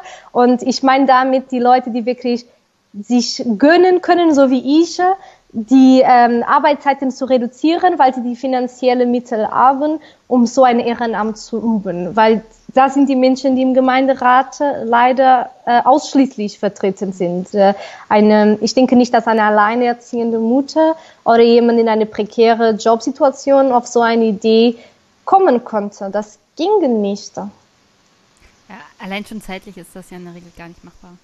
Nee, genau. Also ich sitze manchmal, also, ähm, also Sitzungen im Gemeinderat gehen meistens um 17 Uhr los und Ende ist so 10, 11 Uhr abends, ähm, was schon sehr schwierig ist für viele Leute. Aber das ist nicht alles. Man hat Ausschüsse, man hat Aufsichtsräte, man hat Fraktionssitzungen, man hat sogar dann den Stammtische von den Parteien, die man dann angehörte und Vorbereitungsarbeit, weil ich versuche auch Anträge zu stellen, eigene Ideen, nicht nur abzustimmen über das, was die Verwaltung vorbereitet. Puh, das sind sehr, sehr viele Stunden in der Woche. Sehr, sehr, sehr, sehr viele. Ja, es ist ein Allzeitjob ungefähr. Und das als Ehrenamtliche? Und das als Ehrenamtliche, genau. Also da musstest du doch eigentlich mit den 500 Euro total zufrieden sein, weil ich gar nicht, was du hast. Ja, es ist besser als gar nichts, definitiv. Ja, aber es ist definitiv zu wenig. Ja, definitiv. Also das, äh, wie gesagt, es gibt viele Leute, die ausgeschlossen sind von der von der Kommunalpolitik aus diesem Grund. Um nicht über andere Gründe zu sprechen, weil es gibt natürlich noch andere. Diese Verwaltungssprache ist auch extrem schwierig. Ich habe noch Schwierigkeiten damit und ähm, ich, also ich vermute, ich bin nicht die Einzige. Und äh, es gibt auch viele Leute, die hier aufgewachsen sind und ähm, auch die Sprache gut sprechen können und sagen, das ist trotzdem für sie schwierig. Also auch Menschen mit so äh, Sprachschwierigkeiten kommen, können nicht mitmachen und äh, würden manche Sachen wahrscheinlich nicht verstehen. Das ist noch ein anderer Aspekt, diese Barrierefreiheit-Aspekt, die sehr schwierig und komplex ist. Und ich habe auch keine keine äh, definiert, äh, also keine definierte Lösungen dafür, aber es ist, also Kommunalpolitik ist wirklich leider nicht für alle geöffnet. Ja. Man muss jedenfalls sehr, sehr viele Hürden dann doch überwinden, um mitmachen zu können. Ja, definitiv. Hast du eigentlich auch negative Erfahrungen gemacht jetzt als ehrenamtlich tätig auf kommunaler Ebene? Also es wurde ja auch in letzter Zeit viel berichtet darüber, dass zum Beispiel Bürgermeister bedroht werden oder Druck gesetzt werden. Ich meine jetzt nicht unbedingt euren Bürgermeister, ähm, ja. zu, dem noch, zu dem wir vielleicht noch kommen heute, ich weiß noch nicht genau. Ja. Aber äh, die Zahl der Berichte über Menschen, die auf kommunaler Ebene ehrenamtlich aktiv sind, und wir haben gerade darüber gesprochen, was die finanzielle Vergütung angeht, was im Vergleich dazu an Intensivität auch zeitlich äh, gegenübersteht, was du eigentlich alles investieren musst von deiner Seite. Mhm. Kannst du das verstehen, dass Menschen da so auf Kommunalpolitiker auch ihren Hass ablassen und hast du da selber schon was erlebt von? Also über Hass kann ich nicht sprechen. Dafür bin ich noch relativ neu da. Ähm, ich habe ein paar E-Mails bekommen auf meine Mittwochspalte, die unschöner waren, wo ähm, keine sachliche Kritik ausgeübt wurde, sondern so direkt an meine Person. Ähm, aber nein, also ich denke, das ist keine, keine richtiges Mittel. Also niemand darf auf persönlicher Ebene angegriffen werden, äh, vor allem wenn man ein Ehrenamt macht. Äh, ähm, also nee, das ist nicht richtig auf sachlicher Ebene, das ist was anderes. Also wenn jemand mir eine andere Meinung darstellen möchte, mit mir darüber diskutieren möchte, das ist natürlich alles top, finde ich gut. Aber persönlich anzugreifen, da, dafür gibt es kein, oder körperlich, ja, äh, das ist natürlich noch umso schlimmer. Das, das ist natürlich eine, eine, eine rote Linie. Also das, das finde ich ganz schrecklich. Und nein, niemand hat das verdient. Okay, dann hoffe ich mal, dass es mal abgesehen von den E-Mails im Großen und Ganzen dabei bleibt. Ich meine, wie gesagt, ich habe da schon schlimme, schlimme Sachen gehört. Das glaube ich, ja. Äh, aber solche verrückten E-Mails und unschönen Beleidigungen sind, glaube ich, leider Teil davon, aber leider mittlerweile, ne? Ja, also ja, das, genau. das Problem ist auch, man kann es nie allen recht machen und irgendeiner ist immer genau. beleidigt ja. oder will seinen ja. Hass rauslassen und das hat nicht zwangsweise was mit Politik auf oberer Ebene zu, zu tun, sondern Menschen sind so, haben die Kontrolle dann teilweise über ihr Leben verloren und das. Genau. Ja, und die Anonymität verursacht das auch ja, ein bisschen. Ja, das, das hilft dann auch. Ja, weil in Person habe ich noch nie sowas gehabt, aber tatsächlich im Internet, also E-Mails oder Facebook-Kommentare, da geht es manchmal schon ein bisschen ab. Ähm, ja, aber also man, man irgendwann kapselt man ab und man denkt sich, ähm, man, man löscht einfach die doofe Kommentare und geht weiter mit seinem Leben. Ähm, es ist doof, aber man, man gewohnt sich leider dran. Okay. Ja. Du hattest gestern die letzte Sitzung im Gemeinderat. Ich habe mir das auf äh, im Internet angeguckt und ihr habt einen sehr schönen Gemeinderatssaal, muss ich sagen. Oh ja, total hübsch. Es ist richtig wunderschön, Mo wirklich. Moderne Tische und äh, riesige alte Holzstelen. Also ja. wunderschön. Es ist wirklich so schön. Ich war so beeindruckt das erste Mal, dass ich da war. So schön. Ja. Die Sitzung gestern, ist es die letzte für dieses Jahr gewesen? Nee, es kommt noch eine. Es kommt immer äh, eine vor Weihnachten Pause. Ähm, die von gestern war sogar so eine relativ kleine. Wir waren fertig schon um 20 Uhr. Das war ein bisschen ein Rekord. Aber es war trotzdem super spannend. Ich weiß nicht, ob du das gelesen hast. Wir haben über Baugebot geredet. Also ich, ich glaube, ich da. Ich habe hab hier mal die Tagesordnung. Ich lese mal kurz ja. draus vor. Und vielleicht ja, halten gern. wir kurz zwischenzeitlich an und ich frage dich, worum ging es denn da? Also, ja. Start 17 Uhr, sollte gehen bis mhm. 20 Uhr. Dann habt ihr ja die Zeit gut eingehalten. War perfekt. Ja. Äh, Top 1 Mitteilungen, ich denke mal der Verwaltung, was so passiert ist und so. Genau. Dann zwei Schulentwicklung Süd, Grundsatzbeschluss ja. Carlo Schmidt Gymnasium, Planungsbeschluss. Worum ging es denn da? Es ging um, also es gibt einen Schulkomplex hier in Tübingen, äh, der allgemein ähm, renoviert werden muss und vergrößert werden muss. Und darum ging es. In welcher Reihenfolge, wie viel das kostet und äh, wo, wann, was genau gemacht wird. Und wir haben beschlossen, dass wir mit, der, mit dem Vorschlag der Verwaltung äh, einverstanden waren. Also die Mehrheit war dafür. Ich glaube, niemand war dagegen, weil es ist echt eine gute Sache, was sie da planen. Sie planen eine große Mensa für die ganze, ich glaube, es sind vier oder fünf Schulen, die betroffen sind. Ich bin jetzt nicht ganz sicher. Fünf?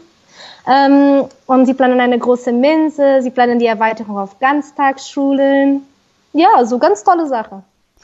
Also, um das klarzustellen, die Verwaltung plant das alles, organisiert das alles, aber darf nicht tätig werden, bevor die Gemeinderatsversammlung da nicht ihr Okay gibt. Genau, so ist es. So funktioniert das auch, ja. Entschuldigung, dass ich da so vorschnell war. Nee, nee, nee, nee. Ja. Ähm, das, das vergisst man immer ein bisschen, selbst als, ja. also selbst in Deutschland als deutscher Wähler auf kommunaler Ebene vergisst man immer, dass der oberste Chef selbst im unteren Bereich immer eigentlich ähm, das Stadtverordnetenparlament oder die Gemeinderatssitzung ist, weil ja. das auch auf kommunaler Ebene so organisiert ist, unsere Demokratie, dass nicht irgendjemand auf der exekutiven Seite einfach alles so entscheiden darf und Geld ausgeben darf, sondern dass genau. immer der Steuerzahler und der Bürger mhm. das letzte Wort haben sollen.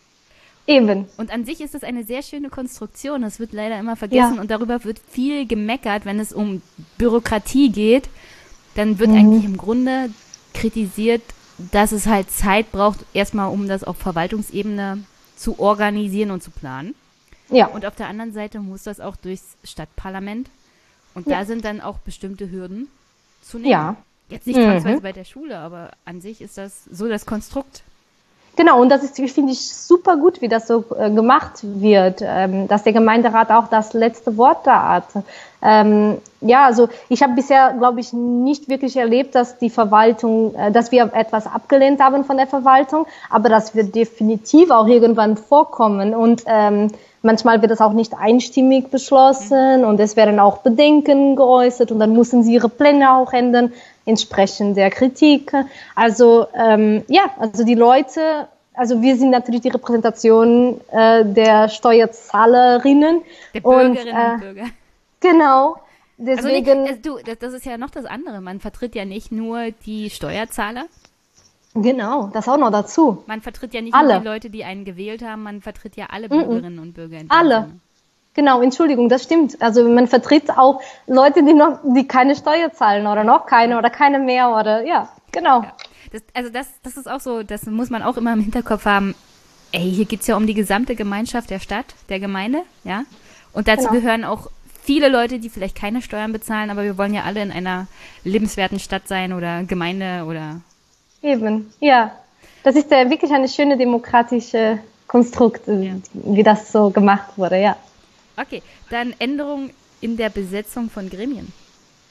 Äh, ja, jemand, jemand hat, ähm, hat quasi seine Aufsichtsratsposition aufgegeben und dafür ist jemand anderes äh, eingesprungen von der FDP-Fraktion. Ja, also das Kleine. Also, also die FDP wechselt jemanden im Aufsichtsrat auf. Ja, genau. Auf, Wir haben jemanden da gewechselt. Also egal, wo du mit der FDP zu tun hast, die sind immer bei der Wirtschaft zu finden. Aber eigentlich sind wir alle, also jede Fraktion, es gibt zum Beispiel diese Wirtschaftsförderung, Aufsichtsrat äh, von Tübingen und da, ähm, da bin ich zum Beispiel auch die Vertreterin meiner Fraktion. Jede Fraktion muss jemand einschicken. Ja. Und manchmal kommt was im Weg.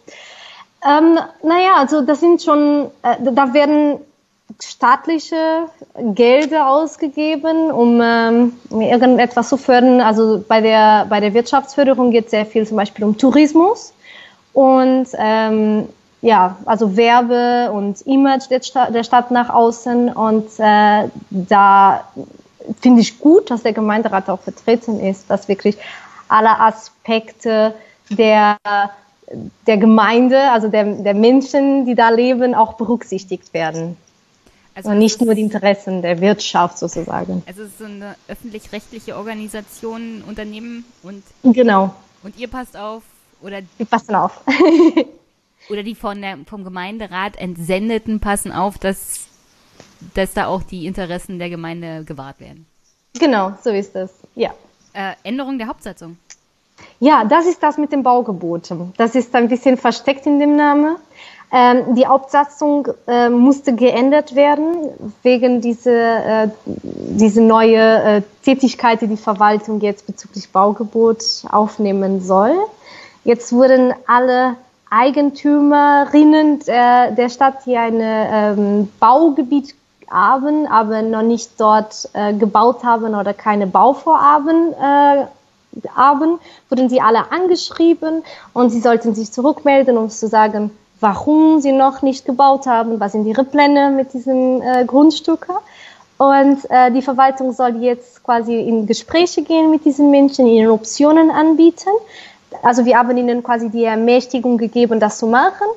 Wenn es natürlich ganz schlimm werden sollte, dass die Menschen sagen, auf gar keinen Fall will ich da bauen und ich will gar nichts damit machen und es äh, so lassen, wie es ist und es ist auch kein Naturschutzgebiet ist, dann soll der Gemeinderat nochmal befragt werden, ob sie sogar enteignet werden sollen oder nicht.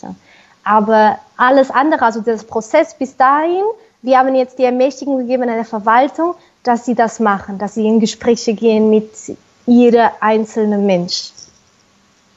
Genau.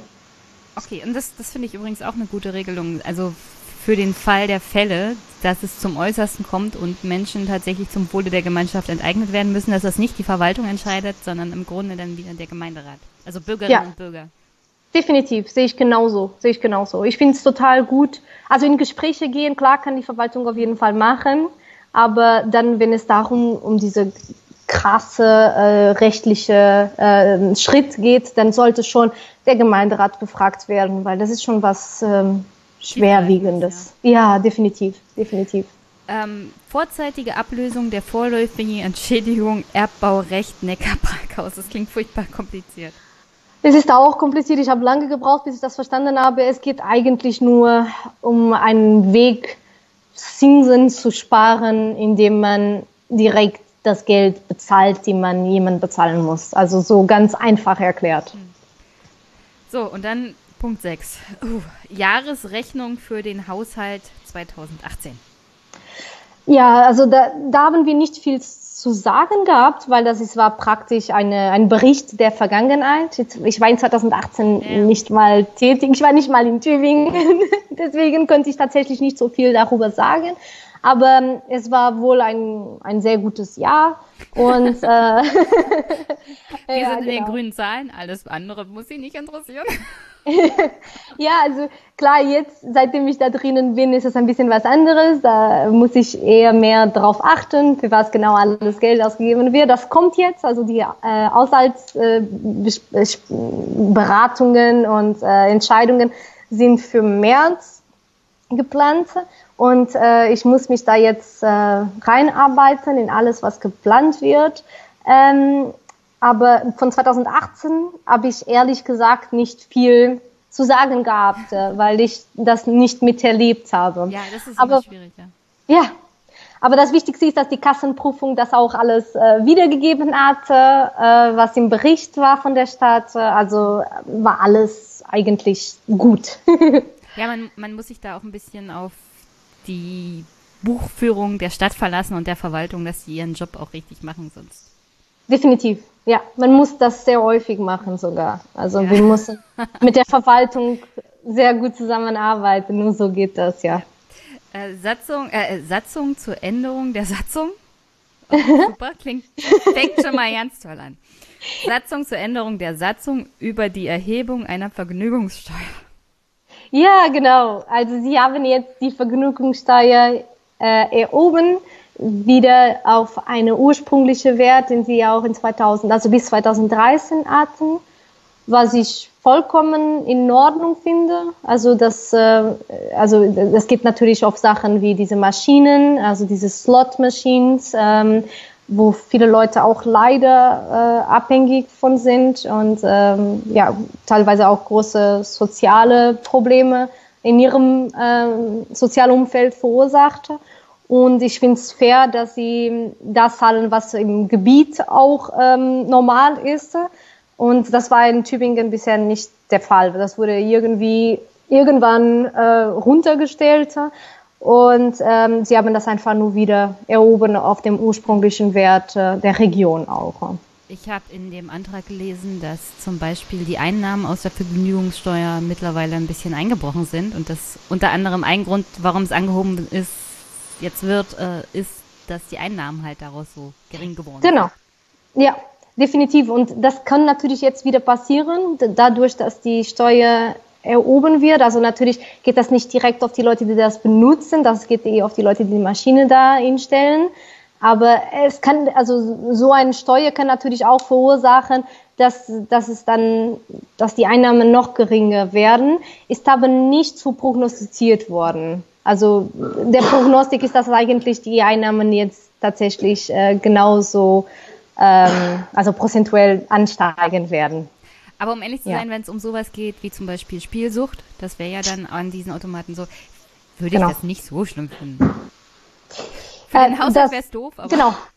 Ja, das stimmt. Das ist die Sache. Also ähm, ich glaube nicht, dass ich, also es wäre sogar, es ist ethisch meiner Meinung nach korrekt, so eine Steuer zu erheben, äh, weil es davon Profit macht von, von wahrscheinlich sogar schwierige soziale mhm. Situationen und ähm, man, also es muss nicht leichter sein, als es sein muss, ähm, so eine Maschine hinzustellen und sagen, ihr, ähm, also ja, du verdienst jetzt mein Geld durch deine Spielsucht. Ja. Ähm, ich ja. ich, ich habe sogar von Städten gehört, die ihre Vergnügungssteuer exorbitant erhoben, also erhöht genau. haben Ja. Tatsächlich als Maßnahme gegen Spielsucht. Ja, kann ich total verstehen. Kann ich total verstehen.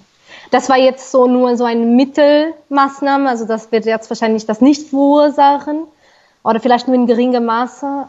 Aber ich hätte auch moralisch nichts dagegen, wenn man das noch mehr erholen würde. Ähm, aus diesem ethischen Sichtpunkt. Ja, ja auf alle Fälle. So, ähm, dann nächster Punkt war Jahresabschluss 2018 wieder. Ja. Das WIT, Wirtschaftsförderungsgesellschaft Tübingen MBH.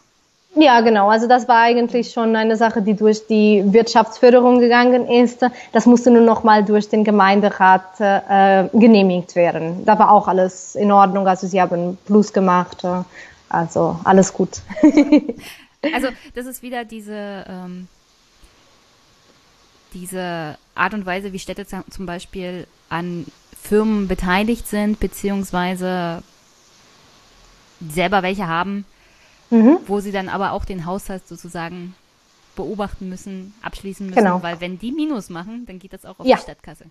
So ist das, genau, genau. Also äh, da gibt es sehr viele Beispiele, zum Beispiel der Altenhilfe ist genau dasselbe. Ähm, ja, der, der nächste ja. Punkt, dann Technologieförderung Reutlingen Tübingen GmbH ist genau dasselbe. Genau dasselbe. Das ist wieder so ein Aufsichtsrat, in dem ich nicht bin.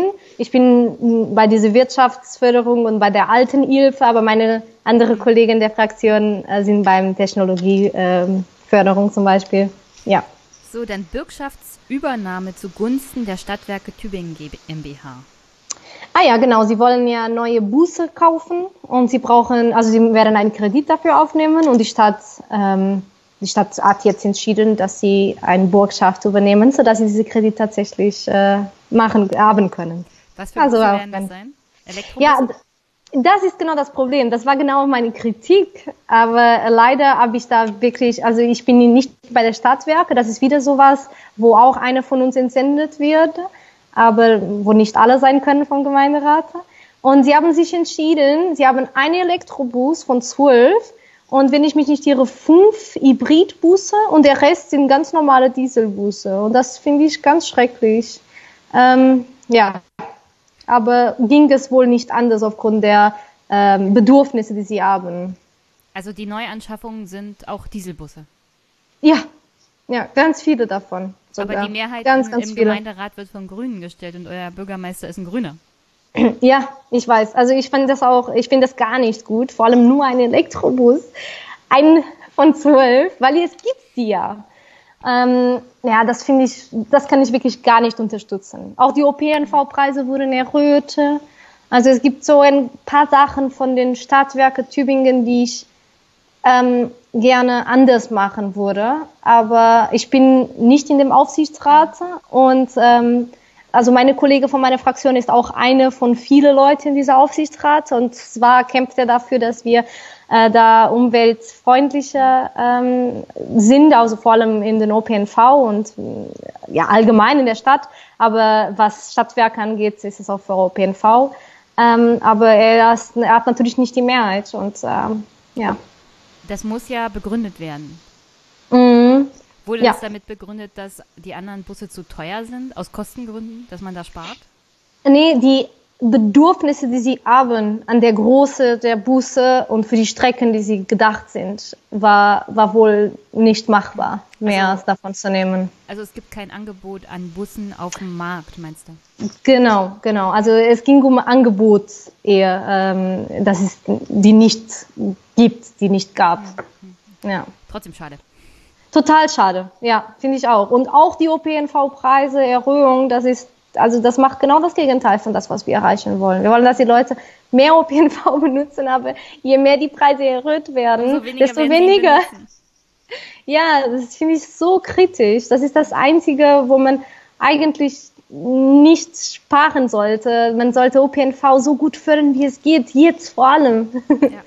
Wir wollen ja Klimaneutralität hier in Tübingen erreichen bis 2030. Und, und Klimaneutralität fängt ja auf kommunaler, auf unterster Ebene an. Ich meine, da kann die hohe Politik beschließen, was sie will. Auf, genau. Vor Ort muss das organisiert werden. Ja, genau das. Genau das. Äh, das ist wirklich traurig. Also ich weiß nicht, wann sie jetzt tatsächlich sich entscheiden, das, ähm, das ernst zu nehmen, weil äh, der Punkt ist mehr als erreicht. Das, äh, wir sollten jetzt schon klimaneutral sein und äh, 2030 ist zwar ein schönes Ziel, aber es muss was passieren auch. Ja, ich meine, ist. es sind bloß noch zehn Jahre. Genau, das ist wirklich eine kurze Zeit, so ja. gesehen. Also vor allem, auf, vorbei. Das, sind, das sind zweimal Kommunalwahlen. Das ja. ist eigentlich gar nichts. Ne, gar nichts, genau, genau. Ah, aber, also wirklich, das ist gar nichts, wenn man sich überlegt, was, was die Verwaltung alles tun muss, ehe es dazu kommt, dass irgendwelche Anschaffungen gemacht werden, auch genau. bei, bei, bei Bussen oder so generell, was den öffentlichen Nahverkehr ja. angeht. Ja, genau. Das ist eigentlich nichts, nichts ist das. Nichts. Okay. Nee, das ist echt traurig. Ja. Das, okay, lieber nächster Punkt. Mhm. Nachlass Wechsler Schal. Ah, das ging um eine Spinde, die diese zwei Frauen gegeben haben zu der Stadt. Oh, was war das nochmal? Und sie wollten das jetzt ausgeben für irgendetwas, aber ich habe jetzt vergessen, was es genau war. Es war auf jeden Fall für eine kulturelle ähm, Einrichtung, aber den Namen habe ich jetzt komplett vergessen wieder. Ich Kommt weiß, dass es war. vor, dass die Stadt Geldgeschenke bekommt? Ähm, das ist jetzt vor vielen Jahren schon gewesen. Das war eine große, eine große Geldmenge, die sie da bekommen haben. Ähm, und es geht jetzt langsam quasi zu Ende, diese Geld. Ah. Aber ähm, die Stadt bekommt regelmäßig Spenden, ja, aber meistens so Sachspenden. So, was war das letztens im letzten Gemeinderatssitzung? Waren es ähm, Porträt von alte Bürgermeister von Tübingen, die geschenkt wurden von irgendjemand. Aber das ist schön. Ja, genau. Also solche Sachen werden regelmäßig gespendet. Oder so Spielzeuge für irgendwelche Aktionen, die die Stadt gemacht hat im Kinderkrankenhaus oder sowas. Ach, also, das ist ja, so, ja, also bisher gab es keine Spende, die irgendwie kontrovers war, wo sie möglicherweise Einfluss auf uns nehmen wollten. Das nicht. Das habe ich bisher nicht erlebt. Okay, und dann äh, Fragestunde für den Gemeinderat gab es gar keine Fragen gestern. Wir ah. waren auch alle überrascht, weil es gibt ja häufig eine schöne Fragestunde, aber dieses Mal gab es gar keine leider.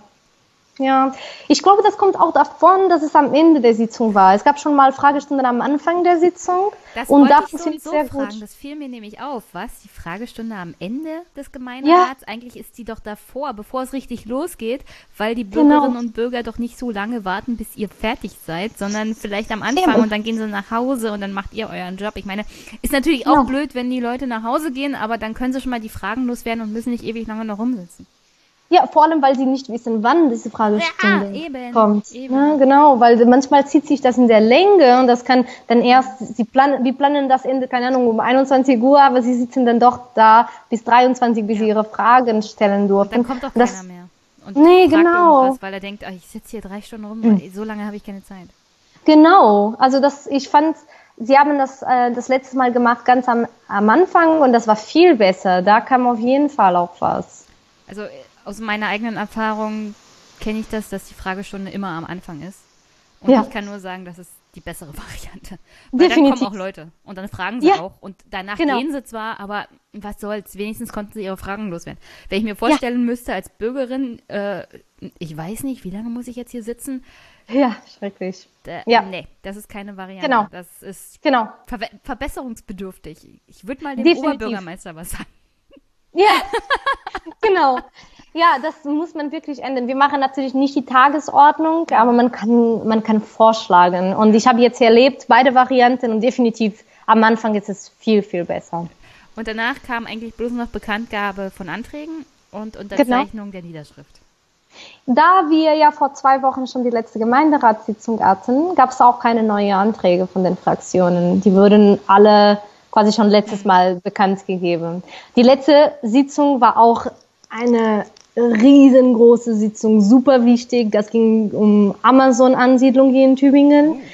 Oh, und das, die Sitzung war bis 23 Uhr oder fast bis Mitternacht.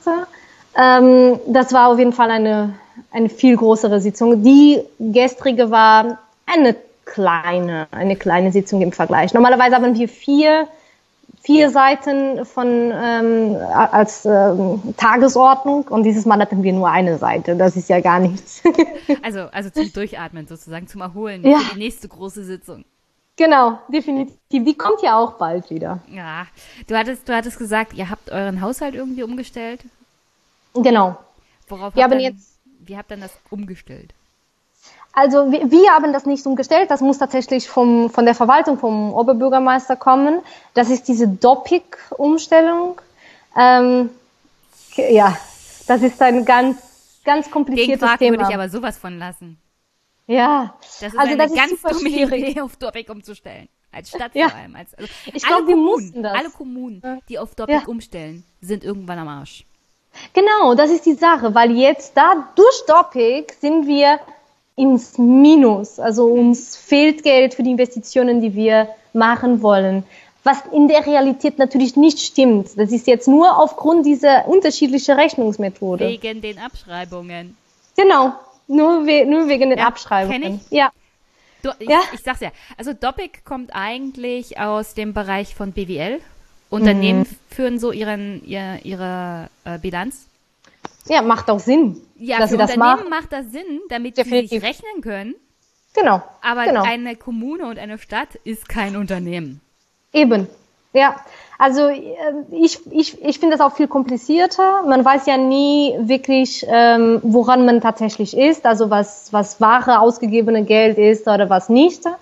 Ähm, ich verstehe, dass man in der Zukunft planen möchte, aber das kann, kann Konsequenzen haben, tatsächlich, dass man dann nicht mehr so viel investiert, weil man sonst ins Minus geht. Und das Also wäre es, sehr es gefährlich. Beschneidet, es beschneidet auf alle Fälle den, den Rahmen, in dem eine Stadt und eine Verwaltung tatsächlich handeln kann und investieren kann. Ja. Alleine schon die Umstellung auf diese Doppik ist Ja, schrecklich. schneidet einem sehr viel Bewegungsraum ab. Ja, so das glaube ich sofort, glaube ich sofort. Aber ich glaube, das kommt dann, also bei uns in Brandenburg war das von Landesebene aus. Die haben beschlossen Genau. im Landtag, ach, wir stellen jetzt alle Kommunen auf Doppik um. Ja, so ist das. In Tübingen auch, wir mussten das machen. Das kommt, das kommt von oben. Es ist eine sehr dumme Idee. Ich weiß nicht, wer Ihnen das geraten hat. Wahrscheinlich irgend so ein, so ein Lobbyverein aus der Wirtschaft, der meint, wir machen das jetzt alles schlanker und die Kommunen müssen sparen. Genau. Ja, also ich finde es auch nicht die richtige Methode für eine Kommune. Jetzt muss ich damit leben tatsächlich. Aber ähm, also ich werde auf gar keinen Fall jetzt sagen, wir sollten sparen in, in Infrastrukturen und äh, Bildung und Kultur und also soziale Einrichtungen. Nee, es, es ist aber blöd, weil es unterm Strich im Haushalt immer rote Zahlen gibt wegen dem ganzen Genau. Scheiß. Genau, total. so. Das, Total. Das, das reißt dir einen riesen. Äh, es, diese Abschreibung, da geht es hauptsächlich um Abschreibungen für irgendwelche Häuser, Straßen, alles, was Genau. so an Infrastruktur ist, was eine Stadt ja besitzt, theoretisch. Du kannst Ja. es natürlich abs abspalten von deiner, von deiner. Bilanz, indem du es Ja. verkaufst, aber dann ist es weg. Und Ja. eigentlich der, der große, also der große Schatz einer Stadt und einer Gemeinde ist tatsächlich der Besitz dieser Infrastruktur, dass du es nicht irgendwie an Private verkaufen musst. Eben, genau. Und vielleicht ist man dazu tendiert, unter diese Doppik das genau zu machen. Und das wäre ein Fehler. Und dann, dann fällst du Ja. genau in diese Falle rein. Dann läufst Ja. du genau in diese Falle rein, in die du als Kommune nicht reinlaufen solltest. Genau. Du das ist wirklich, das, das, sehe ich ab, als was, Gefahr. was dir ein riesenrotes Loch in deinen Haushalt reißt, was aber Ja. eigentlich ein großer Trumpf ist für eine Gemeinde. Und diese Doppik ist ein riesengroßer Scheiß. Ich glaube, das haben sich wirklich irgendwelche Unternehmensberater ausgedacht und gesagt, hahaha, das machen wir jetzt. Ja. Dann verkaufen ihre Kommunen ihren, ihren Silberschatz für teuer Geld und dann machen Ja. wir da einen riesen, also für wenig Geld dann wahrscheinlich. Und dann machen Ja. wir da einen riesen Reibach draus. Das kann wirklich gut sein. Also das klingt sehr logisch, was du da gerade sagst. Vorsicht, Verschwörungstheorie, aber Verschwörungstheorie. Aber das ist ein echtes Problem. Also das habe ich Ja. in Brandenburg gesehen und also jedes, jedes Bundesland, das das so macht, gehört in eine Zwangsjacke gesteckt. ja. Ja, das ist wirklich schade. Das ist wirklich schade. Ich habe es natürlich nicht erlebt, wie das vorher war, aber ich habe jetzt mitgekriegt, wie meine Kolleginnen im Gemeinderat reagiert haben auf diese Umstellung.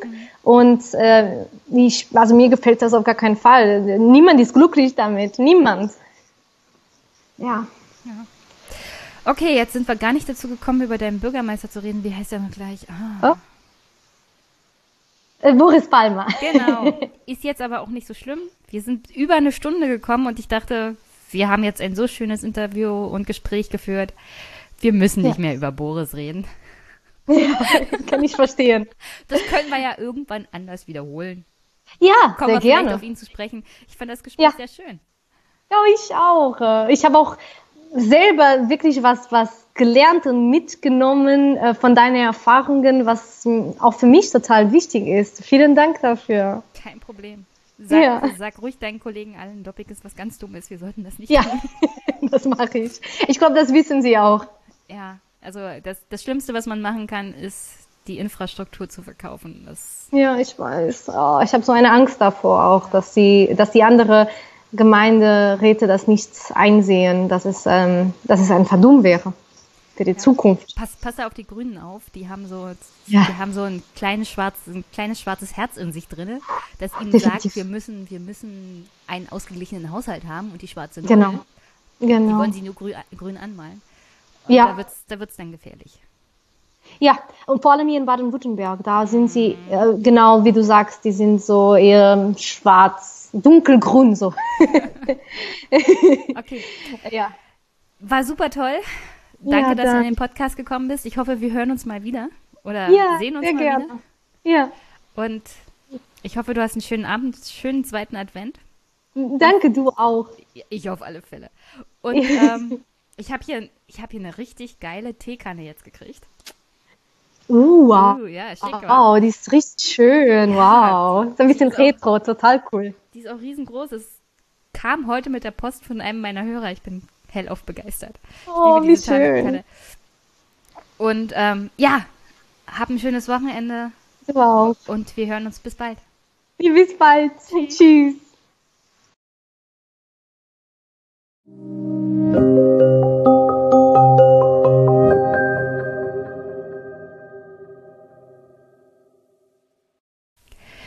Das war mein Gespräch mit Sarah und ich dachte mir, das passt eigentlich auch ganz gut in den heutigen Podcast. Weil es geht um die SPD, es geht um Journalismus, es geht aber für mich eigentlich immer auch um die Realität. Und die findet halt in den Kommunen statt und da hat man oft ganz andere Herausforderungen als ehrenamtlich politisch aktiver Mensch als zum Beispiel auf Bundes- oder Landesebene oder in einer Partei, wo es oft darum geht, Macht zu erhalten und zu verteidigen. Und zwischenzeitlich muss man dann auch noch regieren. Und dass das in der aktuellen gesellschaftlichen Entwicklung besonders schwierig ist, zeigt eigentlich auch sehr schön die Dokumentation von Stefan Lambi, die Notregierung, findet in den Shownotes. In den Shownotes findet ihr auch die einzelnen längeren Gespräche, die Stefan Lambi mit den Protagonisten seiner Dokumentation geführt hat.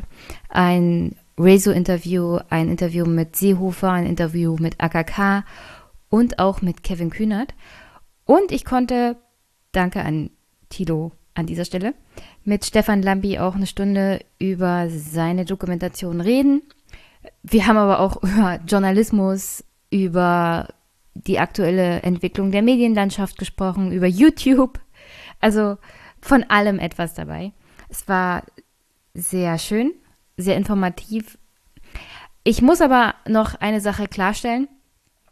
In dem Gespräch komme ich auf eine Szene zu sprechen, die in dem Film war, als Altmaier sich vor die demonstrierenden Schülerinnen und Schüler von Fridays for Future gestellt hat. Und ich war gedanklich noch bei einem anderen Thema, das Stefan Lambi angesprochen hatte, während unseres, also unseres Interviews, um den Strukturwandel. Und ich dachte mir, dieses Bild kenne ich irgendwoher. Ich kannte es von zum Beispiel auch von Claudia Roth, die sich damals während der Dokumentation, äh, ich glaube, es war Nervöse Republik, Pegida-Demonstranten gestellt hat. Jetzt sind das nicht die gleichen demonstrierenden Gruppen. Und das weiß ich auch. Und ja, ich kritisiere Fridays for Future auch hier an der Stelle. Oft in dem Podcast. Was ich in dem Gespräch, glaube ich, nicht so richtig rübergebracht habe, war es hauptsächlich dieses Bild, dass sich Politiker demonstrierenden Gruppen stellen und versuchen, mit ihnen in Dialog zu treten, dass es aber in der, naja, in der gesellschaftlichen Situation, in der wir sind und je nachdem, welche Gruppe das ist, fast unmöglich ist, in Dialog zu treten. Für Claudia Roth bei Pegida sozusagen unmöglich, aber immerhin hat sie es versucht. Und was ich aber nicht wusste, als ich Herrn Lambi auf diese Situation mit Altmaier angesprochen hatte, ist, dass im Vorfeld Herr Altmaier auch in Dialog tatsächlich schon war mit den Schülerinnen und Schülern. Also da gab es schon einen Austausch. Da sind die Schülerinnen und Schüler mit ihm an einem Tisch gewesen und haben sich tatsächlich mit ihm unterhalten und ausgetauscht. Also ist das auch eine ganz andere Situation als damals Claudia Roth mit Pegida. Ich fand das Bild halt nur als Argument so. Ich wollte aber nicht, dass das jetzt während des Gespräches, das ihr hoffentlich gleich hört, falsch rüberkommt, dass ich denke, das ist irgendwie dasselbe. Ich sehe auch, das kam an der Stelle hier, glaube ich, schon öfters vor, ich sehe es halt ein bisschen schwierig, die Forderung gesellschaftsverträglich umzusetzen und nur hundertprozentig das in Gesetze zu packen bezüglich Fridays for Future, was, naja, Wissenschaftler fordern. Aber ich habe das schon so oft erläutert. Mir geht es halt darum, das sozial verträglich zu machen. Und ich habe bisher keine große Hoffnung, dass das die aktuelle Regierung schafft. Aber ich wollte das bloß nochmal klarstellen. Nicht, dass das irgendwie falsch rüberkommt und ich werde in Zukunft mehr darauf achten, das irgendwie auch klarer darzustellen. Ich weiß ganz genau, dass das nicht dasselbe ist. Es hat mich halt nur an dieses Bild erinnert, wenn Politiker Demonstranten versuchen zu stellen.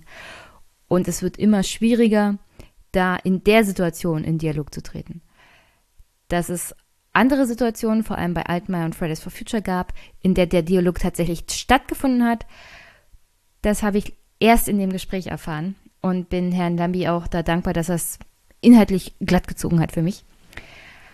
Und sonst, ja, guckt den Film, guckt die Dokumentation, wenn ihr es noch nicht getan habt. Ich habe alles in die Shownotes gepackt. Schwer zu empfehlen. Schwer zu empfehlen ist auch das Gespräch mit ihm, das ich hier geführt habe. Und ja, Genießt es, ich habe es genossen und im Anschluss mache ich noch meinen Abschluss.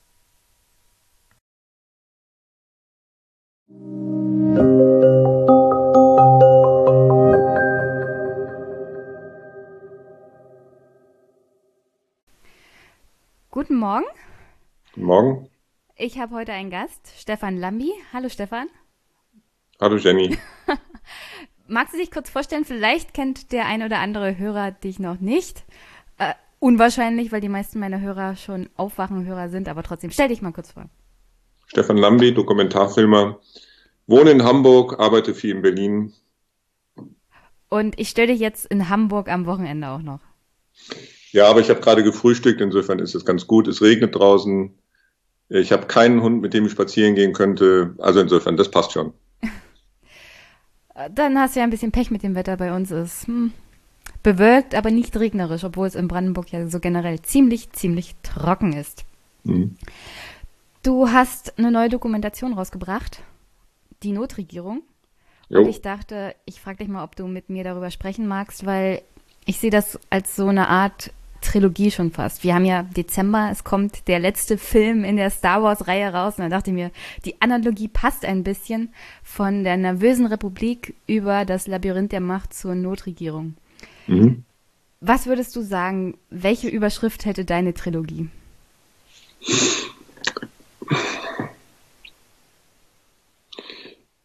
Also wir beobachten einen, einen Strukturwandel, einen äh, Strukturwandel der Öffentlichkeit, einen Strukturwandel des politischen Systems, Strukturwandel der äh, politischen Meinungsbildung, also ja, Strukturwandel. Das ist, glaube ich, das Überthema. Seit wann kann dieser Strukturwandel beobachtet werden?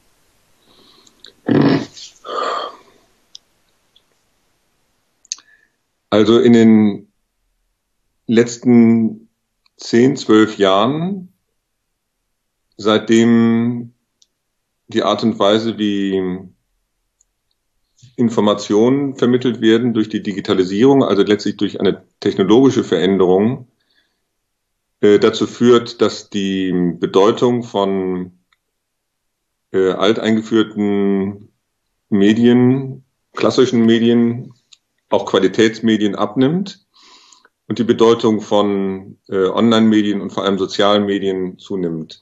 Das ist, glaube ich, ähm, der entscheidende Treiber. Und äh, damit einhergeht die Veränderung, wie äh, Meinungen geäußert werden, wie Meinungen ausgetauscht werden. Und was jetzt erstmal äh, sehr negativ klingt, hat einen großen äh, positiven Aspekt, äh, den man auch daran erkennen kann, dass wir zwei zum Beispiel gerade miteinander sprechen, was vor 10, 12 Jahren gar nicht so möglich gewesen wäre. Wir hätten zwar miteinander telefonieren können, aber du hättest nicht die Möglichkeit gehabt, einen Podcast äh, zu entwickeln, der dann eine Menge Leute erreichen kann. Ähm, also die Teilhabe, die Möglichkeit der Teilhabe für jeder Mann, jede Frau ist natürlich sehr zu begrüßen und äh, freut mich persönlich auch äh, sehr, weil ich mich seit inzwischen Jahrzehnten ähm, als Journalist mit Meinungsbildung ähm, beschäftige, mit der Art und Weise, wie Meinungsmacht organisiert wird. Ähm, insofern äh, freue ich mich darüber zunächst mal sehr, aber es hat natürlich auch äh, sehr unbequeme, auch negative Aspekte und die bekommen wir natürlich auch zu spüren. Also das ist der große Strukturwandel. Äh, wir stecken mittendrin und um deine Frage zu beantworten, ich schätze seit ungefähr 10, 12 Jahren. Hm. Seit wann gibt es Facebook? Seit wann gibt es YouTube? So etwa die Zeit. So, so etwa die Zeit. Uh, jetzt würde ich aber sagen, ich bin eher so Meinungsmacherin, also oder Meinungsverbreiterin, weil mein Podcast ist natürlich sehr meinungsstark auf meine Meinung über, also bezogen. Mhm. Ich bin keine Journalistin in dem klassischen Sinne, dass ich irgendwas recherchieren kann. Dafür fehlt mir auch die Zeit, weil das ja nicht mein Hauptberuf ist, sondern das ist hier mhm. Nebentätigkeit. Und dafür brauche ich ja auch Menschen wie dich, also klassische Journalisten, die tatsächlich sich die Zeit nehmen und auch das finanzielle Backing haben von öffentlich-rechtlichen Medien, mhm. um mit den Politikern zu reden, sie langfristig zu begleiten, Studien zu untersuchen bzw. wiederzugeben. Und in dem Sinne, glaubst du, dass die neue Medienwelt etwas von der alten Medienwelt lernen kann oder sogar muss, etwas davon mitnehmen muss in die neue Zeit? Naja, also zunächst mal ist ja sehr erfreulich, ähm, dass nicht nur Journalistinnen und Journalisten äh, Zugang zur Öffentlichkeit haben, sondern auch Menschen wie du, die von sich sagen, äh, ich bin gar keine Journalistin. Und natürlich hast du das gleiche Recht, ähm, deine Meinung auch öffentlich zu artikulieren und wenn sie originell ist, dann auch einem großen Publikum gegenüber. Wir werden vielleicht im Laufe unseres Gesprächs noch auf Rezo zu sprechen kommen. Ich will mich ähm, langsam vorarbeiten zu Rezo. Du, du arbeitest dich langsam vor und ich wollte dir gerade schon mal eine kleine goldene Brücke bauen, ähm, der mit äh, einem sehr originellen, sehr spitzen Video 15, 16 Millionen Menschen erreichte. Wäre ja, äh, wenn wir Fernsehfuzis froh, wenn wir ähm, mit einer Sendung eine Stunde lang so viele Menschen erreichen würden. Und das lag jetzt nicht daran, dass er äh, Zugang zu einem Massenmedium hatte, sondern dass er einfach ein von mir aus schrilles, aber sehr gut durchdachtes Video produziert hat. Und diese technische Möglichkeit ähm, ist sehr zu begrüßen. Also das ist der positive Aspekt. Ähm, was kann man lernen? Was äh, sollt ihr, müsst ihr lernen? Also jetzt muss ich vorsichtig sein, euch äh, also alle Nicht-Journalisten äh, in einen Topf zu werfen, was könnt ihr und sollt ihr und müsst ihr lernen von uns Journalisten. Ähm, naja, da wir Journalisten Fehler machen, äh, auch das ist ja in den letzten Monaten und Jahren offenkundig gewesen, ähm, solltet ihr äh, lernen, misstrauisch zu sein. Äh, misstrauisch gegenüber denjenigen, die im Land Macht haben. Ähm, das sollten Journalisten immer sein.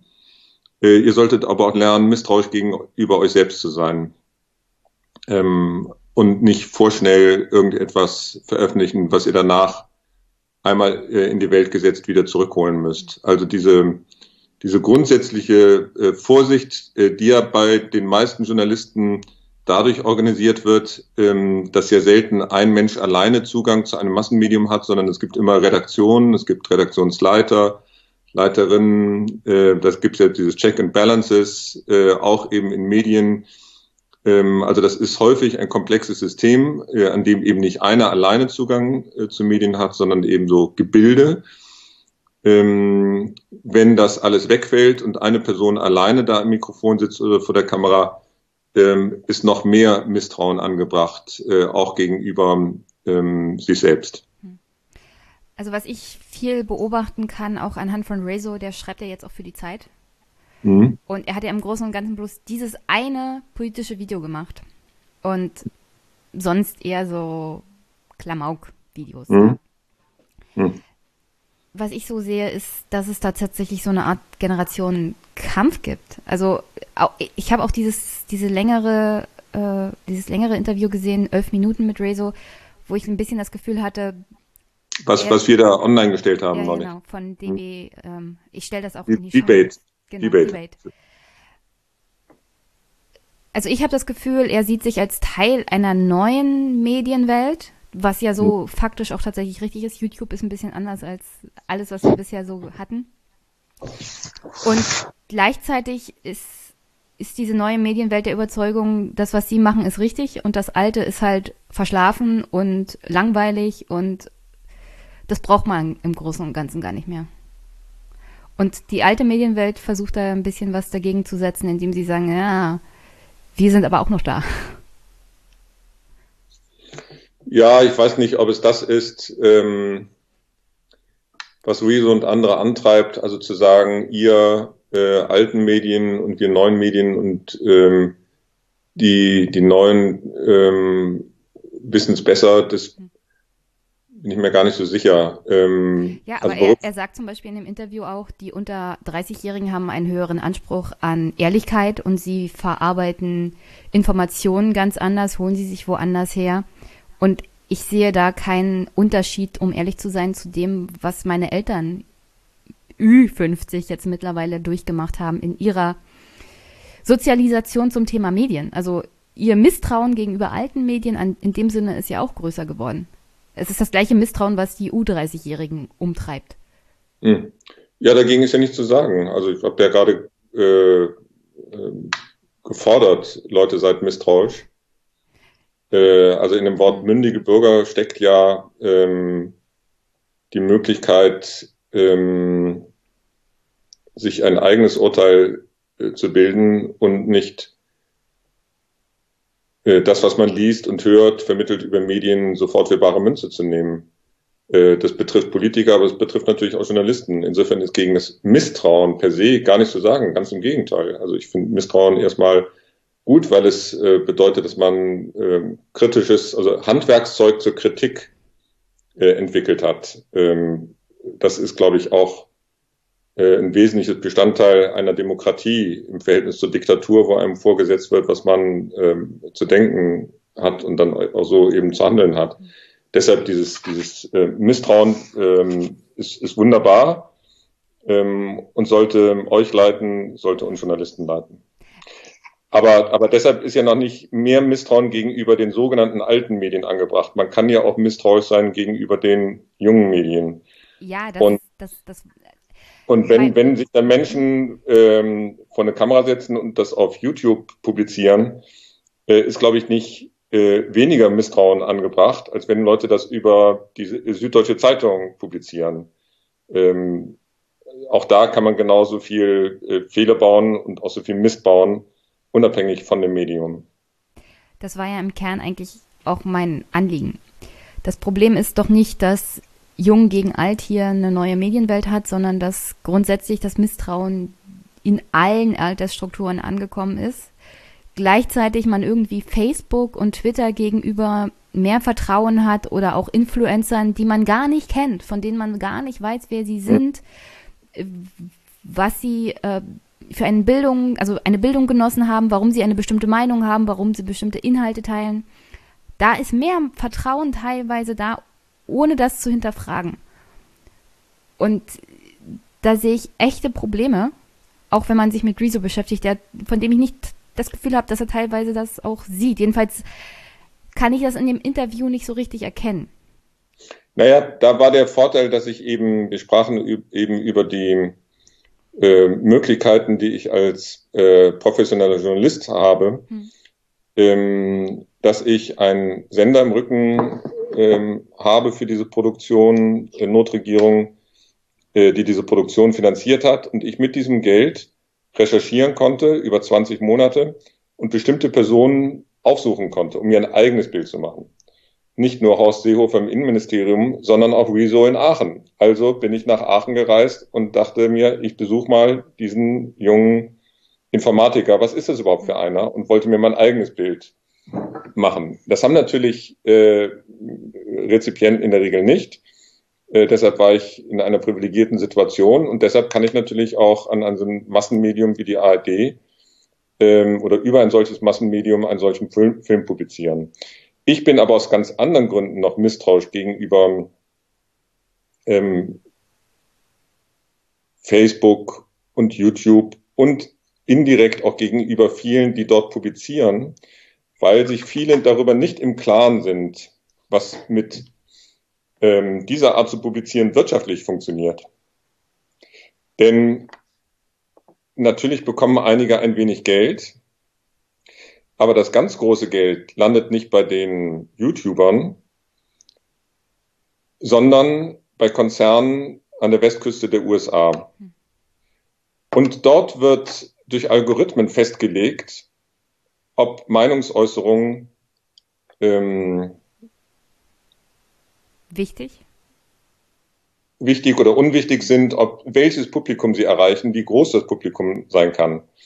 Das sind Dinge, die ich überhaupt nicht greifen kann, weil ich sie nicht kennen kann, weil auch niemand bei Facebook oder YouTube bereit ist, mir die Kriterien offen zu legen, wonach bestimmte Videos hoch oder niedrig gerankt werden.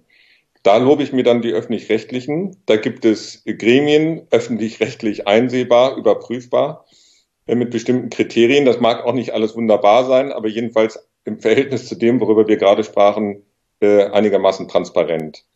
Und dieses Misstrauen gegenüber dieser Form der Öffentlichkeit ist mehr als angebracht. Und da bin ich mir nicht so sicher, ob viele von denjenigen, die mit gutem Grund, mit gutem Recht dort publizieren, Rezo inklusive, sich über diese Konsequenzen wirklich im Klaren sind.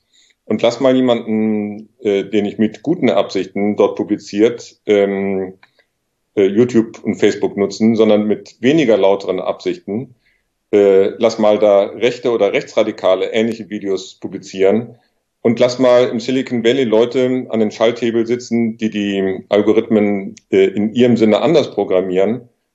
Gute Nacht. Also äh, das finde ich alles ausgesprochen intransparent und gegenüber diesen Mechanismen ähm, ist sehr viel Misstrauen angebracht. Ich würde ja fast sagen, es ist so eine Art Start-up Generation, die meinen, man kann die Welt verbessern, mit Unternehmen, die gewinnorientiert sind. Aber es gibt erheblich viele Beispiele, die belegen, egal was ein Unternehmen sagt, wie viel Moral sie vorne anstellen, im Großen und Ganzen haben sie im Kern immer Gewinnorientierung an erster Stelle.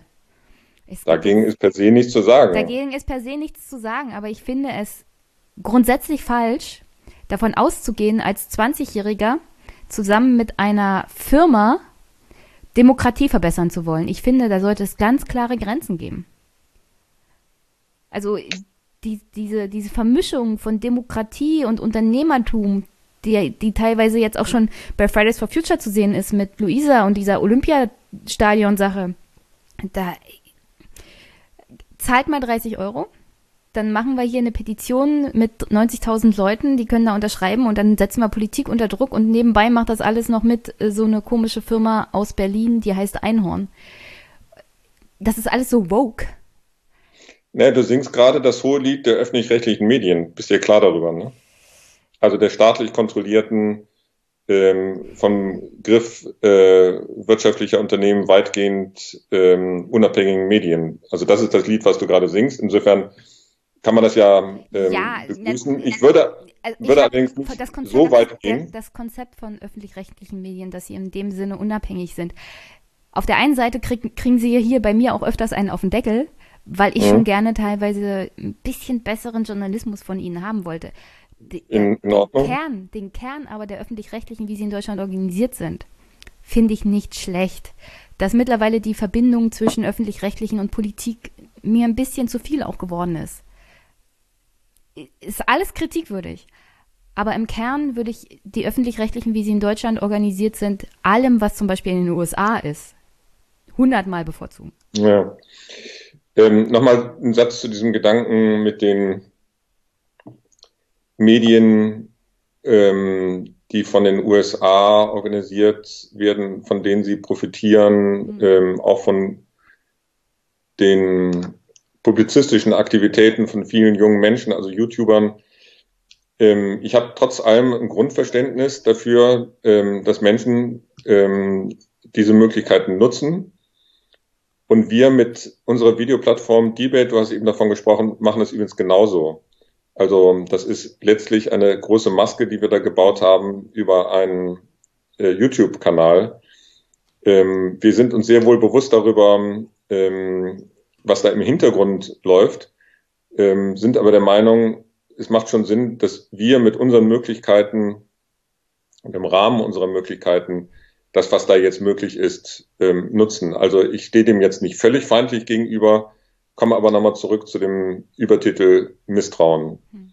Und äh, das sollte man ähm, immer mittransportieren. Und du hast mich ja gerade gefragt, was sollten, sagen wir, YouTuber ähm, lernen von den klassischen Medien, klassischen Journalisten. Und äh, das ist das, worum es mir geht, Misstrauen. Ich, ich finde auch, öffentlich-rechtliche haben ja reichlich wenig Spielraum. Irgendwie müssen sie auf YouTube auch, um, na, um die Zuschauer auch für sich zu gewinnen, beziehungsweise ihr Material auch eine jüngere Zuschauerschaft zu bringen. Und Klar. YouTube ist nun mal sozusagen das Monopol eigentlich. Ja. Es gibt keine ja. Plattform mit so viel Zuschauern und Zuschauerinnen.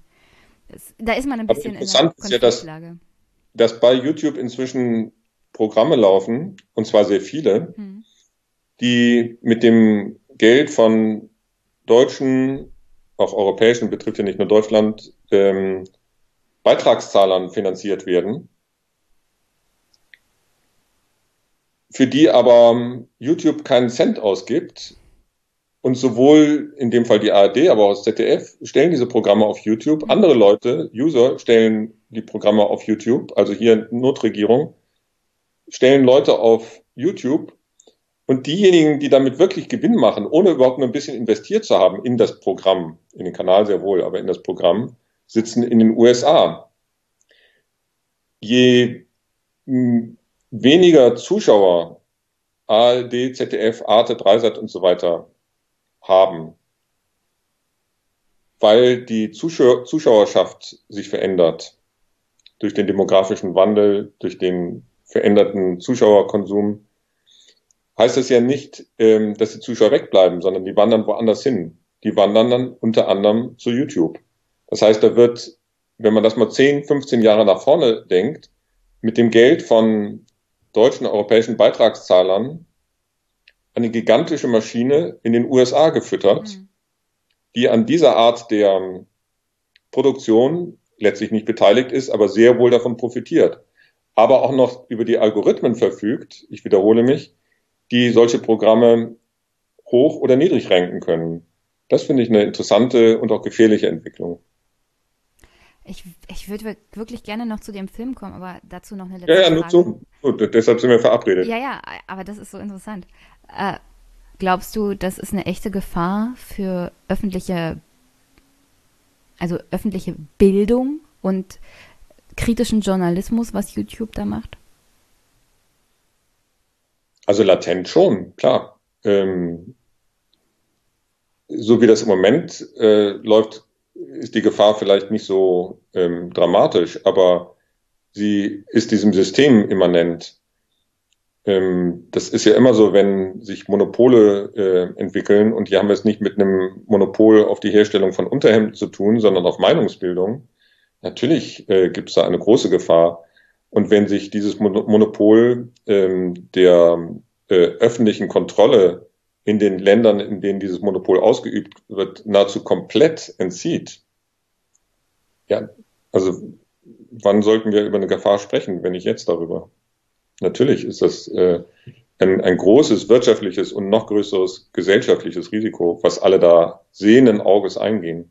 Also ich will jetzt nicht den Untergang des Abendlandes beschreien, aber äh, man sollte schon, schon wissen, womit man es da zu tun hat ja. und welche Maschine da gefüttert wird. Also nur weil man persönlich davon profitiert, auf YouTube millionenfach geguckt zu werden und davon sein Leben ja, ja bestreitet, ja, sollte man nicht vergessen. Wir machen es ja auch. Wir, wir beteiligen uns, du hast ja gerade gesagt, sich dem zu entziehen ist nahezu unmöglich. Und genau das macht die Widersprüchlichkeit und auch die Gefahr aus. Ja. Wesen eines Monopols. Ja, Monopole sind eine Gefahr für jede gesellschaftliche, für Klar. jedes vernünftiges gesellschaftliches Leben. Deswegen sollte man sie auch zerschlagen. Ähm, harter Cut, kommen wir zurück zu dem Film. Rezo sagt in dem Teil seines Interviews noch, er hätte gerne handfeste Arbeit, beziehungsweise dass Politiker mehr Gesetzesentwürfe machen. Sie sollen, äh, ich zitiere, reden ist nicht dein Job, verabschieden ist dein Job. Also anhand von Gesetzesvorlagen kann man sehen, beziehungsweise verabschiedeten Gesetzen kann man sehen, ob ein Politiker seinen Job macht. Seine Interpretation davon mal dahingestellt.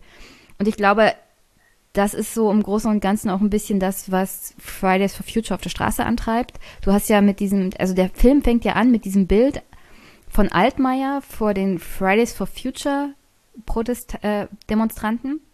Mhm. Er geht raus, ich glaube, das sollte so ein Medienmove werden und sagt, ich gehe, trete, trete hier in Dialog mit den Schülerinnen und Schülern. Mhm. Die protestieren aber weiter und er steht da und ist kann nicht in einen Dialog treten, schnauzt seinen Mitarbeiter noch an. Mhm. Und ist das sozusagen das Endergebnis von diesem Strukturwandel auch in der Medienlandschaft, den wir jetzt haben, in der Gesellschaft so generell? Keiner ist mehr dialogfähig, sondern es wird nur noch geschrien sozusagen. Weil Fridays for Future will ja, dass man auf die Wissenschaftler hört und Politiker in Berlin sitzen, also die sitzen da im Parlament und müssen irgendwie einen Kompromiss finden zwischen zwei Parteien, die sich mittlerweile, ich glaube, die nur noch zusammensitzen, weil sie Angst vor dem haben, was jetzt noch kommt bei, nach der nächsten Wahl. Also zwei Gedanken dazu. Zum einen, ich bin ja schon ein bisschen älter und das heißt, ich habe also schon häufiger das Verhalten von Politikern und Demonstrationen ähm, erlebt und weiß, dass es in den 70er, 80er Jahren gelegentlich vorkam, übrigens auch in der Anti-AKW-Bewegung, bei der ich aktiv war, ähm, dass da Politiker angeschrien wurden. Äh, also das alleine ist jetzt nicht neu und kann man auch nicht als Endpunkt dieser Entwicklung, dieses Strukturwandels nehmen. Der zweite Gedanke, ähm, wenn ich das richtig weiß, gab es vor dieser Szene ähm, Fridays for Future Demo vor Wirtschaftsministerium, Wirtschaftsminister kommt raus, lässt sich niederschreien, tatsächlich eine Begegnung im Wirtschaftsministerium selbst. Altmaier hat da zwei, drei Demonstranten empfangen und ich glaube, die haben sich einigermaßen äh, vernünftig und ruhig auch unterhalten können. Was dann Altmaier angetrieben hat, ähm, in die Höhle des Löwen zu gehen, zu den Demonstranten selbst, weiß ich nicht. Ich kann es nur rekonstruieren, weil er dann seinen Pressesprecher anschnauzt, das war eine Scheißidee. Äh, also offenkundig hatten die beiden sich abgestimmt, dass es möglicherweise für die Imagebildung von Altmaier ganz gut ist, ähm, äh, auch ein gemeinsames Bild zu machen. Ähm, und das war natürlich in, in, in, ja eine Misskalkulation. Ähm, wobei mir grundsätzlich sympathisch ist, wenn sich Politiker auch Demonstranten stellen. Und das zeigt ja auch, dass er, äh, wie sagt man so schön, Cojones hat, also dass er äh, Mut hatte, sich dieser Situation auszusetzen. Ähm, allerdings ist die, und das ist immer das Risiko, wenn man sich auf so eine Situation einlässt, ähm, in die Hose gegangen. Ähm, das muss man, glaube ich, ähm, dazu wissen. Ist es Endpunkt ähm, dieses Strukturwandels? Jedenfalls, und deshalb habe ich diese Szene auch an den Anfang des Films gesetzt, ähm, empfinde ich sie als stellvertretend für das, was im Moment 2018 und 2019 passiert. Wir haben es mit einer Jugendbewegung zu tun, die ähm, massive Forderungen an die Politik erhebt, die auf eine andere Sprache spricht. Ähm, wir haben es mit einer ähm, Regierung zu tun, die mindestens in der Anfangsphase von Fridays for Future ähm, keine Orientierung hatte, nicht keinen Plan hatte, wie umgehen mit den Schülerinnen und Schülern, die da freitags statt in die Schule zu gehen, plötzlich vor dem Wirtschaftsministerium aufkreuzen. Ähm, und das führte dann zu einer Sprachlosigkeit mindestens vor Kameras. Und deshalb habe ich das an den Anfang gestellt. Warum ist das, also der Teil, in dem Altmaier mit den Schülern redet, nicht wenigstens sprachlich in den Film mit eingeflossen? Weil wenn du das so erzählst, ist das natürlich ein ganz anderes Bild. Ich habe das nur so als Beispiel genommen. Ich meine nicht, dass Fridays for Future jetzt sonderlich aggressiv ist, sondern dass sie auch wollen, dass man auf sie hört und sie ernst nimmt, ist klar. Aber woran mich das auch erinnert hat, ist, als Claudia Roth zum Beispiel Demonstranten in Dresden damals gestellt hat. Das war, glaube ich, in einem deiner anderen Filme, die Nervöse Republik. Ähm, beide, also du denkst jetzt an Pegida und Fridays for Future. Ja, also ich, ich möchte sie natürlich nicht in einen Topf werfen, aber es sind zwei, also ich würde sagen, es gibt zwei Extreme in dieser Gesellschaft, die die für mich, also für, gefühlt laut sind, wobei die Forderungen von Fridays for Future jetzt auch tatsächlich in der Realität verhaftet sind und nicht wie die Forderungen von Pegida rassistisch sind. Aber im Kern sind beide Forderungen das Potenzial, wenn man sie 100% umsetzt, definitiv das von Pegida, das macht keine lebenswerte Gesellschaft. Aber auch das, was Fridays for Future in dem Sinne fordert, muss ja auch gesellschaftsverträglich umgesetzt werden. Insofern, das ist ja nur die Aufgabe von Politikern, das ist ja genau deren Job. Ähm, Forderungen, äh, die von der Gesellschaft erhoben werden, ähm, zu prüfen, ob sie berechtigt sind äh, und wenn ja, sich diesen Forderungen anzuschließen und im Rahmen ähm, äh, anderer Interessen und Forderungen äh, Interessen miteinander auszugleichen aber in dem Sinne, ähm, dass das, was wirklich zwingend notwendig ist, äh, auch wirklich anzupacken. Und nochmal, äh, warum ich diese Szene an den Anfang gesetzt habe und auch mit diesen Bildern an den Anfang gesetzt habe und nicht mit einer Szene im Wirtschaftsministerium, bei der es keine Kamera gab, was ja also rein handwerklich sehr schwer gewesen wäre. Ähm, ich finde, dass die Forderungen von Fridays for Future äh, vielleicht nicht in allen äh, Verästelungen, aber im Kern äh, sehr berechtigt sind. Sie beheben die ja nicht ähm, in ihrer Eigenschaft als äh, Schüler alleine, sondern äh, sie berufen sich, und da sind ja auch die Schüler nicht alleine, sondern auch ältere, ähm, das ist also jetzt alleine keine Generationsfrage, berufen sich auf das Votum von Tausenden von Wissenschaftlern, die uns seit Jahren und nicht erst seit ähm, Greta, sondern seit Jahren, vielleicht Jahrzehnten, ähm, erzählen, wohin der Klimawandel ähm, äh, führt, ähm, wenn die Volkswirtschaften äh, der Welt dann nicht massiv dagegen steuern. Das ist Politikern sehr wohl bewusst. Das war auch Merkel bewusst. Ich beobachte Frau Merkel schon seit Beginn ihrer Amtszeit und auch davor. Sie hat sich im Jahr 2007 als Klimakanzlerin feiern lassen. Ähm, und dann finde ich schon in Ordnung, wenn es entsprechende wissenschaftliche Erkenntnisse gibt, die auch lautstark zu vertreten. Äh, fair enough. Und nochmal, äh, Altmaier hat da einfach keine gute Figur abgegeben. Das hat ja sogar ähm, seine neue Parteichefin Kram Karrenbauer zugegeben, auch im Film. Sie sagt, wir waren da einfach nicht richtig aufgestellt, äh, was die Klimapolitik betrifft. Man kann Zweifel haben, dass sie inzwischen richtig aufgestellt sind. Ähm, und da sehe ich einen wesentlichen Unterschied zu den Demonstranten von Pegida und den Demonstranten von Fridays for Future. Also allein die Tatsache, dass da zwei Bevölkerungsgruppen auf die Straße gehen, heißt ja noch nicht, äh, dass Politiker die gleichermaßen behandeln sollten. Nochmal, sie müssen prüfen, welche Forderung ist berechtigt.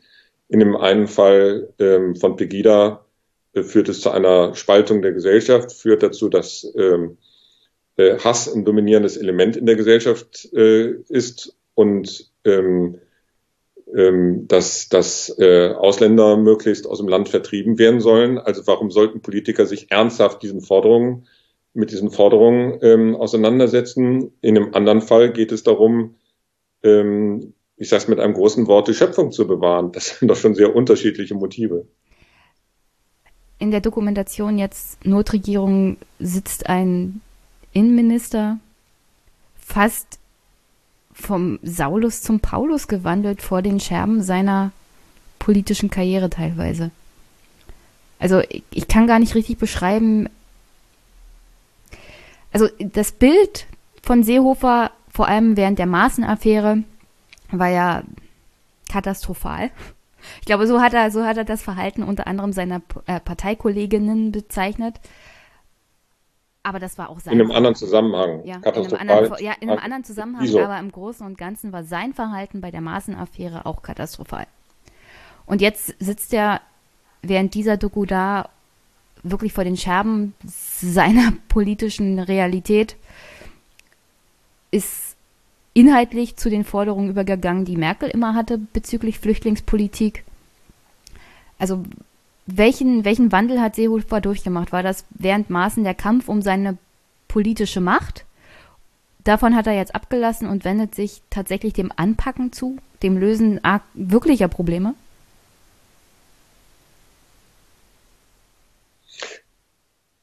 Also, ich kann jetzt nur meine Interpretation äußern.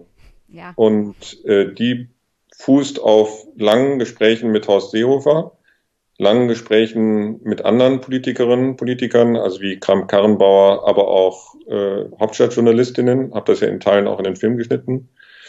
Und nach meinem Eindruck war der Horst Seehofer, der im Frühjahr 2018 äh, Bundesinnenminister wurde, in der Anfangszeit dieser Regierung noch im Kampfmodus gegen äh, Angela Merkel, mit der er nicht erst seit 2015, also seit dem Höhepunkt der sogenannten Flüchtlingskrise, sondern letztlich seit dem Jahr 2004 in einem enormen Spannungsverhältnis steht. Das würde jetzt sehr weit führen, äh, das Verhältnis der beiden ähm, zu erzählen, aber man muss eben wissen, zwischen den beiden herrscht ein großes Spannungsverhältnis.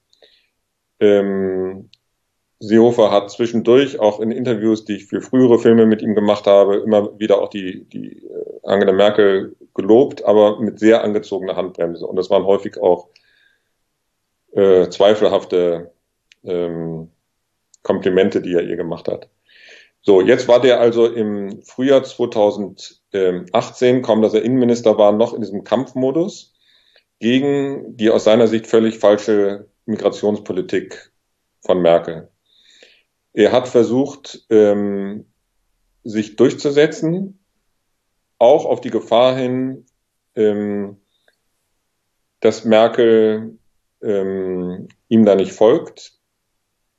Er schildert ja im Film, dass er von seinen eigenen Leuten, der Bundestagsfraktion, der CSU, ähm, dem Landesverband und so weiter, ähm, geradezu aufgefordert wurde dazu, er ist damit gescheitert. Die Regierung wäre um ein Haar geplatzt. Die Fraktionsgemeinschaft von CDU und CSU wäre um ein Haar geplatzt. Die Karriere von Horst Seehofer wäre um ein Haar geplatzt. Das war die Situation im Juni, Anfang Juli 2018. Also es war viel enger noch als heute. Zentimeter vom Bruch der Regierung entfernt. Gerade mal drei, vier Monate nachdem sie im Amt war. Und dann muss man wissen, dass der Seehofer in diesem Jahr 70 geworden ist und sich offenkundig ähm, mit dem Ende seiner politischen Laufbahn auseinandersetzt. Das tut er übrigens auch in dem Interview mit mir. Teile davon haben wir dann auch online gestellt. Kann man bei das erste.de und auch Debate nochmal nachhören. Das hatte keinen Platz für den Film, aber er spricht davon, das ist jetzt seine letzte Amtszeit. Und nach meiner Interpretation ähm, will er nicht aus dem Amt scheiden und auch seine politische Laufbahn beenden. Er spricht davon, dass er eigentlich dann nicht groß noch irgendwelche Ehrenämter anhäufen will, sondern dann ist irgendwann vorbei. Zitat Akku leer. Will er nicht als ähm, Politiker in die Geschichte eingehen, äh, der sich mit Merkel zerstritten hat und schuld ist für den Bruch der Regierung. Und deshalb schlägt er heute ganz andere Töne an. Mag sein, dass er auch von der Rettung von äh, Schiffsbrüchigen im Mittelmeer überzeugt ist. Aber die Art und Weise, wie er das artikuliert, ist Lichtjahre entfernt von dem Seehofer im Frühsommer 2018. Und ja, das ist dann eine Wandlung vom Saulus zum Paulus. Es muss nicht immer mit seinen ureigenen Überzeugungen korrelieren, aber ich glaube, der Seehofer ist inzwischen der Horst Seehofer von heute in einer anderen Lebensphase als der Horst Seehofer vom Beginn dieser großen Koalition im Frühjahr 2018. Angela Merkel hat sich ja nicht zu einem Interview bereit erklärt für den Film. Wir haben sie häufig angefragt. Ich habe sie im Laufe der Jahre auch häufig interviewt. Hm. Habe meine Erfahrungen mit ihr und sie ihre Erfahrungen mit mir.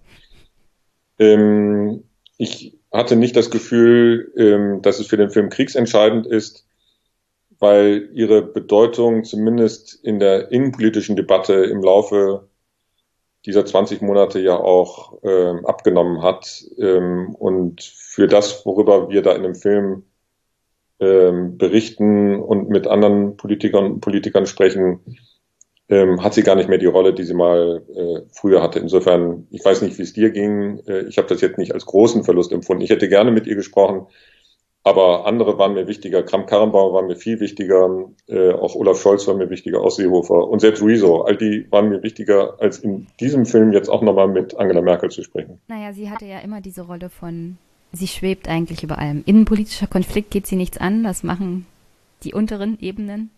Mhm. Und ich glaube, gerade jetzt, in der Situation, in der die Republik jetzt immer noch ist, also du redest ja von dem ja, also du redest Helmut, ja von dem Helmut Kohl in der Spätphase. Ja. Also, Helmut Kohl in der Spätphase hat sich eigentlich nur noch für Außenpolitik interessiert und Europapolitik. Ja, sie, sie hat eine schöne Rede gehalten in Auschwitz, muss man sagen. Ja, also selbstverständlich. Und sie hat auch in Harvard, als sie die Ehrendoktorwürde bekam, hat sie auch gut gesprochen. Also ja, das, wie sagt jemand anders, ist eine Festrednerin. Ähm, eine gute Bundespräsidentin. Ja, ähm, aber das wird sie nicht werden, äh, nee. weil sie nicht werden will. Nein, ich meine nur, sie, sie wirkt wie eine Bundespräsidentin und in der Situation, in der das Land ist, was ja auch die Klimapolitik angeht anpacken als Klimakanzlerin. Jetzt, wo sie nichts mehr zu verlieren hat. Sie hat wirklich nichts mehr zu verlieren. Ich glaube, so hast du es in dem Film auch beschrieben. Mhm. Und trotzdem schafft sie es nicht, wenigstens ein letztes Mal auf den Tisch zu hauen und zu sagen, wir müssen das jetzt so anpacken. Aus Verantwortung ja. gegenüber den Generationen, die da kommen. Das muss man ihr vorhalten.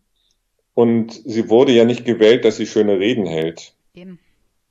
Sie wurde ja dafür gewählt, dass sie bestimmte ähm, Probleme löst. Und jetzt haben wir ein handfestes Problem und nicht erst äh, seit dem Frühjahr mit dem Klimawandel.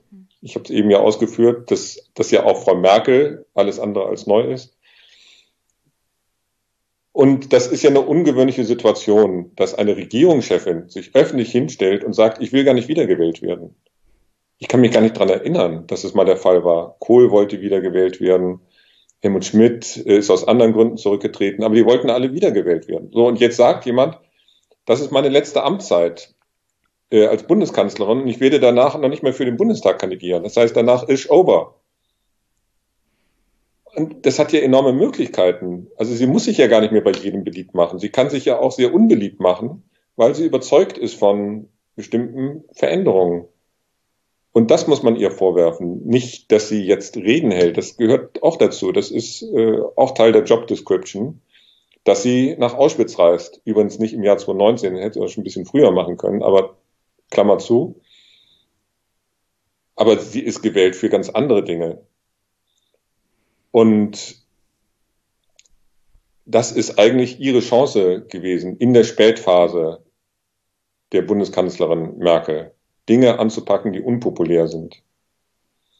Und das versäumt sie. Ich würde, also ich würde gerne in ihren Kopf gucken und sie fragen, warum. Ich meine, ja, sie ist eine Macht. Selber fragen, ob du ein Interview bekommst. Ja, wahrscheinlich nicht. Tilo kriegt auch keins. Mhm. sie ist wirklich eine Machtpolitikerin, die wir so, so schnell nicht wiedersehen werden. An, also Annegret Kramp-Karrenbauer reicht da bei weitem nicht ran auch das politische Gespür scheint ihr in den letzten Wochen ein bisschen zu fehlen. Und deswegen würde ich gerne wissen, was treibt Angela Merkel jetzt an? Ich meine, sie setzt sich hin, dieses Klimapaket wird vorgestellt, sie sagt, ich hätte gerne mehr gehabt. Ja, du bist doch die Kanzlerin. Du hättest doch mehr haben können. Ich kann, ich kann es auch wirklich nicht nachvollziehen. Und ich verstehe dann auch den Frust von Fridays for Future, weiterhin auf die Straße zu gehen und zu sagen, also, so geht das nicht. Ich, ich glaube, dafür gibt es einen Grund. Also du hast gesagt, du würdest gerne in ihren Kopf gucken. Äh, das ist schwer, aber man kann sich ja ähm, mit der Plausibilität von Handlungen beschäftigen äh, auf der Grundlage früherer Beobachtungen. Und ich meine, Angela Merkel hat jetzt über 14 Jahre uns Anschauungsmaterial geliefert, um sie verstehen zu können. Und ich glaube, was denen in der Regierung und insbesondere Merkel im Nacken sitzt, ist die Angst vor den Gelbwesten in Frankreich. Ähm, die haben gesehen, wozu das führen kann, wenn in dem Fall der französische Staatspräsident ähm, Reformen einleitet, von denen er weiß, dass sie unpopulär sind und möglicherweise kollidieren da zwei ähm, Gedanken bei Merkel. Auf der einen Seite die ähm, Einsicht in die Notwendigkeit, äh, klimapolitisch große Schritte zu gehen, größere als sie jetzt gegangen sind. Auf der anderen Seite das Wissen ähm, darum, dass die Sache auch fürchterlich aus dem Ruder laufen kann ähm, und das möchte sie sich, glaube ich, auch in der Spätphase ihrer Kanzlerschaft ersparen, dass da die Menschen massenhaft auf die Straßen gehen in Deutschland, ähnlich wie in Frankreich. Und ähm, ich glaube, das ist die Zwickmühle, in der sie sich bewegt. Kann man irgendwie verstehen, ähm, aber trotzdem ist sie ja in einer anderen Situation als Macron in Frankreich. Ich wiederhole mich, der ja wahrscheinlich wiedergewählt werden will und sie eben nicht. Insofern fand ich das selbst angesichts dieser äh, Zwickmühle ähm, unnötig zögerlich. Und auf jeden Fall nicht so, dass sie Handlungs, also diese Maßnahmen, die da beim Klimapaket beschlossen wurden, tatsächlich handlungs- ähm, oder verhaltensändernd wirken würde. Da habe ich große Zweifel. Ja, aber das Problem bei dem ganzen Thema Gelbwesten war ja auch, dass Macron viel von den Bürgerinnen und Bürgerinnen, äh, Bürgern und Bürgerinnen auf unterster Ebene abverlangt und gleichzeitig solche Sachen wie Vermögenssteuer einkassiert hat, den Unternehmen mehr Freiheiten gegeben hat. Also er spart auf der sozialen Ebene, will gleichzeitig ein Klimapaket umsetzen und entlastet die Reichen im Land. Und das kam dann zu dieser, also das kam dann zu einem schönen Gemisch, das dann natürlich explodiert ist. Und ich will gar nicht, der, das, die, das, die das Sozialreform daran war, war die höhere Dieselsteuer sozusagen. Ja, ich will gar nicht so sehr über die Sozialreform von Macron reden, sondern eher über dieses Bild. Hm. Äh, Menschen gehen äh, massenhaft auf die Straße und demonstrieren gegen die Regierung und gewaltsame Ausschreitungen und so weiter. Davor hat Merkel, da bin ich mir ziemlich sicher, Angst. Ähm, und du hast eben gesagt, du würdest gerne in ihren Kopf schauen und ich versuche jetzt äh, ähm, ihr, ihr Verhalten zu erklären, nochmal basierend auf äh, einer langjährigen Beobachtung von Frau Merkel. Ja, aber da müsste ich dann auch die Frage stellen, du hast mehr mit diesen Menschen zu tun in Berlin, den Politikern, die tatsächlich das Geschick dieses Landes und unserer Gesellschaft leiten sollen. Es gibt einen Passus in diesem Film, da fragst du Markus Söder, ob er das Video von Rezo gesehen hat. Das dreht Hm. sich ja nicht nur um Klimapolitik. Da geht es auch um Armut, um Krieg, um Ungleichheit. Vernünftige Klimapolitik müsste sozial ausgeglichen sein. Er sagt, er hat dieses Video nicht gesehen und er findet die Reaktion darauf übertrieben. Ernsthafte Frage jetzt. Sehen diese, sehen Politiker sich dieses Video nicht wenigstens mal an und hinterfragen ihre eigene Politik bezüglich sozialen Elementen, der Frage der, der steigenden Ungleichheit in diesem Land, dass ja Menschen dann auch früher oder später massiv auf die Straße treiben wird. Es ist ja noch nicht mal die Klimapolitik. Wir werden, also heute erst, heute erst die Benachrichtigung, dass die Zahl der Rentnerinnen und Rentner, die zur Tafel gehen, um 20 Prozent angestiegen ist. Wird das irgendwie registriert in Berlin im Parlament? Von, von denen, die die Entscheidungen treffen, nicht von einzelnen Abgeordneten. Ich bin mir ziemlich sicher, die lesen auch Zeitung. Also die Frage ist, ob das registriert wird in Berlin. Ja, mit Sicherheit wird das registriert. Äh, Nochmal zurück zu, also die Frage ist ja nicht, ob es registriert wird, sondern ob es zu irgendwie einer Handlungsänderung äh, führt.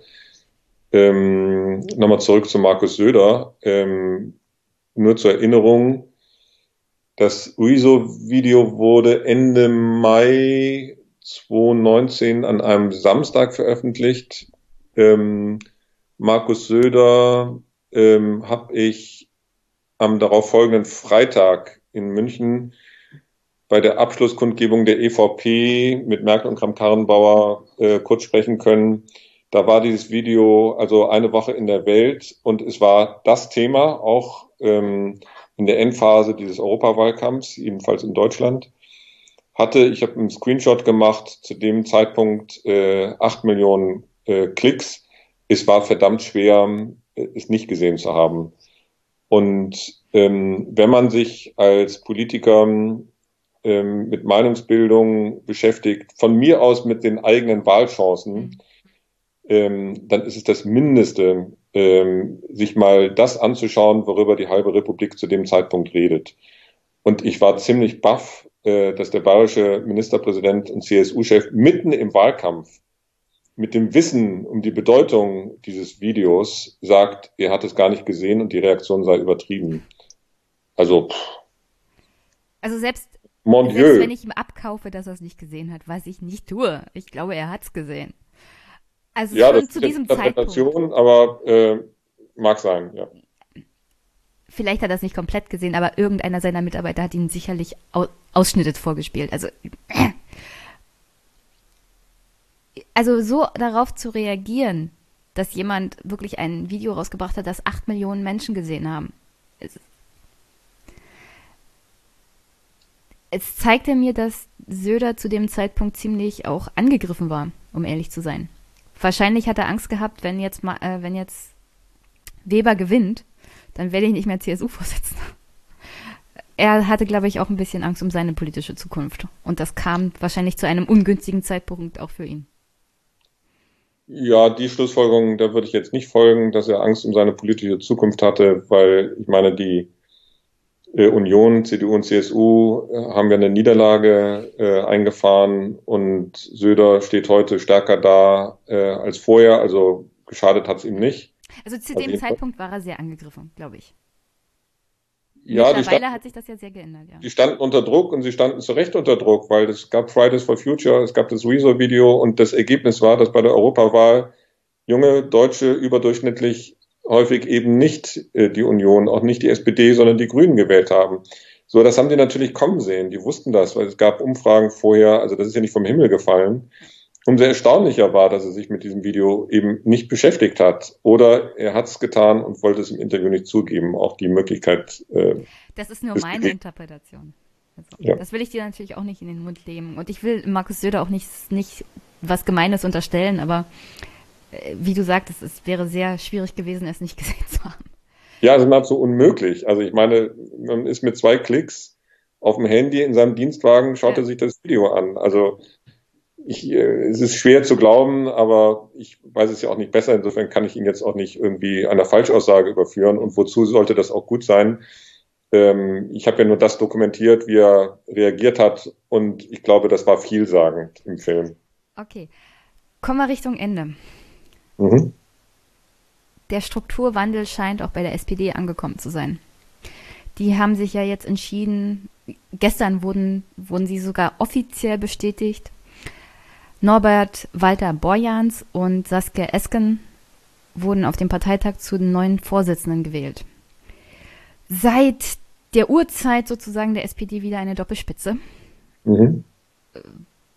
Aber die Reaktion darauf der Berliner Medienblase war Hysterisch ist, glaube ich, noch ein nettes Wort. Ja. Warst du im Willy Brandt-Haus an dem Abend? Ja, ja, ich habe auch mit beiden noch kurzes Interview geführt. Ich habe äh, kurz vor der ähm, Bekanntgabe, ich glaube nur wenige Minuten nachdem das Ergebnis intern bekannt war, auch mit äh, Lars Klingbeil noch in seinem Büro drehen können. Also ich habe äh, an diesem Samstagabend äh, im Willy Brandt-Haus gedreht und konnte das noch in den Film einfügen, ja. Ja Was würdest du sagen, waren davon wirklich alle überrascht? Also in der SPD, bei der oberen Ebene, bei den Medienmachern in Berlin. Und wie kann es sein, drei Jahre nach Brexit, nach Trump, nach dem Erstarken der AfD, wie kann man immer noch überrascht sein in Berlin über Sachen, die, wenn man auf dem flachen Land lebt, eigentlich ziemlich logisch sind? Beziehungsweise, ich habe gedacht, es wird knapp. Aber ich hätte nie gedacht, dass Norbert und Saskia keine Chance haben. Ähm, also ja, ich habe auch in den Wochen äh, davor, also schon wegen, während der Regionalkonferenzen und auch während dieser Stichwahl, äh, mit vielen aus der Hauptstadtpresse und auch vielen Politikern gesprochen, auch Regierungspolitikern. Ähm, und ja, ich glaube, sie waren nahezu alle überrascht. Ich habe kaum jemanden getroffen, der sagt, ähm, das wird eng oder äh, Norbert Walter Borjans und Saskia Esken gewinnen. Die haben alle äh, auf äh, Olaf Scholz und Clara Geiwitz getippt. Ähm, und der Grund ist, glaube ich, zumindest was die Hauptstadtpresse betrifft, da gibt es wirklich ganz hervorragende Kolleginnen und Kollegen, die sich mit den Vorgängen in Berlin bestens äh, auskennen und auch kritisch analysieren, alles gut. Aber die bewegen sich halt fast ausschließlich in Berlin, in der Hauptstadt. Die Entscheidung über äh, die neue Spitze der SPD ist aber weniger in Berlin gefallen, sondern vor allem in Nordrhein-Westfalen, vor allem im Ruhrgebiet. Und ich war da mal vor zwei Jahren, als ich den Film über die Koalitionsverhandlungen im Labyrinth der Macht äh, gedreht habe. Und diese Aufnahmen sind auch in den Film gekommen. Und da habe ich den Hass gespürt äh, gegen die Große Koalition. Und das hat sich mir festgesetzt. Da hatte ich ein Gefühl dafür. Ähm, der Olaf Scholz ist äußerst unbeliebt bei seiner oder der Basis der SPD. Ähm, und diesen Eindruck, ähm, den habe ich im Hinterkopf behalten und dachte, naja, wenn ein Viertel der SPD-Wähler in dieser Region lebt, dann wird es für Olaf Scholz und Clara Geiwitz verdammt hart. Also ich war nicht so überrascht. Das lag aber daran, dass ich mal da war. Und viele, die in Berlin arbeiten, ähm, ich will es denen gar nicht vorwerfen, äh, es ist aber einfach so, ähm, bewegen sich halt in Berlin. Und da kriegt man die Stimmung äh, außerhalb Berlins nicht so mit. Und das ist ein Problem. Und das war ein Problem bei der Wahl von Donald Trump. Das war ein Problem offenkundig beim Brexit. Und das hat sich jetzt zwei Stufen darunter auch in Deutschland wiederholt mit einer großen Fehleinschätzung der politisch und medialen Klasse, vor allem in Berlin. Aber wirklich ehrlich die Frage, wenn du vor zwei Jahren bei diesen GroKo-Verhandlungen beziehungsweise der Abstimmung der SPD wenigstens mal vor Ort warst, wie kann es sein, dass Journalisten, die in Berlin sind und sich da ja sehr gut auskennen, aber sich im Großen und Ganzen nur mit sich selbst und den Politikern vor Ort beschäftigen? Wie kann es sein, dass wenn sie permanent überrascht sind, sie sich nicht wenigstens mal hinterfragen und denken, irgendwas läuft hier falsch?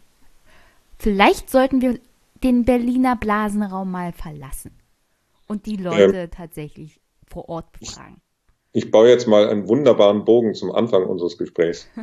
Sehr gut und zum Überbegriff äh, Misstrauen. Und ich finde, man sollte, wie gesagt, auch misstrauisch gegenüber sich selbst sein. Hm. Und ich will nicht hochnäsig klingen als derjenige, der es besser weiß, weil er mal in Dortmund gedreht hat. Das wäre jetzt auch dürftig. Ähm, schließlich habe ich mich bei Trump und dem Brexit selber getäuscht. Aber weil ich mich getäuscht habe, bin ich inzwischen misstrauisch gegenüber meinen eigenen Reflexen. Und das einzige, die einzige Konsequenz daraus ist, besser zu recherchieren und wirklich zu den Leuten hin und mal die Hauptstadt verlassen. So, also mehr kann man nicht tun. Also misstrauisch sein gegenüber der eigenen Blase, misstrauisch sein gegen der eigenen Meinung, die sich allzu schnell verfestigt, weil man Spiegel Süddeutsche äh, Facebook, Twitter und so weiter verfolgt und denkt, man bekommt halt die eigene Meinung permanent zurückgespiegelt, ähm, dass man schon auf dem richtigen Weg ist. Nee, ist man nicht. Nur weil viele Freunde eine Sache so ähnlich sehen wie ich, muss ja nicht stimmen. Und das war, glaube ich, das Phänomen, das zu dieser doch krassen Fehleinschätzung ähm, führte, weswegen fast alle in Berlin überrascht waren. Deshalb misstrauisch sein. Glaubst du, das wird besser? Nachdem, also wir stehen ja dann, egal wann die Koalition zu Ende geht, ob sie bis 21 durchhält oder nicht, wir stehen ja dann vor neuen Zeiten mit neuem Personal. Merkel ist weg, Olaf Scholz ist weg, Seehofer ist weg. Also äh, es gibt eine neue politische Palette. Mhm. Und die Grünen haben auch ein sehr attraktives Wahlpaar, beziehungsweise haben sie auch attraktive Inhalte. Glaubst du, das bricht dann mal auf und die Journalisten verlassen Berlin und sprechen mit der Bevölkerung, das wird mal wieder ein krasser Wahlkampf, jetzt wo die Ära Merkel vorbeigeht? Ne, das, was wir da gerade äh, besprechen, ist ja nochmal ein Strukturwandel. Mhm. Und das ist unabhängig davon, ähm, ob der Bundeskanzler Robert Habeck oder Friedrich Merz heißt. Also äh, diese, diese Veränderungen ähm, sind nochmal technologisch getrieben. Ähm, und die Politik muss sich aber daran anpassen. Also ja, ja, schon. Aber jetzt haben wir gerade über das Verhalten der Hauptstadtpresse gesprochen. Das stimmt, ja. Tut mir leid. Und ähm, ich sehe jetzt nicht, warum ähm, äh, Hauptstadtjournalisten künftig anders recherchieren sollten, ähm, abhängig davon, wer jetzt im Kanzleramt ähm, das Sagen hat. Also das sind äh, langlaufende Prozesse und die vielleicht individuell äh, sich ändern werden, weil sich ja einige schon wundern müssen über ihre falschen Prognosen. Also ich habe mich jedenfalls sehr gewundert, als ich ähm, mit einem Präsidenten namens Donald Trump eines Morgens äh, im November 2016 aufwachte und äh, dass sich die Briten mehrheitlich für den Brexit entschieden haben. Und da habe ich mich schon sehr gewundert und auch meinen angefangen, nicht erst da, aber da erst recht, meinen eigenen journalistischen Reflexen zu misstrauen. Also das war schon ein doppelter Schock. Also ein Schock über das Ergebnis, aber auch ein Schock über meine Fehleinschätzung. Da kann man gut, da kann man sagen, es gibt ein gutes Beispiel, wie sich Journalismus tatsächlich verändert. Weil die New York Times war ja genauso geschockt wie du. Mhm. Und die hat sich hinterfragt und dann alles über den Haufen geworfen und angefangen, einen sehr schönen Podcast zum Beispiel zu machen. Aber ich glaube, die sind auch sich selbst gegenüber ein bisschen kritischer geworden, weil sie so überrascht waren von dem, was da passiert ist. Aber zurück nach Deutschland und zum Abschluss unseres Gesprächs, weil wir sind ja ein bisschen drüber über die Zeit. Alles gut. Äh, du nennst den, also der, die Doku heißt Die Notregierung. Ich habe da im ersten Moment ein bisschen an die Notstandsregierung gedacht und Notstandsgesetze. Mhm. Ist da ein bisschen was dran? Dass das, also die, die Krise der Volksparteien und sie sind in ihrem eigenen Notstand gefangen? Also zum einen, ich habe es ja nicht die Notstandsregierung genannt, sondern die Notregierung und es ist natürlich ein Sprachspiel. Und ähm, es bezieht sich zunächst mal auf die Anfangsphase dieser Regierung, ähm, die tatsächlich aus der Not geboren war. Also die Älteren erinnern sich, dass Christian Lindner Jamaika plötzlich nicht machen wollte die SPD eigentlich in die Opposition gehen wollte und dann war die Not groß und die SPD hat sich dann gegen die eigene Überzeugung, sie wollten ja in die Opposition gegen, gehen, äh, für den Eintritt in eine neue große Koalition entschieden und bezahlen dafür bis heute teuer. Also aus der Not geboren. Allerdings ist die Not seitdem auch nicht gerade äh, kleiner geworden, äh, was man ja auch daran ablesen kann, dass sie seitdem nahezu alle Wahlen, sei es Landtagswahlen oder Europawahl, verloren haben, alle GroKo-Parteien ähm, und die SPD, man muss es so hart sagen, gerade ums Überleben kämpft. Also da finde ich den Begriff Notregierung in seiner Doppeldeutigkeit äh, durchaus angebracht. Ja, ich, ich wollte ja bloß sagen, ich dachte, Notstand würde auch ganz gut passen. Die Parteien sind in einem existenziellen nee, es gibt noch eine andere, andere Komponente, sagen wir eine inhaltliche. Man kann das, was da, wir sprachen eben über den Klimawandel, ähm, passiert, schon als Notstand empfinden. Jetzt nicht im wirtschaftlichen Sinne und es wird auch jedenfalls auf deutschem Boden kein Krieg geführt. Das wären ja auch alle alles mögliche ähm, Spielflächen äh, einer Notstandsregierung.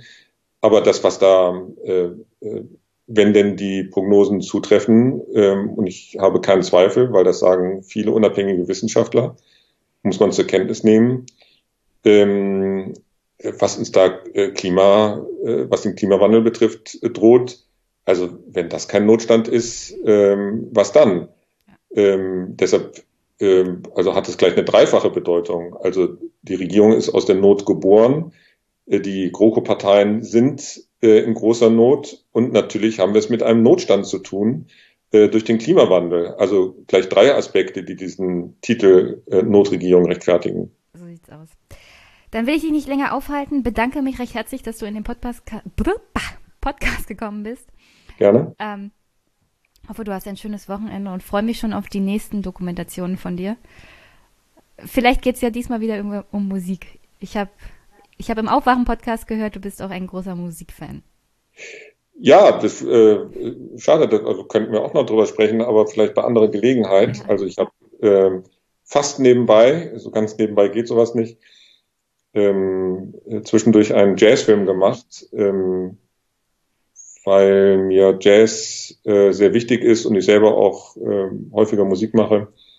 Und insofern habe ich mir diese Freiheit genommen und äh, im letzten und in diesem Jahr einen Film über zwei alte deutsche Jazzmusiker äh, gemacht. Und das war, war prima. Dieser Ausflug äh, war dringend notwendig und ich glaube, es wird nicht der letzte gewesen sein. Also ich kann dir empfehlen, es gibt mittlerweile auch sehr gute Musikpodcasts, mhm. also von Musikern gemacht, mit, mit der, also mit den Freigabe, den GEMA gibt es da mal ein paar Probleme in Deutschland, aber die beschäftigen sich mit Musik und die würden, glaube ich, perfekt passen für sowas, wenn du mal über diesen Jazz, also diese Jazz-Doku reden möchtest. Weil leider im Aufwachen-Podcast ist das noch nicht vorgekommen, obwohl sie es versprochen hatten. Ich habe es äh, Thilo und Stefan ähm, äh, gesagt, also wenn es euch interessiert und die haben fröhlich genickt, aber ich glaube, die sind so hm. in ihrer Blase und ihrem Tunnel, hallo Thilo, ähm, für, für alles, was links und rechts davon liegt, ähm, nicht so Kenntnis nehmen. Dabei wäre das ausgesprochen lohnt, ähm, mal einen Podcast über Free Jazz zu machen.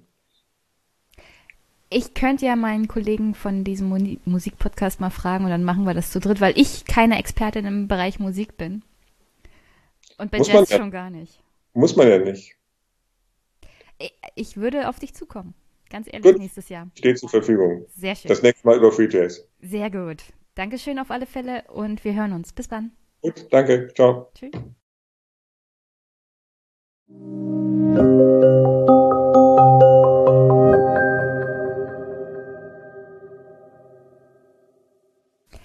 So, und dann hoffe ich mal, dass entweder Paul oder Joscha mit mir nächstes Jahr vielleicht mal Stefan Lambi ansprechen auf seine Dokumentation über zwei deutsche Jazzmusiker, weil ich mich da wirklich nicht alleine rantrauen würde, aber ich denke mal, das wäre super interessant. Und er scheint auch ganz kräftig dafür zu brennen und die Musik in seinen Dokumentationen sind, ist ja eigentlich auch immer sehr schön, sehr ansprechend. So, und dann hier zum Abschluss. Oh Gott, das ist heute sehr lang geworden. Ich glaube, das ist der längste Podcast, den ich je hatte. Aber ich hatte auch zwei sehr interessante Interviews, zwei sehr interessante Gespräche. Und es ist ja die vorletzte Folge vor der Winterpause. Deswegen, ihr könnt es ja über Weihnachten hören. Und ich bin ja zum Januar wahrscheinlich nicht sofort wieder auf 100 Prozent da. Ein bisschen Erholung gönne ich mir dann sozusagen über Weihnachten auch. Deswegen verteilt's doch, verteilt's doch über die Feiertage und die nächsten Wochen. Und ja, ihr wisst ja, ich freue mich immer über Feedback. Audio-Feedback geht, E-Mails, Kommentare und Unterstützung geht, indem ihr den Podcast bewertet. Eine Rezension geht auch, wäre super. Ihn weiterempfehlt Ihr könnt natürlich auch spenden. PayPal, Überweisung, Amazon Wunschliste ist zu Weihnachten wahrscheinlich besonders gefragt. Und ja, sonst wünsche ich euch an dieser Stelle einen wunder wunderschönen Start in die Woche und überhaupt eine wunderschöne Woche. Wenn ihr bis hierher durchgehalten habt, hoffe ich, dass ihr mich morgen im Aufwachen-Podcast sehen könnt.